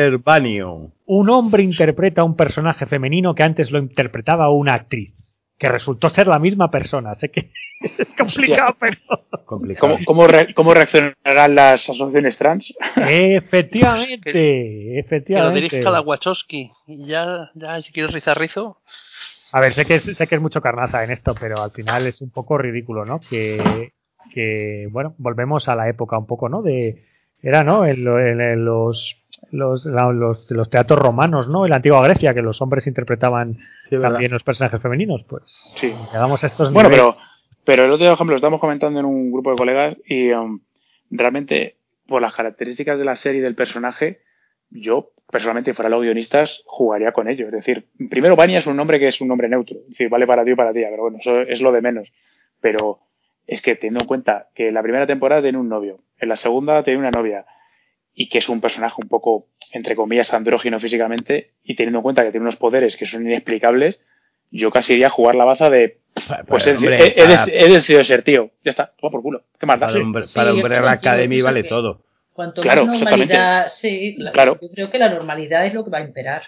Yo jugaría esa baza, decir, mira, es que me he, querido, he decidido que voy a ser tío. porque ya está, pues me da el punto. Y como tengo unos poderes que me lo permiten, pues lo soy. Y a partir de ahí a jugar. Y ya está. Más, que más, eh, más cómo se siente. Si, si se siente tío, pues tiene que ser. Yo no.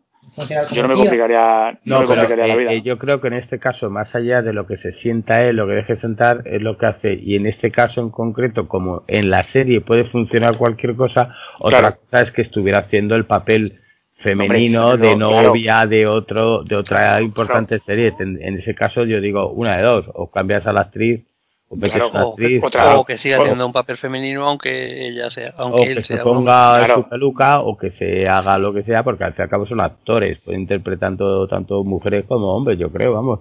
Sí bueno pero pero aquí ya dice, a quién era esta que hizo de Torquemada en el truño aquel de a la Blanca Portillo. Pues, claro. Ya, pero luego tenemos a Tilda no sé si lo diré bien Tilda Swinton que también ha hecho Sí, pero, pero ahí ya es un poco lo que dice Paul. Eh, cuando ha habido mm, personajes, eh, eh, una mujer haciendo de una, de una mujer trans, ya se le han saltado al cuello, o al revés, cuando un hombre ha hecho de un hombre. O sea, entonces, claro, este caso es, es totalmente lo opuesto, porque es como decir, ¿y, ahora qué dices? ¿Ahora está bien? ¿Está mal?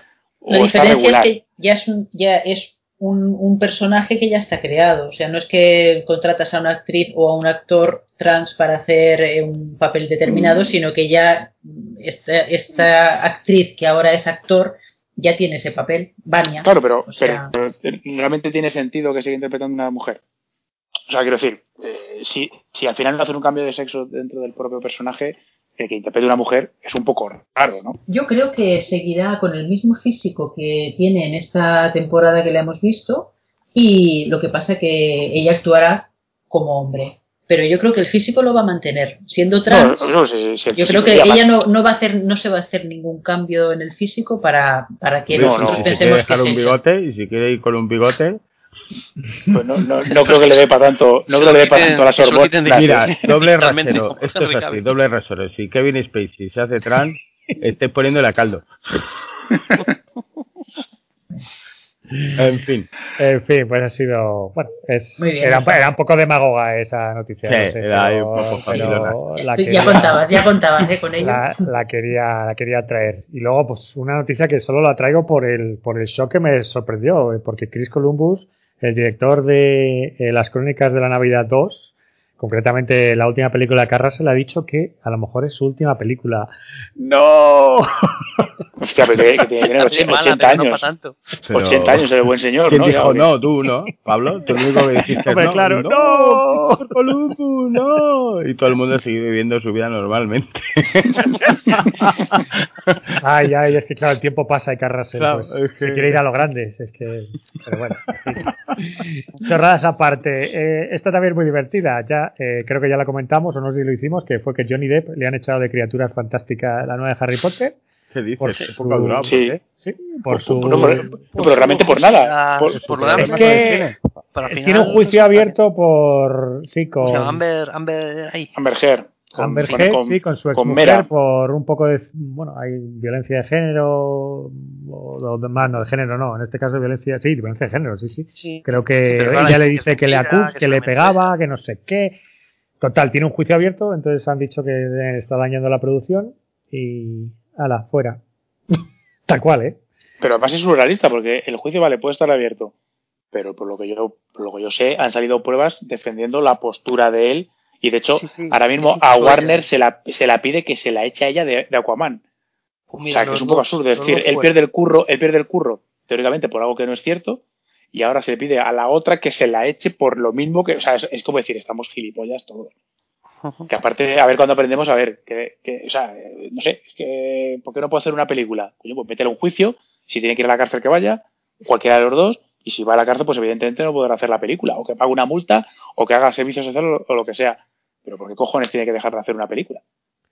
O sea, son cosas que me, y ahora más, y con contrato que le van a pagar, contrato que tenía para cinco películas, ¿eh? O sea, Claro, claro. eh, no sé, es un poco. Y ahí está el rizo, o sea, por eso lo traía, ¿eh? Porque Amber Heard, ahí claro, ya empiezan los, los líos, ¿no? ¿Por qué verdaderamente Amber Heard no la han oficialmente echado de con ese contrato que tiene para hacer de mera, que en teoría Claro. va- lo va a repetir? Si está en la misma situación. Porque el que maltrataba era él, bueno, pero no está, por, no está demostrado. No, no, de hecho, de Que- hecho ahora hay pruebas de en lo contrario, que que, la que vuelta, él era el ¿eh? maltratado. Ya, ya, ya, Sí, sí. claro, pues por eso, que entonces al final, pero claro, pues aquí ya pues es, es, Bueno, es es delicado. complicado estos temas, Sí, ¿eh? porque delicado, claro, delicado. se meta el tema de la violencia de género y al final es...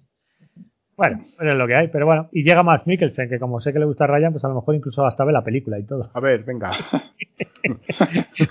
El sustituto, que se parece, bueno, yo creo que... Joder, se parece. Se parece como una castaña ya, pero bueno, es lo que hay. y, y bueno, ya, ya para ir acabando, el mundo necesita un nuevo vengador tóxico. Y, y, y, y- y enano, y además enano, ¿no? Eh, sí, eh, Ah. sí, sí, Peter Dinklage, nuestro querido, eh. ¿cómo se llama Juego de Tronos? Se me ha olvidado su personaje, ¿cómo se llama? Tyron, o Tyrion, Tyrion, lomo. Tyrion, ¿no? Tyrion ¿no? el gnomo. Pues eh, va a ser el Vengador Tóxico, creo, no sé, porque al final Sí, sí, eso dicen. se cogió con pinzas, a lo mejor es el malo, ¿eh? pero Yo creo fin. que será lo más, será lo más normal. Aún así lo dices tú, es necesario. O sea, o sea, a ver, que es cierto que la primera de la troma tiene su gracia como, como Esa serie Z. Como, como serie Z, la segunda, pues, pero como serie Z. Pero es necesario una película, o sea, no sé, me parece surrealista. meterle dinero a una peli como el Exactamente. Y hasta se buscarán un director y se lo currarán. Y buscarán cameos con actores. ¿Hace falta eso? es. En absoluto. Pero ¿Quieren todas que las al cine? Y todas las semanas las tenemos estas noticias. Ya, pero, pero ¿quién quiere que vuelva al cine poniendo esas cosas? Es que de verdad no, no lo entiendo. Si esto es un proyecto que llega uno sobre la mesa, mire, eh, ya está, el retorno del cine de los espectadores. Vengador Tóxico, la precuela, la secuela, lo que sea. O- oh, vete a tomar por culo de aquí tú y tus guiones, tío. no sé, no sé qué le dirán a ese tío así, pero fíjate que hay veces que se triunfa y se convence. Es Y no se lo cree ni increíble. él. Sí, sí, es increíble, no te vas a creer. La mierda que he escrito me han dicho que sí. Claro, luego llega uno ahí con Era una, era una apuesta con mi colega. apuesta, mira. sí, sí. Sí, sí, sí. Pero me lo estrenan en salas, ¿no? Sí, sí, sí. Y luego te lo vendemos a Disney. Perfecto. Así ¿Sabes? estamos. ¿Alguna noticia más traes o qué? Sí, bueno, ya para acabar, que Monster Hunter, Monster Hunter, digo, Mo- Monster Hunter, Monster la nueva, Hamster. la nueva película de Paul W. Anderson, el hombre detrás de Resident Evil y compañía, eh, con su querida Oh. esposa Mila Jovovich.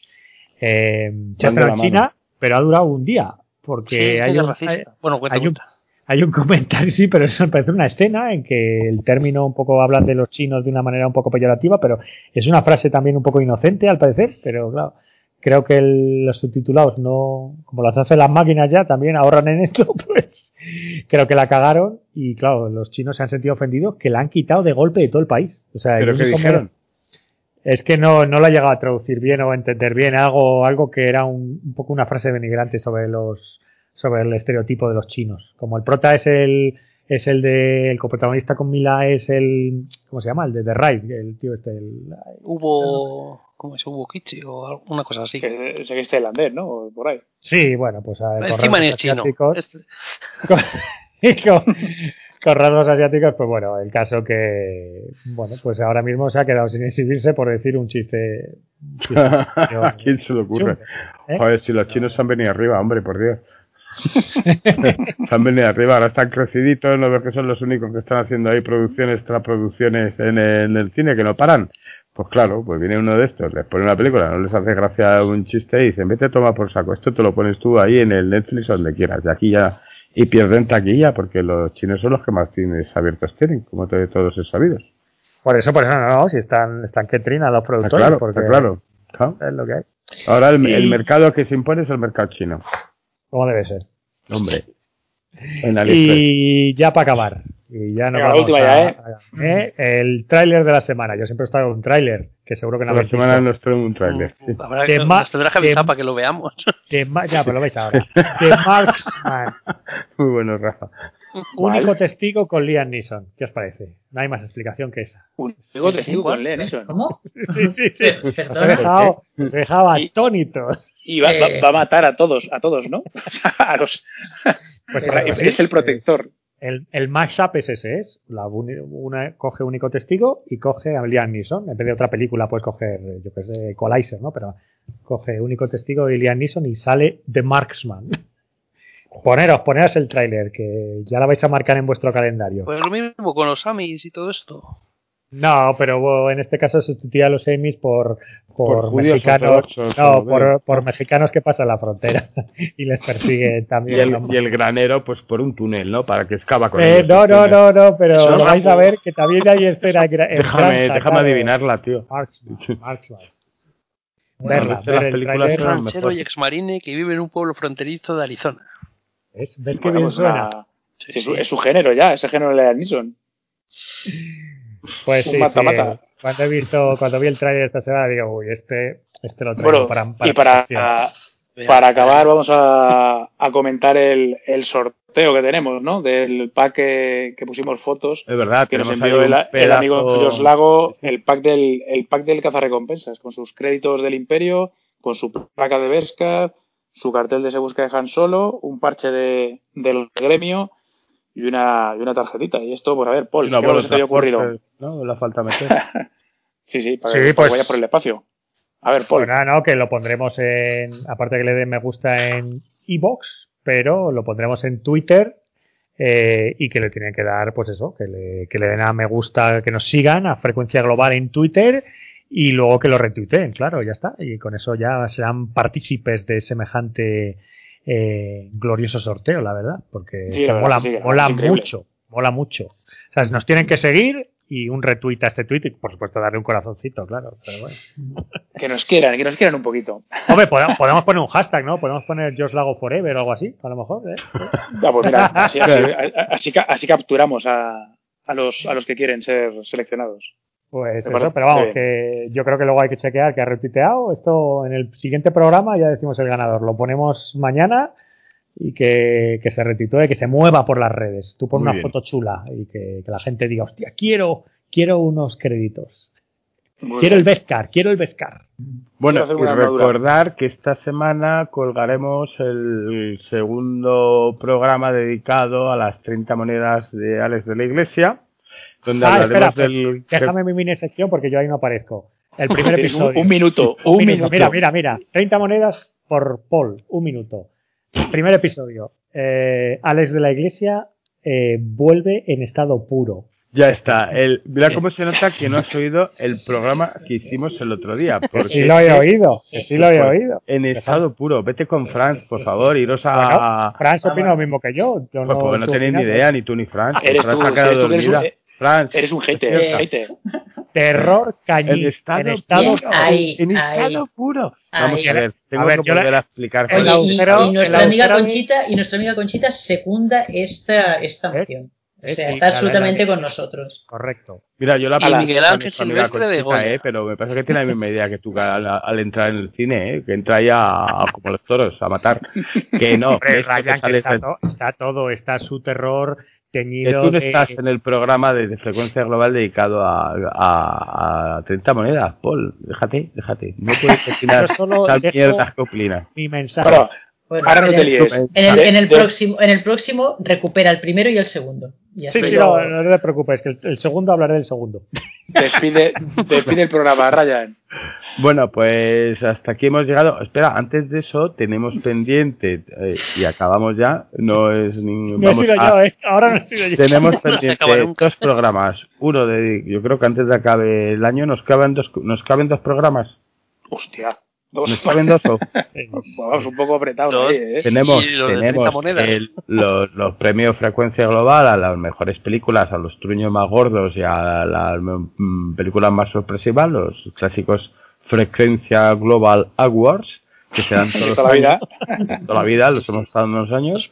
Y luego tenemos u- uno dedicado al cine bélico, eh, que es otra promesa Pues nuestro No sé si van a entrar, no sé si van a entrar los dos, ¿eh? Bueno, pues entonces, para el próximo, lo que hacemos es que nos vestimos de etiqueta y hacemos el de los eh, Frecuencia Global eh, Awards, o más Vale, conocido como los Frequency. frecuencias. Y Frequency. todos los años, ¿no? Yo creo que sí, ¿no? Ahí, Claro, Sí, to- Solo dedicado, solo dedicado a las cosas, los me- la mejor peli, la mejor serie, la peli más mierda que hemos visto, el trullo más gordo que nos ha soltado Paul aquí, el programa más insoportable que lo que sea. que hemos hecho. Sí, haremos ahí unas clasificaciones y entonces pues eh, estáis todos invitados, ya sabéis que va a ser un programa por todo lo alto, ahí con Hombre. champán, Y con, va a venir con su vestido de lentejuelas Oh, para sí, sí, sí, presentarlos claro. y subiremos ahí, ahí y hablaremos un poco de todo eso, ¿vale? Entonces estáis de acuerdo que es el, los Frequency, ¿no? Los Sí, sí. Sí, sí, se llama, Vale. tiene un nombre pegadizo, ¿eh? Los Vale. Frequencies. Y Los de hecho, Frequencies. con el ganador del Vescar también. O todo. los, podemos llamarle los Car Russell, pero me parece ya un poco... Déjale, déjale, déjale, no me hables, no menciones su nombre que me pongo triste. Venga, vale, los Car Russell no, entonces son los Frequency. Vale, pues hasta ahí hemos llegado y ahora ya nos podemos despedir con toda la tarea hecha y contentos porque este programa... ¿Cuánto dura este programa? Pues casi Pues yo- cuatro. Una horita, No, hombre, una horita, una horita y un poquito Yo, yo creo que Sí, yo como creo- todos. tres horitas, yo creo. Yo creo que hemos bajado un poco, no lo suficiente, Sí, pero ya bueno. no hemos pasado las tres horas y media y hemos recortado, se nota a las tres horas. Bueno, pues yo con esto me despido y ir despidiéndose vosotros. Eh, Fran, Agur. despídete de los chicos, despídete de los chicos. Buenas noches, chicos, familia, todos, eh, mucho cine, muchas series y Eh, cuidaros paz y amor y, y buenas Paz y amor. Eso es. Paul, Adiós, señores. Nos veremos próximamente. muy bien. El hombre que nunca supo hacer el cine. Eh, Lorazot, Agur, yogur. muy bien. Y Rafa, Pues adiós y no veáis el tráiler de Marksman, Marksman que no merece la pena. y abonaros a, abonaros a Disney. Muy bien. Pues adiós, muchachos. Hasta el próximo programa, que nos veremos gala. Adiós. Chao, chao. Hasta el próximo programa, amiguitos. Y no olviden supervitaminarse y mineralizarse.